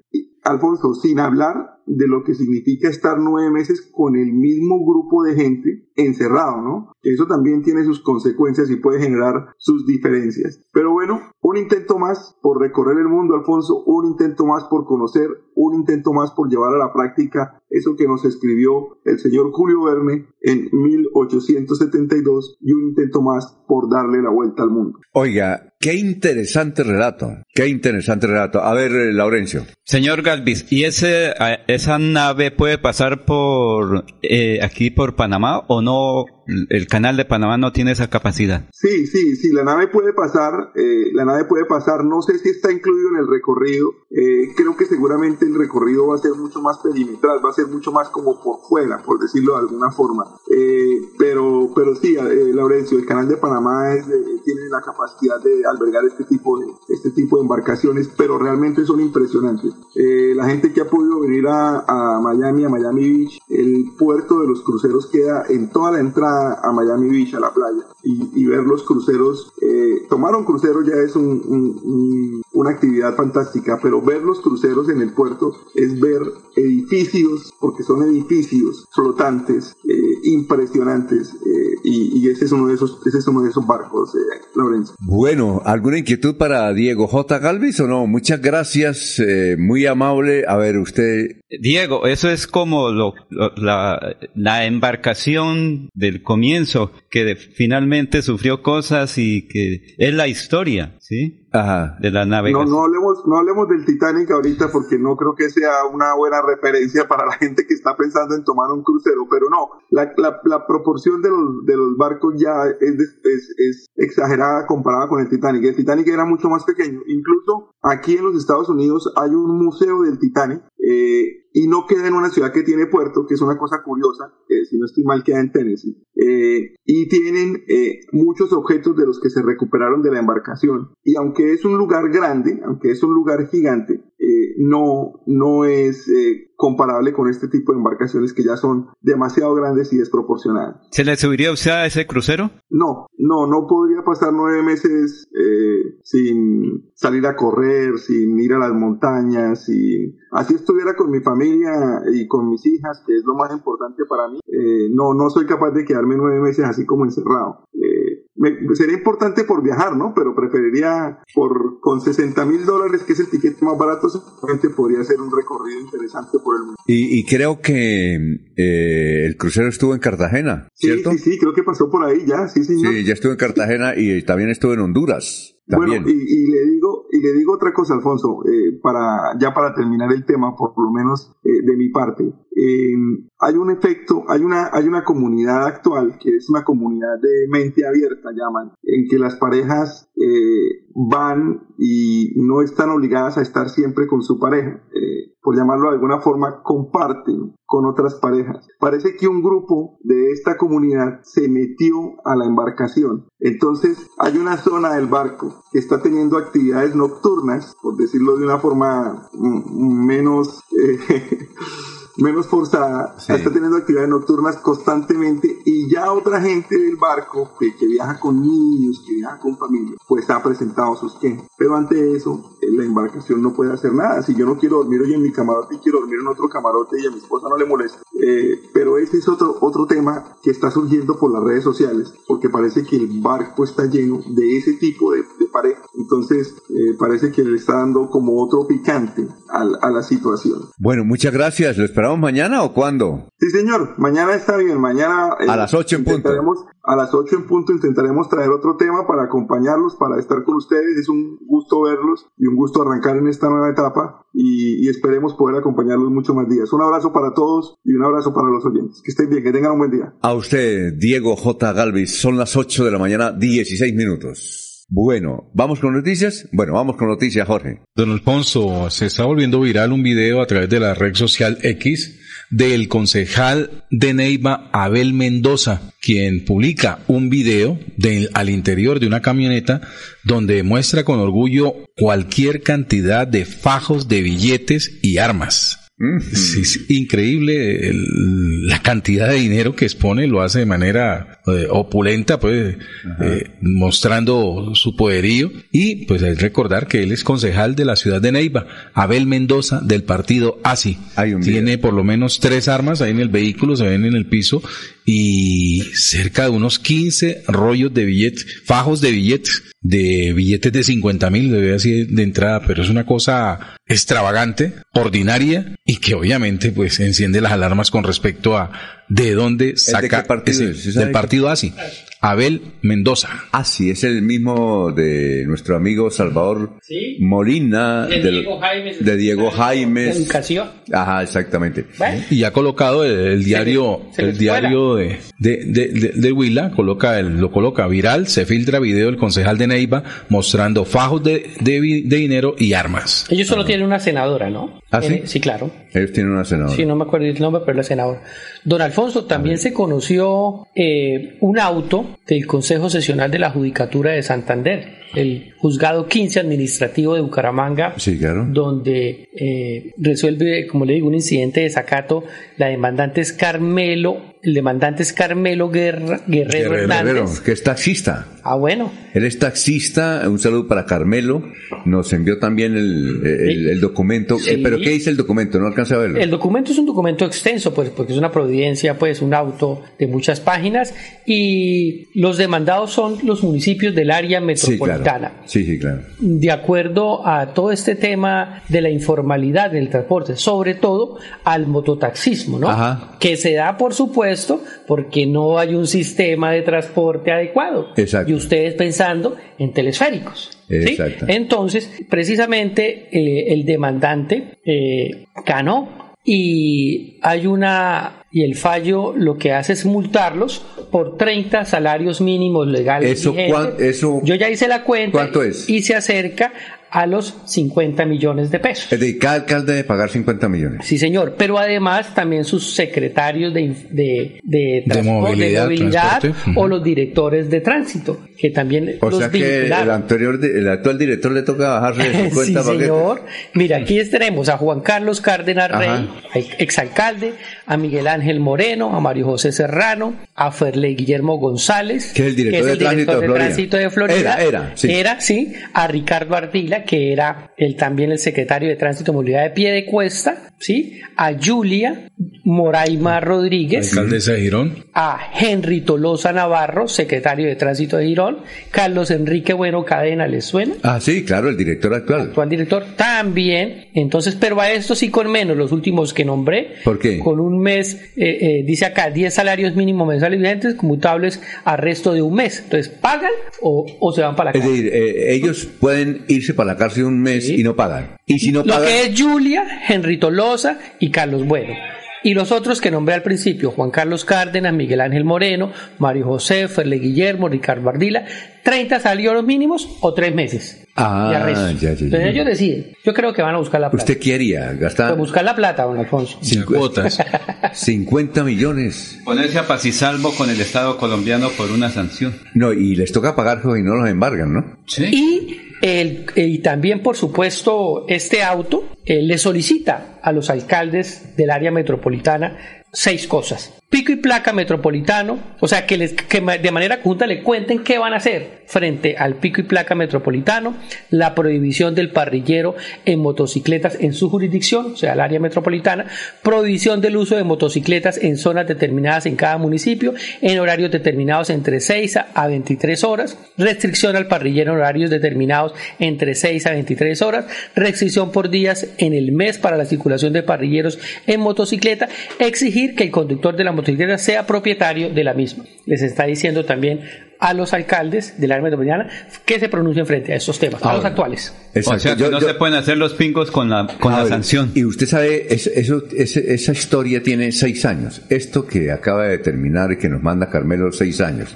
Es que resulta que en la ley, yo no sabía que existía eso, si cualquier ciudad logra descubrir que hay mototaxismo, ¿vale? Que si hay mototaxismo, el alcalde debe restringir el parrillero. Eso era. Ya llegó el Consejo de Estado, eso está en el Consejo de Estado y esa decisión está desde el año pasado. Lo que pasa es que vaya usted a aplicar la suspensión de parrillero, ojo, no en ciertas, en toda la ciudad, el parrillero en Bucaramanga. ¿Quién se le mide a eso? Es decir, Separa la ciudad. Se, Se convierte en un problema eh, social. eh, eh, eh, los actuales alcaldes también, a ellos les va a suceder lo tienen su llamado. Y le van a sancionar el actual alcalde. Pero dígame, ¿qué alcalde va a quitar el parrillero? ¿Quién lo va a quitar? Es Pero- un conflicto social, Alfonso. Exactamente. Yo no sé si eso tendrá un argumento para, para ellos no pagar la, la eso. Pero lo que le va a suceder a Jaime Andrés, actual alcalde, es eso. Pues estos problemas de la informalidad se resuelven con la formalidad. Si hay un transporte eh, eh, de- masivo o convencional eficiente, Ajá. la gente no va a tomar eh, el mototaxismo, no va a ser el colectivo, don Alfonso. Es que las medidas también eh, no solo van a, tienen que ser represivas. Estamos en mora de sentarnos y organizar la movilidad. O sea, si usted hay un transporte que de pie de cuesta lo traiga al centro y que sea eficiente y rápido y seguro, pues usted se sube o no. Ajá. Pero no hay. No hay, exacto. Ese es el lío. O sea, si lo resuelven, tengan la seguridad que el mototaxismo tiene que hacer otra cosa. El colectivo tiene que hacer otra cosa. Ajá. Oiga, nombraron jefe de prensa en la alcaldía de Florida, ¿no? Sí, señor. ¿Le sorprendió la designación? Yo a ella no, personalmente no, no la conozco. Me imagino que ser Usted una- conoce a Alejandra, ella es Alejandra Sandoval, ¿no? Sí. Ustedes más la deben conocer, yo no. Sí, sí, sí, sí. Ella estuvo, sí, ella ha estado en varios sectores trabajando, creo que va de la emisora cultural. ¿Ella en qué otros medios trabajó? ¿Ella, ella salió de la UNAP? Sí, ella lleva unos bastantes añitos ¿Es de trabajando su, de su época? ya. No, no, no, no, ella ya es de... Aquí dice el alcalde José Fernando Sánchez, les presento a Alejandra Sandoval. ¿En qué medios ha trabajado Jefe ella? de prensa, ella es comunicadora social, periodista y magíster en Dirección de Comunicación Corporativa, con 15 años de experiencia en medios de comunicaciones regionales y nacionales. Y le da ¿En la qué- bienvenida, pero no nos dice... ¿En qué medios ha trabajado ella? Creo que estuvo, no sé si en Caracol o RCN, eh, inicialmente la práctica, luego estuvo, o finalmente estuvo trabajando en la cultural, creo que con las periodistas que habló ayer. Mira, aquí dice en el perfil de ella de Twitter, A ver. de X, Sí. Je- jefe de prensa y comunicaciones de Florida Blanca, antes Universidad UNAP, La Cultural, 100.7 FM, Noticias Caracol TV, Televisión, Blue Radio y Red Band Noticias. ¿Ella trabajó en la, en la Sí, también? claro, ella pone en su perfil eso, es Sí, porque sí, sí, es, sí. hace parte. Es que creo que todas- Alfonso, la persona que habló ayer, no sé, alguien me dijo, que también había presentado la hoja de vida en, Giro, en Florida Blanca. María Ángel. Ah. Porque son amigas, recuerde que ellas ocuparon eh, Sería cargo que en... María Ángel, el, el- ella escribió el trino fue el sábado. sí, fue el sábado. Mm, No me acuerdo. Ella este, escribió el trino fue el sábado al mediodía. Sería que a esa hora se enteró. Esa hora ya se, se conoció quién iba a ser la persona. Y se enteró que no iba ella.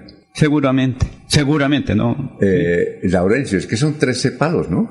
De todas maneras, ahorita con todas las dificultades que hay... Jorge, sí. No le convenía recibir ese dinero. ¿no? Oiga, Jorge, son 13 palos. ¿Y 13 palos? Sirven de algo. Son 13 palos. Por lo Y menos eso es con, con Pero- todos los pero- juguetes, ¿no? Pero hay congresistas que no les sirven los 30 millones, don Alfonso. Oiga. Precisamente esta senadora de la ASI, la que estábamos hablando, fue la que una vez salió diciendo que eso no le alcanzaba, que ese sueldo de, de 30 ¿Cuál, cuál millones. senadora? La- La, la, de la- ¿Esa fue la que dijo? Sí, Ella es la contadora pública, ella Esa es fue la que- Berenice. Ah, Berenice dijo que no le Que alcanzaba. eso, que eso no alcanzaba. no me acuerdo muy bien.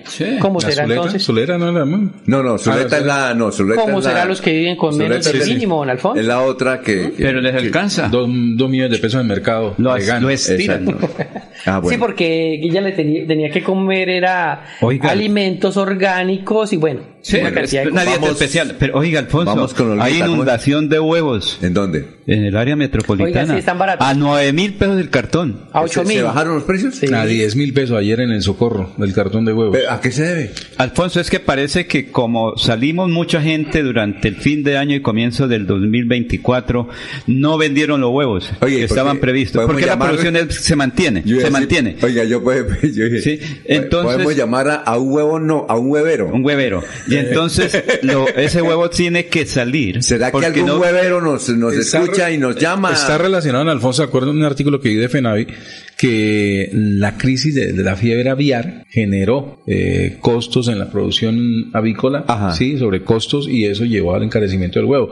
Ya se han superado las secuelas de esa gripe aviar a, nivel mundial y eh, entonces en este momento se está viendo como una especie de sobreproducción. ¿Y en eh, Jumbo y todo eso le bajaron los precios también o no?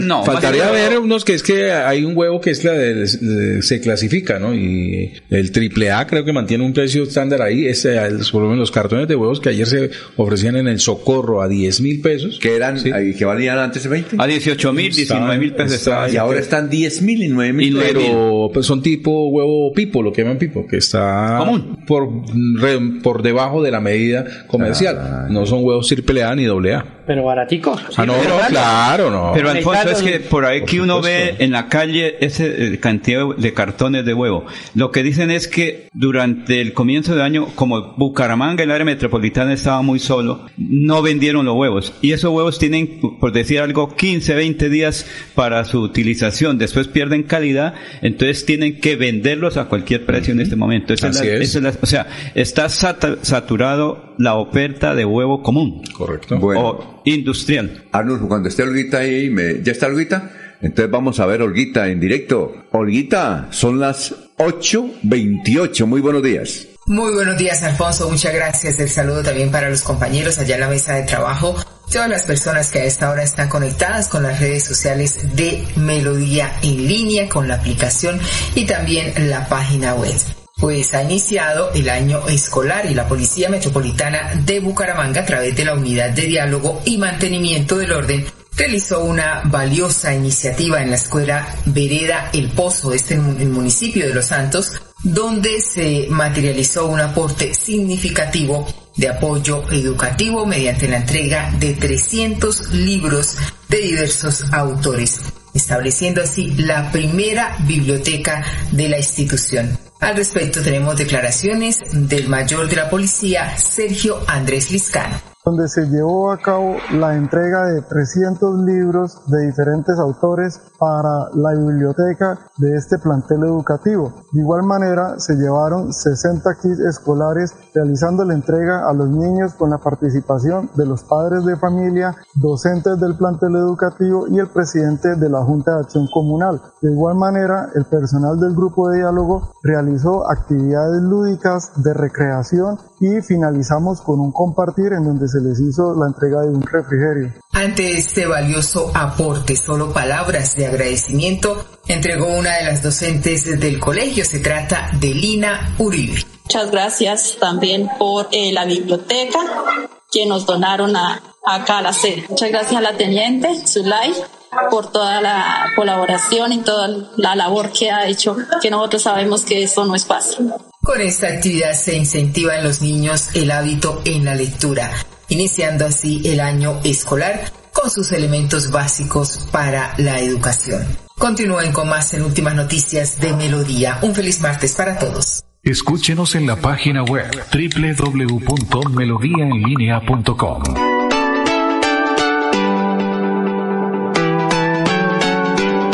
Melodía, Melodía, Radio Sin Fronteras.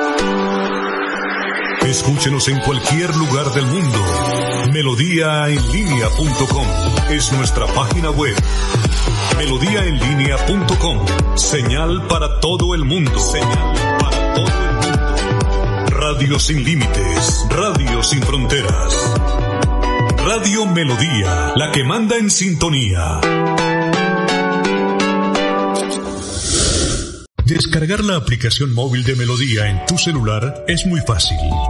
Ingresa a www.melodiaenlinea.com. Desliza hacia la parte inferior y selecciona App Store si tu celular es iPhone o Google Play si tu celular es Android. Clic en instalar, abrir, permitir y listo. Disfruta de nuestra programación en vivo.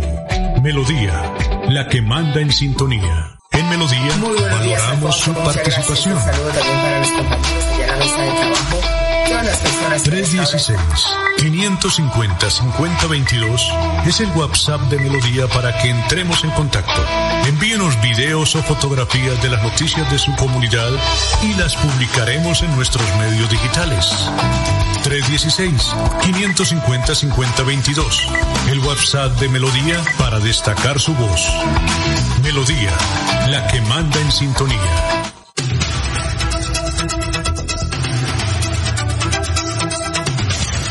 Ya son las 8 de la mañana, 32 minutos. Noticias, Jorge. Estamos en Radio Melodía, la que manda en sintonía. Así es, don Alfonso. Eh, mucha atención.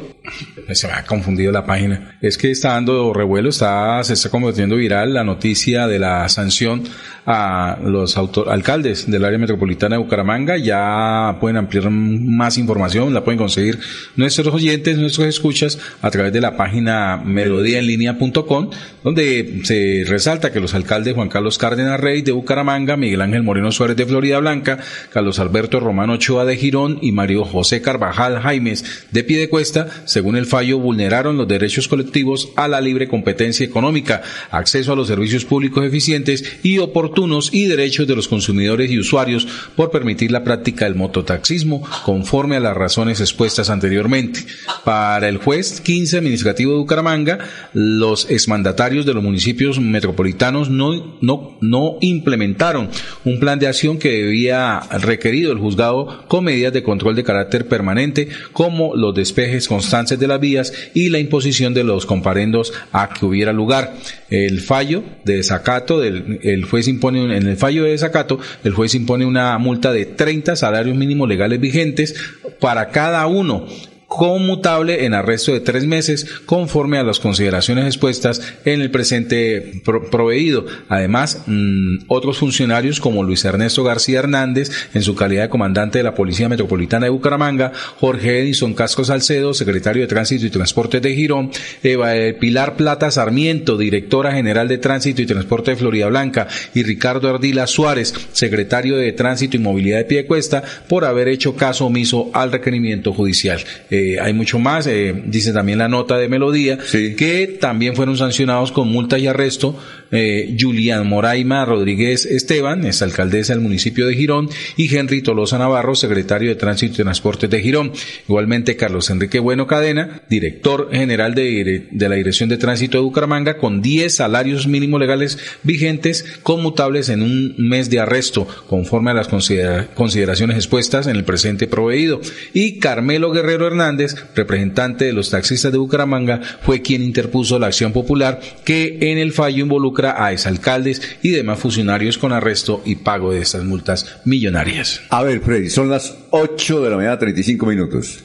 De los mismos creadores de Yo no lo crié, llegó también Ella no es cuota mía o Ella tiene más contactos políticos que yo. Es decir, de Gustavo Petro. No, señor, eh, pero alguien también cercano. Esas fueron las expresiones ¿De, Ariel Ávila, el senador del Partido Verde, cuando le cuestionaron el ingreso de Magda Núñez, su esposa, al DAPRE. Ah, sí. O sea, es una cosa inconcebible que un senador que le hace control político al gobierno tenga a su esposa dentro del mismo gobierno. Entonces, Ariel Ávila también eh, tiene su mermelada y sus cuotas políticas allí pero este eh, senador eh, es amante de la burocracia y de los contratos porque ha contratado con Juan Manuel Santos, con Claudia López, con la Colombia Humana también de Petro, ¿no? Y más aún, recordemos que este senador fue el artífice del orangután en la reforma política, donde quería que si mm, eh, quedó elegido senador y no quería ser senador, podría ser parte del gobierno nacional en un alto ministerio, pero si no quería seguir siendo ministro, volver de nuevo a ser senador. O sea, es una cosa que uno no concibe, ¿no? Estas personas como estos senadores que se creen eh, el faro de la moral pública y ellos tienen aquí a sus compinches en Bucaramanga y Santander que no han dicho absolutamente nada.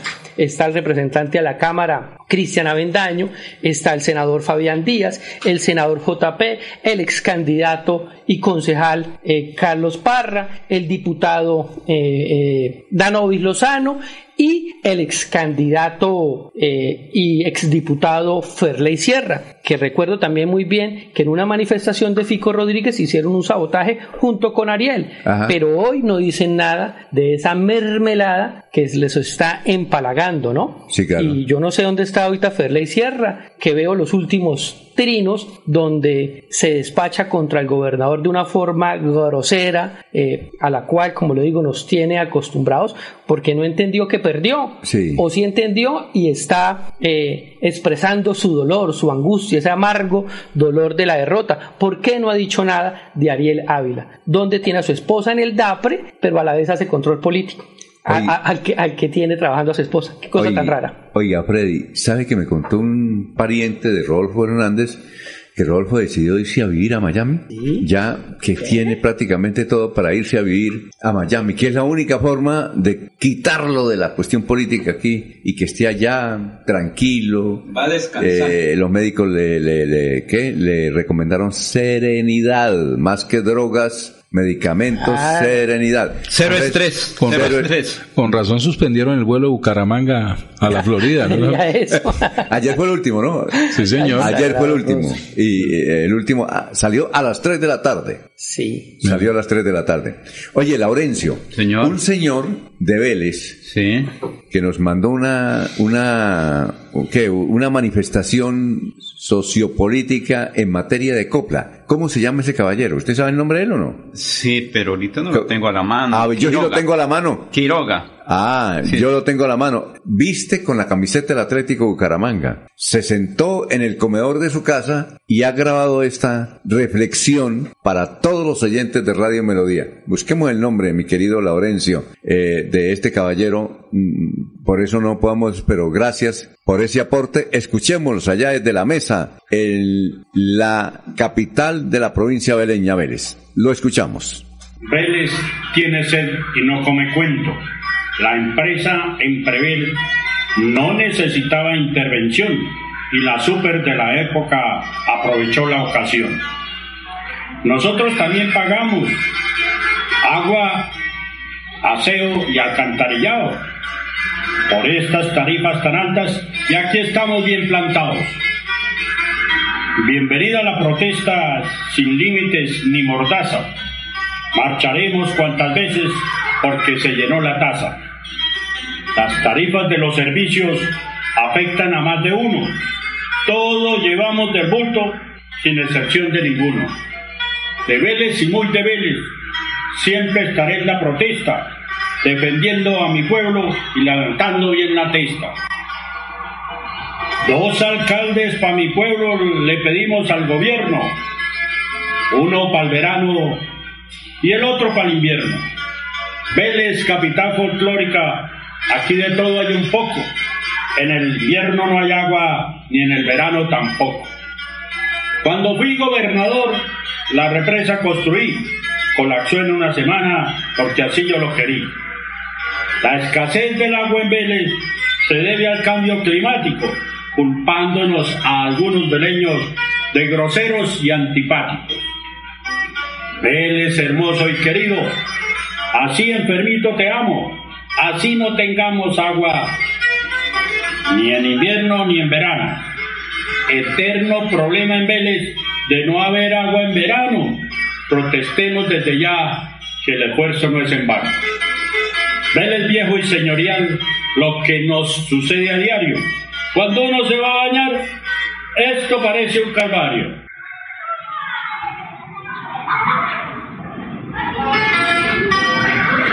Mauricio el gobernador, cuatro mil votos sacó, respaldando a su hermanito que ni represa dejó.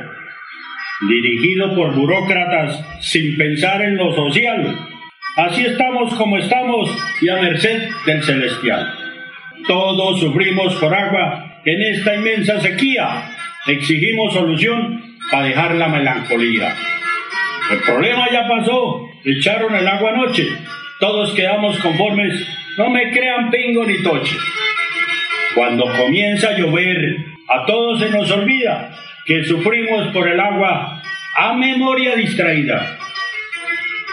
Las tarifas por las nubes de aseo, agua y alcantarillado Van a privatizar en Prevel y el pueblo sigue callado. Con el presidente Petro, también con el general, por Vélez y para Vélez, aquí la solución final. Solo el pueblo salva al pueblo. Y a estos tres gobernantes lucharemos, venceremos y vamos todos para adelante. ¡Viva Vélez! ¡Viva Vélez! ¡Viva Vélez! Carlos Quiroga Reyes, abogado. Lo invitamos para que mañana venga aquí. Sí, eche las coplas. Eche las coplas, gracias por la sintonía en Vélez. Oye, eh, ayer a las 3 de la tarde partió el vuelo, el último, de Spirit, Bucaramanga, Miami. Son tres horitas. Ahí tenemos al señor alcalde de Lebrija, que es Gabriel Martínez. Es un profesor, ¿no? Sí, Él era profesor. profesor, Gabriel Martínez. ¿Amigo soy yo o no? Algo. ¿Sí? No quiero visitar primero. Sí. Ah, o sea, No, el- va a mirar si es amigo. No, el candidato, el candidato de Laurencio era Javier eh, Ay, Uribe que venía aquí. Sí, Javier Uribe. No, pues que, que nos compró parte de lo no, que no sería que no sería que le robaron las elecciones. No, no, eso Le sabe un poquitico de votos. No, quedó como de último. No, quedó de tercero. ¿Sí? Sí, le fue muy bien, don Alfonso. ¿Ah, sí? Lo que pasa es que Gabriel sacó muy buena votación. Sacó 11.083 votos Gabriel Martínez Calderón, le siguió Humberto Lesmes Sí. Con 5.464 y Javier Uribe Mota de la Nueva Fuerza Democrática sacó 3.678 votos. Ah, El ya. fenómeno fue el señor alcalde, sin embargo, mucha gente que hablaron conmigo antes dijo, el profesor va a ser el alcalde, los campesinos que traen los cos- las cosechas los sábados ahí a la calle de los estudiantes me dijeron, no, es el profesor, vamos a votar con el profesor. Le dije, ah, bueno, le dije, con cédula en mano, cada quien define. Eh, profesor, eh, bueno, vamos a ver si escuchamos qué dice eh, el señor alcalde de Lebrija, qué dice el señor alcalde de Lebrija, que lo tenemos ya ahí, Gabriel Martínez, sobre que Spirit ya se fue y se fue para siempre. Este es el panorama que se está viviendo en este momento en el Aeropuerto Internacional para Negro Lebrija. A escasas dos horas despegará el último vuelo de la aerolínea Spirit, quien por falta de demanda tuvo que cerrar operaciones de- desde el Aeropuerto Internacional Paro Negro de Lebrija hasta el estado de la Florida en Estados Unidos. Eleo mi preocupación al gobierno nacional. También invito al gobierno departamental, a la Cámara de Comercio y a todos quienes podamos aportar para que este tipo de situaciones no se vuelvan a presentar. Es muy importante que el turismo se convierta en una fuente de financiación para nuestro departamento y para nuestro municipio. Lo que, lo que uno no entiende es por qué quitaron la línea. Spirit no se fue porque le fuera mal. Mire, le voy a decir una cosa.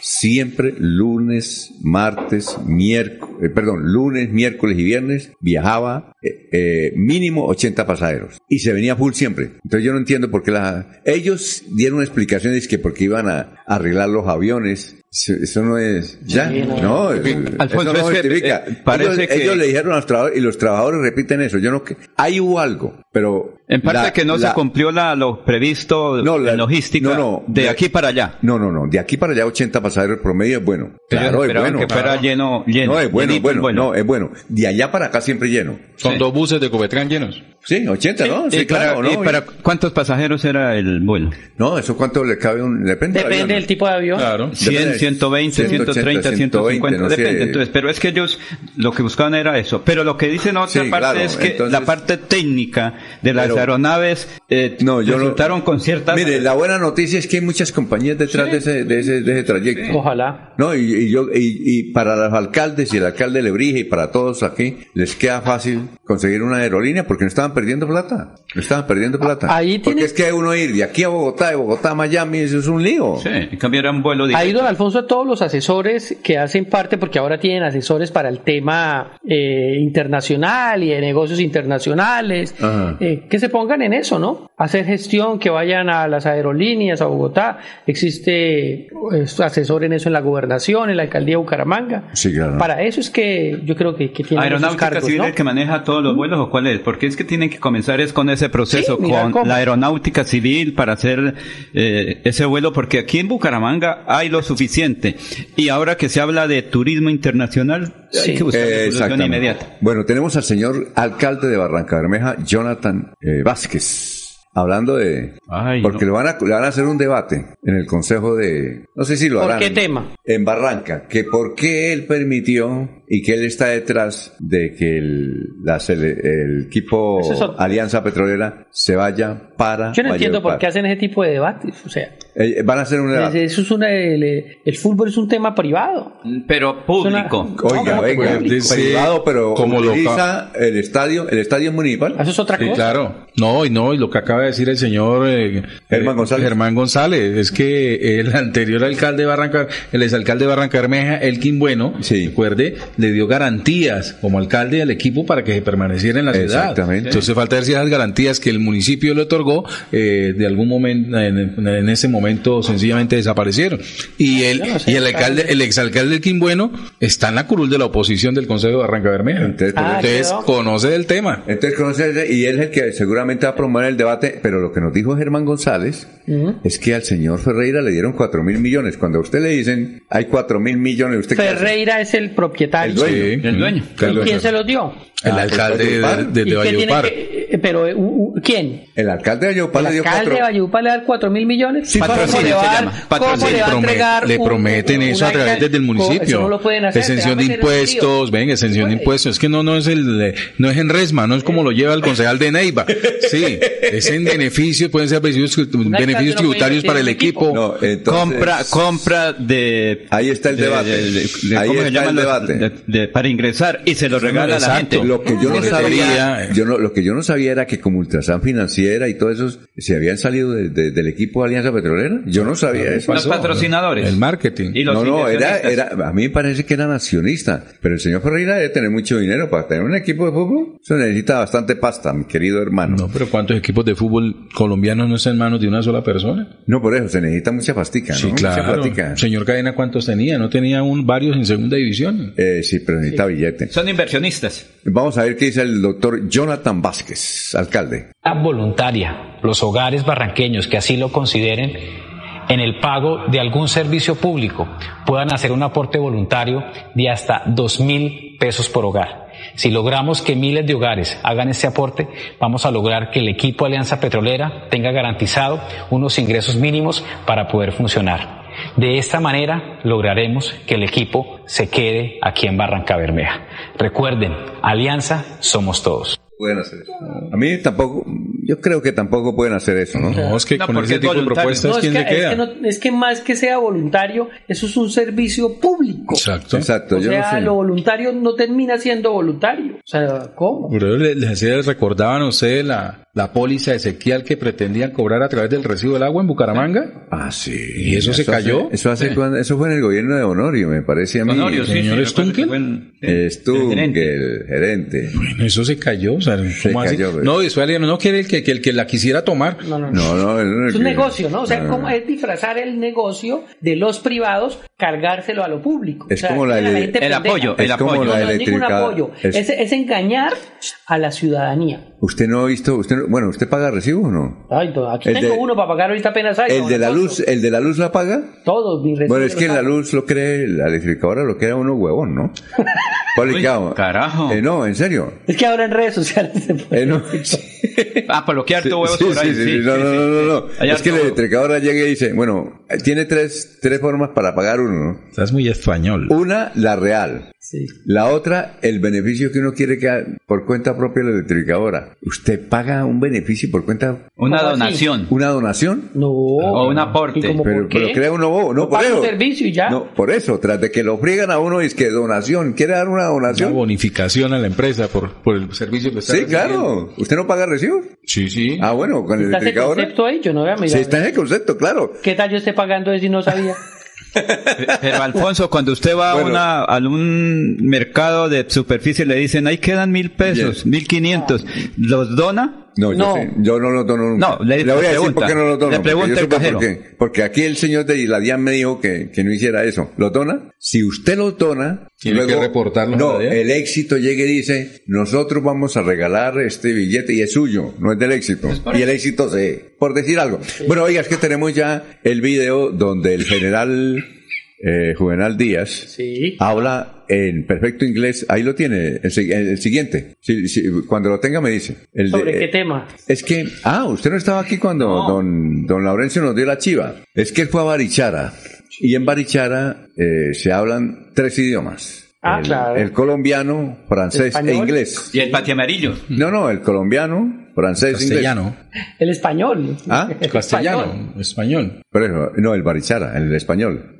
Pero, por ejemplo, a ver, los jóvenes de hoy no saben qué es cuja. ¿Cuca? Cuja. Cuja, cuja. ¿Cuja? No, yo No. tampoco. ¿Qué- ¿Usted no sabe qué es una cuja?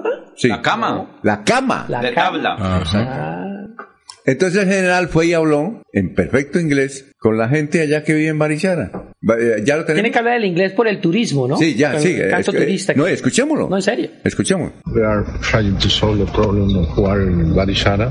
We just have a meeting, but very glad that you are here, that you are coming to visit us. It's not the, the first one. Commercial. Yeah, they, they have been doing it for, for a couple of months, but uh, we are trying to increase the use of this airport, and you will see Barichara and Hill are very, very nice towns. Will have a wonderful time, and I hope you help us to disseminate it to countries. We want a lot of people here in our country. Okay? Nice to meet you. Gracias. Bye. Muchas gracias. Bye. Nice to meet you. Bueno, mucho gusto. Para eso hay que estudiar, dijo Ulises. Oiga, ya tenemos el historiador ahí. Ya, ya hemos tenido gobernador bilingüe, ¿no? ¿Cuál? Claro, Richard Aguilar. Ah, sí, sí. Vamos con el historiador que ya está ahí con la noticia de hace 50, a ver, don Laurencio, 50 o 25 años de lo que ocurre en Santander y en Bucaramanga. A ver, eh, doctor Carlos eh, Augusto González. Buen día a los oyentes. Esta fue la noticia más relata de nuestro departamento de 50 años. El directorio liberal de Málaga denunció ante el presidente del directorio departamental Juan José Turbay los atropellos que las autoridades municipales han venido cometiendo contra los liberales de esa localidad. En el mensaje enviado se dio cuenta que fueron detenidos militantes de esa colectividad por colocar afiches del candidato presidencial Alfonso López Miquelsen. En ceremonia militar prevista para las 4 de la tarde se realizará la transmisión de mando en el comando de la Quinta Brigada, que asume oficialmente el brigadier general Horacio Vallejo Ardila, y hace 25 años fue noticia lo siguiente. Ayer laboró como uno de los principales asesores de la gobernación el ingeniero Hernán Porras, quien llegó a dicho cargo hace cuatro años recomendado por el exgobernador Mario Camacho Prada. Este asesoró al departamento en lo relacionado con la contratación pública. Solo los más ciegos no ven mi gestión, expresó el alcalde de Bucaramanga Luis Fernando Cotepeña en entrevista donde hizo un balance de su primer año de gobierno. Cordial despedida a todos. Ahora Melodía es digital. Ahora, ese sí sabe, ahora en Melodía es digital. Estoy haciendo la tarea. Eh, Estoy mirando, don Alfonso, perdón que le interrumpa el... ¿El qué? Vi una publicación en Twitter, eh, yo soy, soy consumido en el Twitter. Esto, la presentación de Arturo Vidal en el América de Cali. Sí, el jugador chileno. ¿Pero llegó al fin? Sí, llegó en, eh, en una cancha, me imagino Ayer que es la cancha del complejo deportivo del América, pero desocupada, sí. Un niño se acerca a que le firme la camiseta, pero con, con una cara de actor, de, de actor natural que no. Y Arturo ya se ve una figura pesada. Sí. O sea, Pues yo pasada de sí, en el kilos. video, yo pensé que era que era un- una persona Una parodia. no era él, sí. Una parodia. Porque está muy gordo. 35 años. No, sí, 35 años. El rey. Oiga, Nah. bueno, la de irnos, eh, Laurencio, la de irnos. Alfonso, la preocupación del el agua en Santander. Hoy precisamente creo que están tratando esos temas en el Consejo de Gobierno Departamental porque las comunidades están muy preocupadas por la ausencia de agua. La de irnos, Jorge. Alfonso, el video, se hace viral el video en el que quedó grabado el ataque sicarial de dos sujetos le hicieron a un uniformado de la policía en Barranca Bermeja. El oficial resultó ileso, pero los sicarios terminaron heridos, hiriendo a tres personas que se encontraban en su entorno. La de irnos. Don Alfonso, el repudio total a los hechos de violencia en Bucaramanga, el asesinato de Stephanie Pulido a manos de su pareja sentimental, el cual le propinó 14 puñaladas y decía, yo no quería hacerle daño. E igualmente el repudio total y que la persona, tanto la que eh, mató a Stephanie Pulido como la que eh, violó y asesinó a esta bebecita de dos años, don Alfonso. Eso es un drama eh, sumamente difícil y debe caer todo el peso de la ley en la persona que asesinó. Y, pero antes, violó a esta, a esta, a esta bebecita, a este Angelita, pero y más aún, todavía a la madre de esta bebé la amenaza. Ave María. Bueno, muchas gracias. Éxitos. Sigan en melodíaenlínea.com y mañana en punto de las 5.